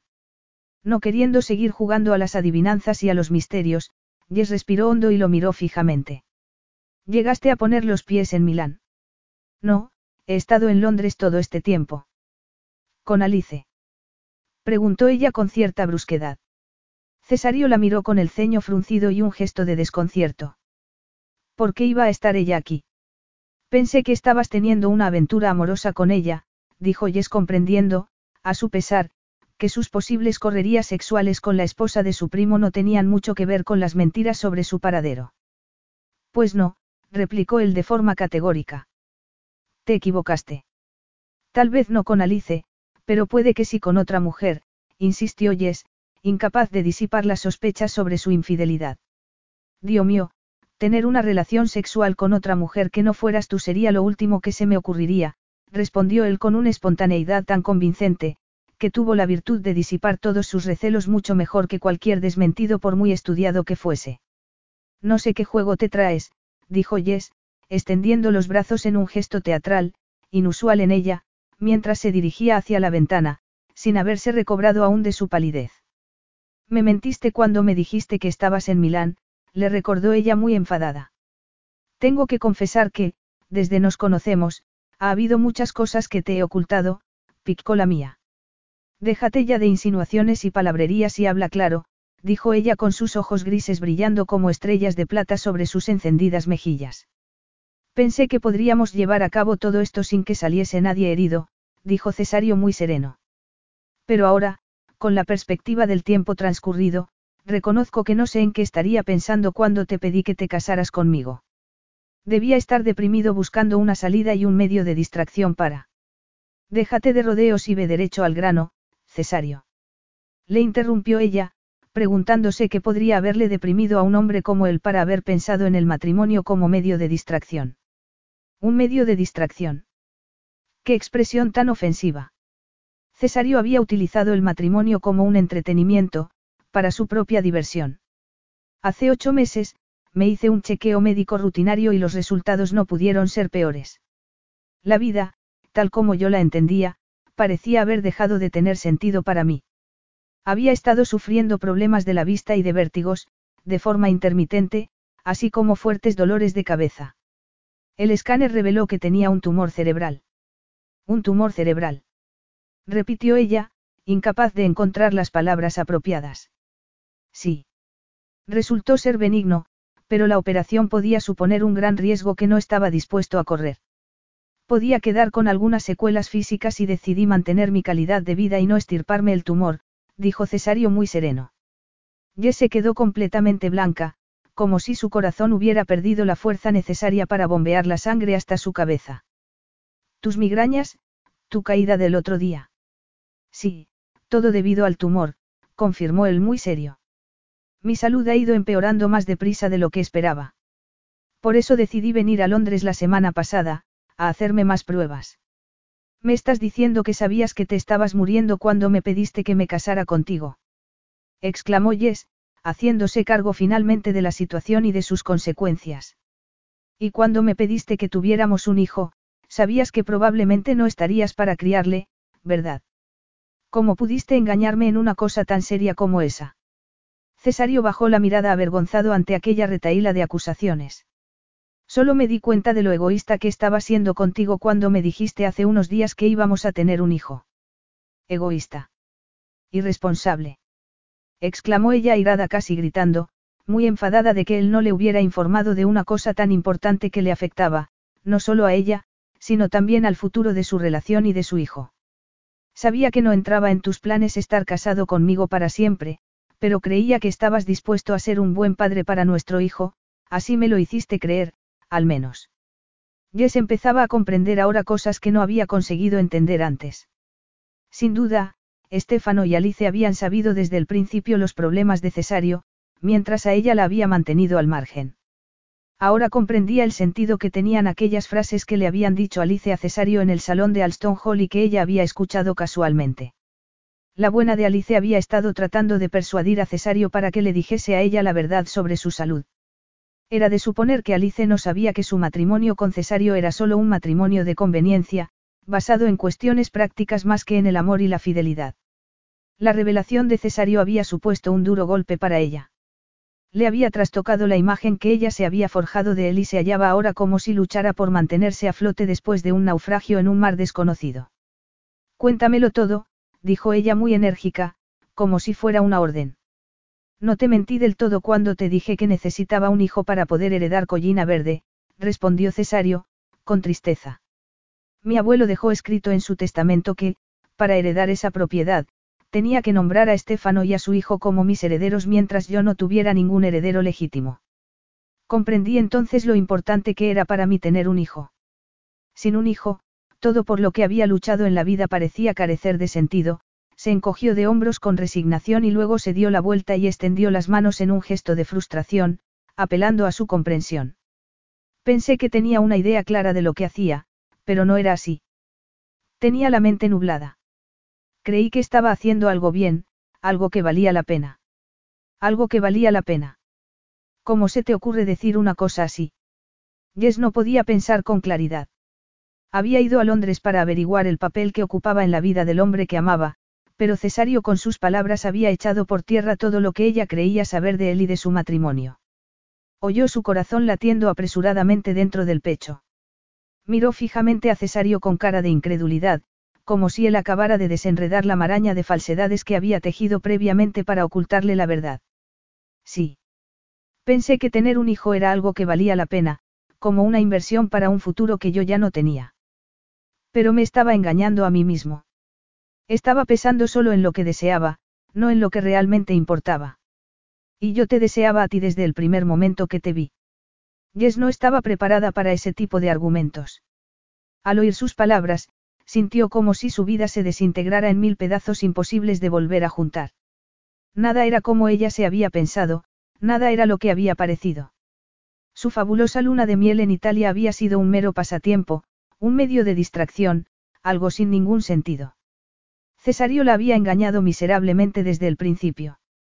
Él no iba a seguir a su lado como esposo, ni como padre de su hijo, ni siquiera como un viejo amigo, se dijo ella con amargura. No iba a estar a su lado de ninguna manera. Todo lo que me dijiste fue una mentira, dijo ella como un juez en un tribunal. Sé lo importante que es para ti la sinceridad, replicó Cesario con expresión de abatimiento. No estoy tratando de minimizar el daño que te he hecho. Soy consciente del error que he cometido. Es demasiado tarde ya para arrepentirse. Estoy casada contigo y estoy embarazada, afirmó ella con una amarga mirada llena de resentimiento. Él la miró con sus ojos negros y profundos. Ella lo miró, a su vez, como si fuera la primera vez que lo viese. Era tan apuesto, tan sexy, pero a la vez tan inasequible, tan insondable. Podemos separarnos ahora mismo si es eso lo que quieres. No hay ningún problema, dijo Cesario muy sereno.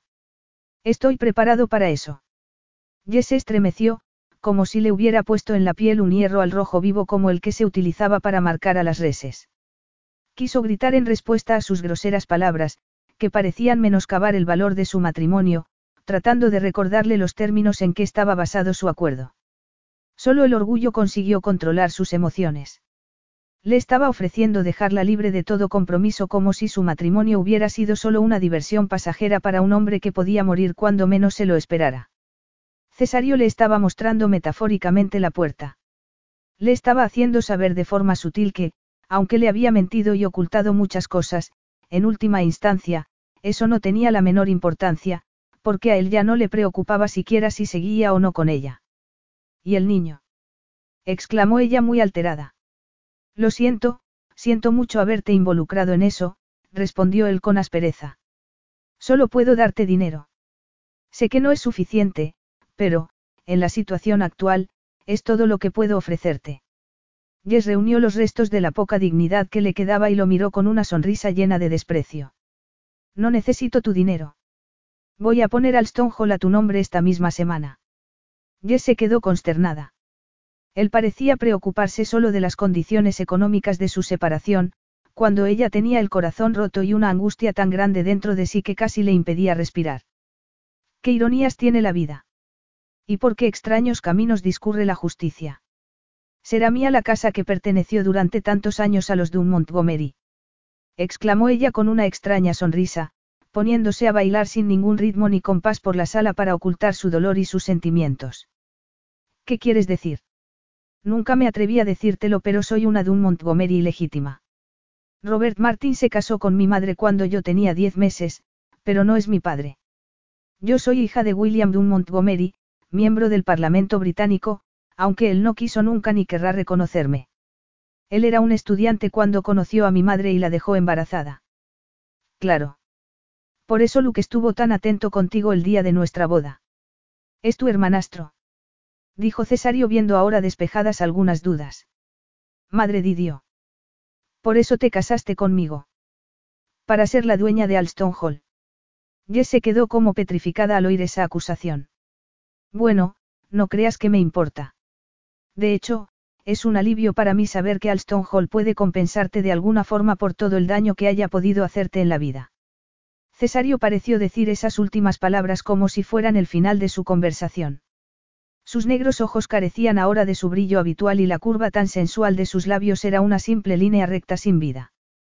Por primera vez desde que había llegado, Jess sabía exactamente lo que estaba pensando. Cesario le había dicho todo lo que tenía que decirle y estaba preparado para dejarla. Sostuvo su mirada durante varios segundos. Un sentimiento de rechazo se apoderó de ella, llevándole a un estado de paralización de los sentidos. Cuando intentó moverse, sintió como si los pies no formaran parte del resto de su cuerpo. Cesario estaba haciendo una llamada por el móvil. Hablaba en italiano, pero tanto su voz como sus gestos parecían ocurrir en un lugar lejano, al final de un túnel muy largo y oscuro. Jess se sintió horriblemente mareada. Rigo te llevará a casa, no, no discutas conmigo. Estás embarazada y no quiero dejarte en un tren abarrotado de gente, a la hora punta, tratando de encontrar un asiento libre. Jess se quedó mirándolo. Era consciente del estado en que estaba. Apenas tenía fuerzas para pensar, pero le quedaba una pregunta que no quería dejar pasar por alto. Dijiste que tu salud había empeorado, ¿cuánto? Su voz pareció extinguirse al oír ella misma de su propia boca la pregunta tan terrible que acababa de formular. Los médicos no están seguros, pero no creen que me queden más de seis meses, respondió él con mucha calma. Me gustaría pedirte un favor. Exclamó Jess sin saber bien dónde estaba, pues aquel número 6 zumbaba sin parar dentro de su cabeza como si alguien hubiera conectado un motor en su cerebro. ¿Te importaría si Wade y Magic se quedasen conmigo? Solo mientras yo pueda. Jess sintió como si alguien le hubiera puesto las manos alrededor de la garganta y estuviera estrangulándola. Le costaba trabajo respirar y sentía un dolor agudo en el pecho. Por supuesto que no. No hay ningún problema, respondió ella al fin, tratando de mostrarse lo más serena posible. Rigo Castello la acompañó en silencio hasta el aparcamiento y la ayudó a subir a la limusina. Ella contempló un segundo a aquel hombre, recordando su comportamiento con Cesario cuando sufrió el colapso, y llegó a la conclusión de que él también había estado al corriente del problema. Todo el mundo cercano a él lo sabía, excepto ella. Se sintió decepcionada, engañada, como si estuviera fuera de un círculo, dentro del cual estaban Cesario con sus primos y amistades. Él deseaba la compañía de sus perros, la suya, no. Capítulo 10. Jess miró a su madre a los ojos y se echó a llorar. Todas las lágrimas que había reprimido durante la mañana afloraron libremente como un torrente de primavera tras derretirse la nieve de las montañas. Conmovida por el estado de su hija, Sharon Martin tardó algún tiempo en hacerse cargo de la situación que trataba de describirle su hija entre sollozos desgarradores. Cuando finalmente dejó de llorar y se secó las lágrimas con la mano, tenía los párpados tan hinchados, que casi no se le veían los ojos. Cada vez que pensaba en Cesario, volvían a afluir las lágrimas a sus mejillas. Tú has sido la primera persona de la familia en ir a la universidad, pero cada vez que tienes un problema te comportas como si tuvieras menos cabeza que un mosquito. Exclamó Charón, tratando de sacar a su hija de su obstinado mutismo. ¿Cómo puedes decir eso, mamá? El hombre al que amas se está muriendo y a ti lo único que se te ocurre es quejarte de que te haya mentido. ¿En qué estás pensando, hija mía? El hombre al que amas se está muriendo, se repitió ella para darse cuenta mejor de lo que significaban esas palabras. Era una situación nueva para ella con la que nunca se había enfrentado y que no sabía cómo manejar, pero que amenazaba con desbaratar toda su vida y destruir su futuro. Cesario te mintió para protegerte y, por lo que se ve, sabía muy bien lo que estaba haciendo. Se puede saber qué estás haciendo aquí sentada, hija. Le reprendió Charón. ¿Dónde tienes el cerebro? Él no quiere que te sientas en la obligación de permanecer a su lado porque seas su esposa y él esté enfermo. Es consciente de que eso no formaba parte del acuerdo que firmasteis. Obviamente, pensaba que iba a poder estar más tiempo contigo. No quiere tu compasión. Por eso te dijo que podríais separaros enseguida, para que te sintieras libre de hacer lo que quisieras. Lo que quisiera. exclamó Jess, haciéndose eco de las palabras de su madre. Hace una semana, estuviste con Cesario en Italia y fuisteis muy felices, ¿no es verdad? Sí, pero... No hay peros que valgan. Cesario no puede haber cambiado tanto en unos días. Él solo está tratando de ser generoso contigo, dándote la oportunidad de mantenerte al margen de su enfermedad. ¿Crees sinceramente que está tratando de protegerme más que de deshacerse de mí? Preguntó Jess angustiada. Creo que es la única razón por la que te ha estado mintiendo todo este tiempo. Está tratando de hacerse el duro y llevar en soledad su problema sin molestar a nadie. No soportaría perderle, dijo Jess con un nudo en la garganta, mirando al suelo con los ojos llenos de lágrimas. Entonces no tires aún la toalla. Por lo que me dices, él ya lo ha hecho. Así que lo que necesita no son tus lágrimas ni tus lamentos. Aún queda alguna esperanza. Habla con él y trata de convencerle de que tiene que someterse a un tratamiento por su bien y por el de su hijo. Con un poco de suerte, puede que todavía esté a tiempo. Jess pareció aferrarse desesperadamente a aquella idea como si fuera una tabla de salvación. He sido una estúpida. He estado ciega, pensando solo en mí misma. Has estado sometida a una gran tensión, hija, pero ahora tienes la oportunidad de pensar bien las cosas y tomar las decisiones correctas. Tienes que luchar en la vida por las cosas que de verdad valen la pena. Regresaré a Londres y... Espera a mañana. Ahora estás muy cansada y necesitas dormir bien esta noche antes de hacer nada. No olvides que ahora tienes que cuidar de ti y de tu hijo. A la mañana siguiente, Jess tuvo que practicar una intervención en la clínica veterinaria y solo por la tarde tuvo tiempo de pensar en lo que debía hacer. Tenía miedo del futuro que podía aguardarle al lado de Cesario, pero sabía que tenía que tomar una decisión. Se dirigió a Alston Hall y contempló la vieja mansión que ahora era su casa. Todavía no podía creerlo. Vio extrañada que había dos furgonetas aparcadas a la entrada. Pasó dentro y se sorprendió al ver una colección de bolsas y cajas apiladas en un rincón. Había también una gran actividad alrededor del estudio de Cesario. Un grupo de hombres que parecían de una empresa de mudanzas, trasladaban de aquí para allá todo tipo de muebles y enseres y los embalaban cuidadosamente. Sintió que el mundo se le hundía a sus pies. Cesario se estaba ya mudando de casa. De pronto, Cesario apareció en la entrada, con y Magic pisándole los talones. Sintió un escalofrío al verle. Tenía un aspecto tan saludable, parecía tan sano y fuerte, con su piel bronceada y sus ojos llenos de vida, se sintió desplazada, como al margen de su vida, cuando ella realmente quería formar parte de todos sus problemas y decisiones. Cesario se acercó a ella. Iba tan elegante como siempre, con un traje gris perla, aunque sin corbata. Estaba muy atractivo. A pesar del dolor que la invadía y que trataba de disimular, sintió que su corazón volvía a latir con la misma intensidad que la primera vez que la besó. Lo siento, dijo él con la voz apagada. Las cosas no han salido como las había planeado. Tenía intención de haberlo dejado todo resuelto antes de que volvieras del trabajo. No quiero que hagas nada de eso, le cortó ella con aspereza. Te seguiré a Londres y acamparé si es preciso a la puerta de tu casa.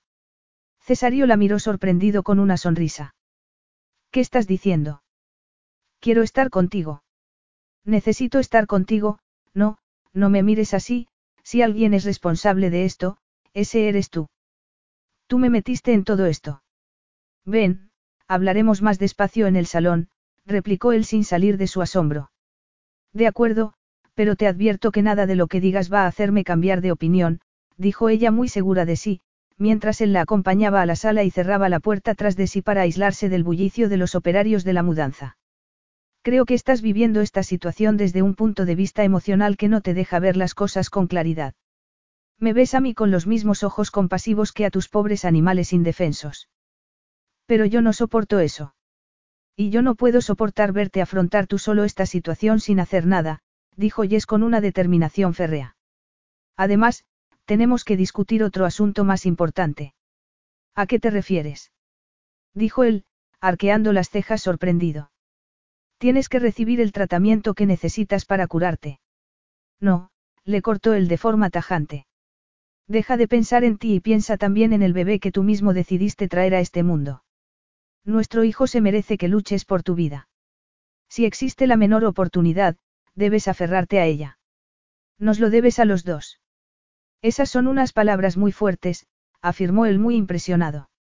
Y también muy sentidas, replicó ella, mirándolo intensamente con sus ojos grises para tratar de convencerle, pues tenía la sensación de que estaba luchando por la vida de ambos. ¿Y cuáles serían las consecuencias si la operación no saliese bien? Ya trataríamos eso en su momento si ocurriese, dijo ella muy serena. Nos las arreglaríamos, no te quepa duda. Tú estás en mejor situación que la mayoría de la gente. Puedes permitirte los mejores médicos y hospitales que necesites. Pero, ¿y si no estoy preparado para vivir el resto de mi vida con una discapacidad? La vida es preciosa, Cesario. Puedo asegurarte, sin temor a equivocarme, que nuestro hijo preferiría tenerte vivo con alguna discapacidad que no tenerte de ninguna manera. No voy a cometer el error de preguntarte a ti personalmente cómo lo ves, dijo Cesario. Sé muy bien lo que diría una mujer que cuida de un perro con tres patas medio ciego, otro sordo y a varios más que, pero yo no soy un animal y tengo unas necesidades un poco más elevadas. Estás anteponiendo tu orgullo y tu deseo de ser independiente a cualquier otra consideración y te estás poniendo en el peor de los escenarios posibles, dijo Jess tratando de rebatirle. ¿Por qué mostrarse tan pesimista? ¿Por qué no dar un resquicio a la esperanza? ¿Qué hay de malo en no perder la esperanza? Tenemos a un bebé de camino. Solo te estoy pidiendo que recapacites en lo que puede significar para nuestro hijo, o nuestra hija, tener un padre cuando crezca. No soy la persona adecuada para responderte a esa pregunta. No tuve un padre ejemplar precisamente, replicó Cesario con un gesto de amargura. Razón de más para que lo tengas en cuenta. Podría ser un padre excelente. Yo también tuve una infancia desgraciada. Mi padre le dio dinero a mi madre para que interrumpiera el embarazo y consideró que con eso había cumplido con su responsabilidad hacia nosotros. Pero Robert Martin, en cambio, fue un padre maravilloso para mí, afirmó Jess con apasionada sinceridad. Él no es un hombre con estudios, ni es tan culto y con tanto éxito en la vida como mi padre biológico, pero yo lo quiero mucho porque siempre ha sabido estar a mi lado para ayudarme, apoyarme y darme ánimos en todo. Lo que importa es lo que hay en tu corazón, no las cosas banales y superficiales. Tuviste suerte. Por desgracia, no supe apreciar lo afortunada que era contener a Robert hasta que William Dunn Montgomery me envió un día una carta a través de su abogado previniéndome de que me mantuviese alejada de él y de su familia. ¿Cuándo sucedió eso? Preguntó Cesario sorprendido. Cuando tenía 19 años y estaba estudiando en la universidad, intenté un día ponerme en contacto con él. Fue justo después de salir del hospital tras el ataque de aquel acosador. Estaba atravesando un momento difícil emocionalmente y sentí deseos de conocer mis orígenes. Fui una ingenua. William Dunn Montgomery se debió asustar cuando contacté con él y me dejó claro que no quería saber nada de mí. Eso me hizo comprender el privilegio que era para mí tener a un padrastro como Robert, un hombre que me trató siempre como a una hija y que se mostró siempre orgulloso de mí. Ahora comprendo tu lealtad hacia él, replicó Cesario muy serio. No le habría tratado así de haberlo sabido. Eso ya no importa. Tener un padre es algo muy importante en la vida. Lo único que te pido es que des a tu hijo esa oportunidad. Los ojos de Cesario parecieron cubrirse de sombras, como si esas palabras las hubiera oído otras veces y no tuvieran ya ningún significado para él. Lo tendré en cuenta, pero lo he pensado largo y tendido y ya he tomado mi decisión. Jess respiró hondo tratando de relajarse, procurando ser lo más comprensiva posible con él. Las decisiones pueden cambiarse. Sí, pero esa decisión la tomé hace seis meses y puede que sea demasiado tarde para la cirugía. Eso era algo que Jess no había previsto. Hasta entonces, Todo su esfuerzo se había encaminado en tratar de convencerle para que aceptase ponerse en tratamiento. Ahora lo único que podía pensar era en lo cruel que sería que Cesario muriese solo porque ella lo había conocido un poco más tarde de lo necesario. Ese niño y tú me estáis poniendo entre la espada y la pared, añadió él. Es así como quiero que te sientas. Mañana tengo una cita con el oncólogo. Iré contigo, dijo ella con un gesto de temor en la mirada. De ahora en adelante, estaré siempre a tu lado. Se suponía que esto era un matrimonio de conveniencia. Nunca quise involucrarte en esto, replicó Cesario con una sonrisa sarcástica. Yo decidiré en lo quiero involucrarme y en lo que no, afirmó Jess muy seria. Te arrepentirás, dijo él con una forzada sonrisa. En cualquier caso, quiero que te sientas libre de irte de mi lado cuando quieras. No pienso ir a ninguna parte donde tú no estés, dijo ella sin pensárselo dos veces. Y, a propósito, no me casé contigo para tener derecho sobre esta casa porque perteneciese en otro tiempo a la familia de un Montgomery. Ni me casé contigo solo para salvar a mi padre. Yo también deseaba tener un hijo. Como ves, los dos teníamos el mismo proyecto. Lo sé, pero eso no cambia el hecho de que yo me aprovechara de la situación delicada en que se hallaba tu padre para forzarte a que te casaras conmigo. No, no es verdad, lejos de denunciarle, fuiste a hablar con él y te diste cuenta de que era inocente, le recordó ella. Y ahora, si vamos a seguir juntos, llama, por favor, a esos hombres y diles que vuelvan a poner tus cosas donde estaban. Cesario pareció recobrar levemente el color de su cara al oír esas palabras. Se fue a hablar con los empleados y volvió tras unos segundos. Jess respiró más aliviada al ver llevar las cajas del vestíbulo de nuevo al estudio de Cesario. Cesario, con la chaqueta quitada, se sentó a su lado. Ella contempló sus maravillosos ojos negros y sintió una mezcla extraña de miedo y dolor. ¿Cómo podía ofrecer un aspecto tan atractivo con aquella patología tan grave que tenía? Trató de apartar de sí esos oscuros pensamientos y le tomó la mano en un gesto instintivo de solidaridad. Subamos arriba para estar más tranquilos y no tener que escuchar todos estos ruidos, propuso Cesario, para tratar de aislarse del bullicio de los empleados de la mudanza. Hay algunas cosas que tengo que decirte, mía bella, dijo él, a punto de entrar en el dormitorio en el que habían compartido tantos momentos felices. Son cosas que hubiera querido decirte en Italia hace unas semanas, pero que preferí callar por tu bien. Está bien, dímelas ahora, replicó Jess, algo asustada, preguntándose qué podría ser eso tan importante que no se había atrevido a decirle. No debería haber secretos nunca más entre nosotros.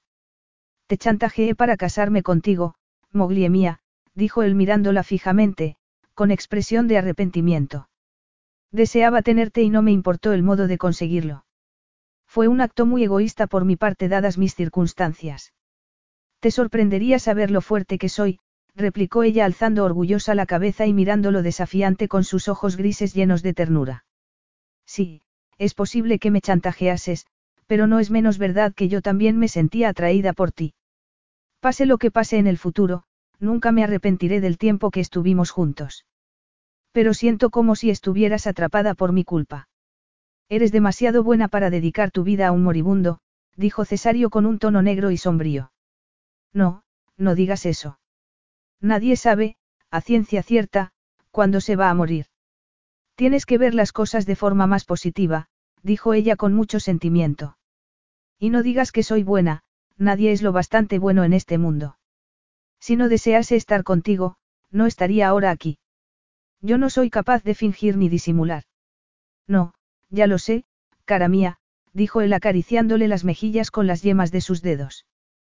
Tú eres incapaz de fingir algo que no sientes de verdad. Esa es una de las cosas que más me gustan y más amo de ti. Te muestras siempre tal como eres. Pero creo que me estoy aprovechando de tu bondad y tu fidelidad. Jess parecía tan tensa como si estuviera al borde de un acantilado sobre el mar. ¿Has dicho que me amas? Sí, te amo desesperadamente. No me digas que no te has dado cuenta. exclamó Cesario con una triste sonrisa. Creía que se me notaba a la legua. Tal vez sea un poco lenta a veces en darme cuenta de las cosas, dijo ella temblando. ¿Y desde cuándo sientes eso por mí? Me di cuenta en Italia, cuando vi que me parecía un tormento estar dos horas seguidas lejos de ti. Nunca había sentido antes una cosa así. Ni siquiera con Alice. Jess oyó de sus propios labios aquella pregunta y se arrepintió enseguida de que aquella demostración tan infantil de celos hubiera salido de su boca. Jess, no sé por qué te preocupa tanto la relación que hubo un día entre Alice y yo. Alice me gusta y la respeto mucho, pero no estábamos hechos el uno para el otro. Era demasiado joven cuando estuve con ella para pensar tener una relación estable. Yo le fui infiel y ella ni siquiera me lo echó en cara. No me siento orgulloso de la forma en que la traté. Me di cuenta de la gran mujer que era demasiado tarde, cuando ya habíamos roto. Pero nunca la amé como la ama ahora Estefano y nunca me habría casado con ella, porque mis sentimientos no eran lo suficientemente profundos para ello. Siento mucho haberte molestado con mis celos, dijo Jess rodeándole con sus brazos, feliz de haber despejado por fin todas sus sospechas. Pero cuando escuché por casualidad en Italia aquella conversación entre Alice y tú la noche antes de regresar aquí, me asaltaron ciertas dudas sobre vuestra relación. Ahora comprendo, dijo él mirándola tiernamente. Alice y Estefano sabían lo de mi tumor desde el principio y Alice, tan sensata como siempre, me dijo que no era justo que no te lo dijese. Pero aquellas semanas que pasé contigo fueron las más felices de mi vida y no quería enturbiar un solo día de felicidad contándote esa parte tan desagradable de mi vida. Alice sintió que las lágrimas comenzaban a aflorar en sus ojos y trató de contenerlas. No quería que él pensara erróneamente que se arrepentía de haber estado con él todo ese tiempo cuando la verdad era que ella también había sido más feliz que nunca. Yo también me enamoré de ti en Italia. Yo me enamoré antes que tú, afirmó Cesario, poniendo un dedo en la barbilla de ella y alzando su cabeza para contemplar mejor sus ojos grises de plata. Creo que enamoré de ti el día que te vi en la iglesia con tu traje de novia. Me pareció como si todos mis sueños se hubieran hecho realidad. Y te lo dice un hombre que nunca ha sido demasiado romántico. Jess pensó que Noel no se conocía bien a sí mismo. Había tenido con ella mil y un detalles llenos de ternura y romanticismo durante la luna de miel. Pero decidió no llevarle la contraria y le dirigió una sonrisa donde claramente se veía que había puesto el corazón en los ojos. Te amo tanto. Yo nunca dejaré de amarte, amata mía, afirmó Cesario muy sincero, clavando en ella los ojos con una expresión de rendida adoración. Pero no quería hacerte daño. Quería que fueras feliz, no desgraciada. Pase lo que pase, seré muy feliz a tu lado, le dijo ella muy segura de sí. Cada día que estemos juntos, será un día de felicidad que le habremos robado al destino y que no habríamos disfrutado si nos hubiéramos separado. Pero no es justo que tengas que soportar esto conmigo, insistió Cesario incapaz de ocultar su preocupación por ella. Jess le acarició suavemente una mejilla con la punta de los dedos. ¿Qué harías tú si fuera yo la que tuviera el tumor? Te alejarías de mí. Cielos. ¿Cómo puedes decir una cosa así? Estás bromeando exclamó Cesario como si acabara de oír algún disparate. Entonces, no esperes que yo haga lo contrario. Yo también te amo y quiero estar contigo ocurra lo que ocurra. En una oleada de amor, pasión y ternura, Cesario la estrechó entre sus brazos y la besó hasta perder el aliento. Jess le quitó la chaqueta en mitad del beso y consiguió con alguna dificultad desabrocharle la camisa. Luego le acarició el pecho con sus manos delgadas y suaves. Él, al sentir sus caricias, se apretó contra ella y ambos cuerpos se fundieron con pasión alejando por unos instantes a los fantasmas que amenazaban su felicidad. El hombre que ella amaba también le correspondía con el mismo calor y la misma pasión. Y eso era más que suficiente para ella. Se aferraría a esa felicidad y disfrutaría de cada momento que estuviera a su alcance sin desperdiciar un segundo. Río dio una patada a la pelota y la estrelló contra la ventana. Se oyó un ruido muy fuerte y luego se vieron unos cristales, hechos añicos, volando por los aires. Mamma. exclamó al niño asustado, corriendo hacia su madre, al tiempo que los perros acudían ladrando muy excitados al oír la explosión. Río era el mayor de los niños. Le habían puesto el mismo nombre que su padre, Cesario. Yes, que estaba sentada tranquilamente a la sombra del porche, se levantó y se fue corriendo a ver si su hijo estaba bien y no se había cortado con algún cristal. Se aseguró de que no se le había quedado ningún fragmento entre la ropa y sonrió a Tommaso cuando le vio llegar muy diligente y con cara de resignación, con un cepillo y un recogedor para limpiar el desaguisado. Después de todo, eran cosas de niños. A Río le gustaba mucho jugar al fútbol y a sus cinco años había pocos niños que tuvieran tanta vida y energía como él. Había sacado los ojos negros de su padre y el pelo moreno y rizado de su madre. Era un niño muy guapo y con el tiempo sería sin duda un conquistador como lo había sido su padre. Había nacido en un parto natural y sin complicaciones una semana después de que Ye saliera de cuentas. Ya desde el primer momento, había hecho las delicias de su madre, que había visto así satisfechas con creces todas sus expectativas aunque, eso sí, cuidar de su hijo había resultado ser más cansado de lo que se había imaginado. El niño era muy inquieto y les dejaba sin dormir más de una noche, por lo que habían tenido que recurrir a una niñera que les echara una mano. Río había heredado el mismo carácter testarudo y decidido de sus padres y les daba realmente mucho trabajo. La familia de Jess pasaba sus vacaciones de verano con ellos en Collina Verde. Sus padres estaban asistiendo a clases de italiano y ponían mucho empeño en aprender el idioma. Sus hermanastros seguían trabajando en Alston Hall, pero su padre, tras aquel desgraciado incidente, había decidido buscar otro empleo y trabajaba ahora como director adjunto en un centro comercial dedicado a la jardinería. Jess seguía también en contacto con su otro hermano, Luke Dunn Montgomery. Su novia y él habían pasado el año anterior un fin de semana con ellos en la lujosa villa que Cesario tenía en Marruecos.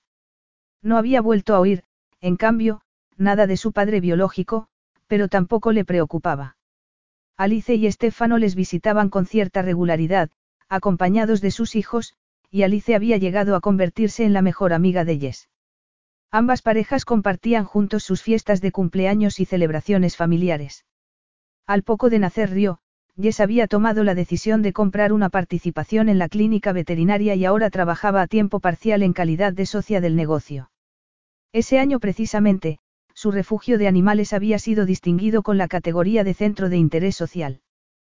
Tenía ahora un grupo muy competente de empleados contratados y de voluntarios que atendían a un buen número de animales discapacitados que habían tenido la suerte de ser acogidos en aquel centro que había ido creciendo desde su reubicación en Alston Hall.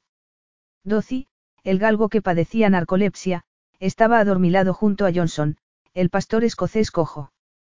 Harley, el labrador diabético, y Hughes, el perro lobo asustadizo, ya no estaban en el grupo, habían fallecido por la edad.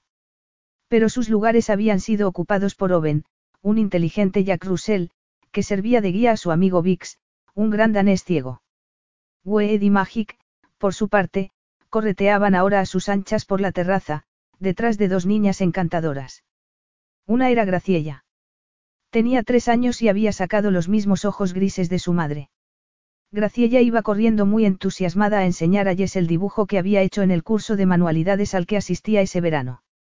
La otra niña era Allegra, su hermana menor, una morenita de 18 meses, con el mismo pelo rizado que Jess y unas mejillas que parecían dos manzanas, y que seguía a Graciella, como si fuera su sombra, allá donde iba. Jess abrazó a sus dos hijas con una sonrisa de satisfacción que se iluminó por completo al ver aparecer a Cesario. Su marido se encontró la pelota al entrar y la dio una patada mandándola a donde estaba Río, que acudió muy alegre con ella en la mano a dar un abrazo a su padre y le contó a toda velocidad en italiano lo que había pasado con el cristal de la ventana. Papá no me quiso poner la música en el coche porque se puso a escuchar el fútbol, dijo Graciella enfurruñada. Bajo el porche, cubierto de parras, Jess contempló sonriendo al hombre que amaba. Cesario trataba de sacar todo el tiempo libre que podía de su trabajo para pasarlo con su familia durante aquellos veraneos tan largos que pasaban todos juntos en Collina Verde. Aunque ella no quería pensar en otros tiempos pasados llenos de temores, aquellos recuerdos la ayudaban a valorar aún más la felicidad que sentía junto a él y a sus hijos, pues sabía lo cerca que había estado de perderla. Cesario, a instancias de Jess, había aceptado finalmente someterse a tratamiento. En el hospital donde lo habían operado aplicaban las técnicas más avanzadas de microcirugía. Mediante imágenes obtenidas por tomografía axial computarizada o resonancia magnética, localizaban con gran precisión la parte del cerebro donde estaba el tumor y lo trataban con dosis controladas de radiación sin afectar a los tejidos sanos. Cesario había estado ingresado solo tres días y, tras un breve posoperatorio, no había vuelto a tener más problemas ni le había quedado ningún tipo de secuela.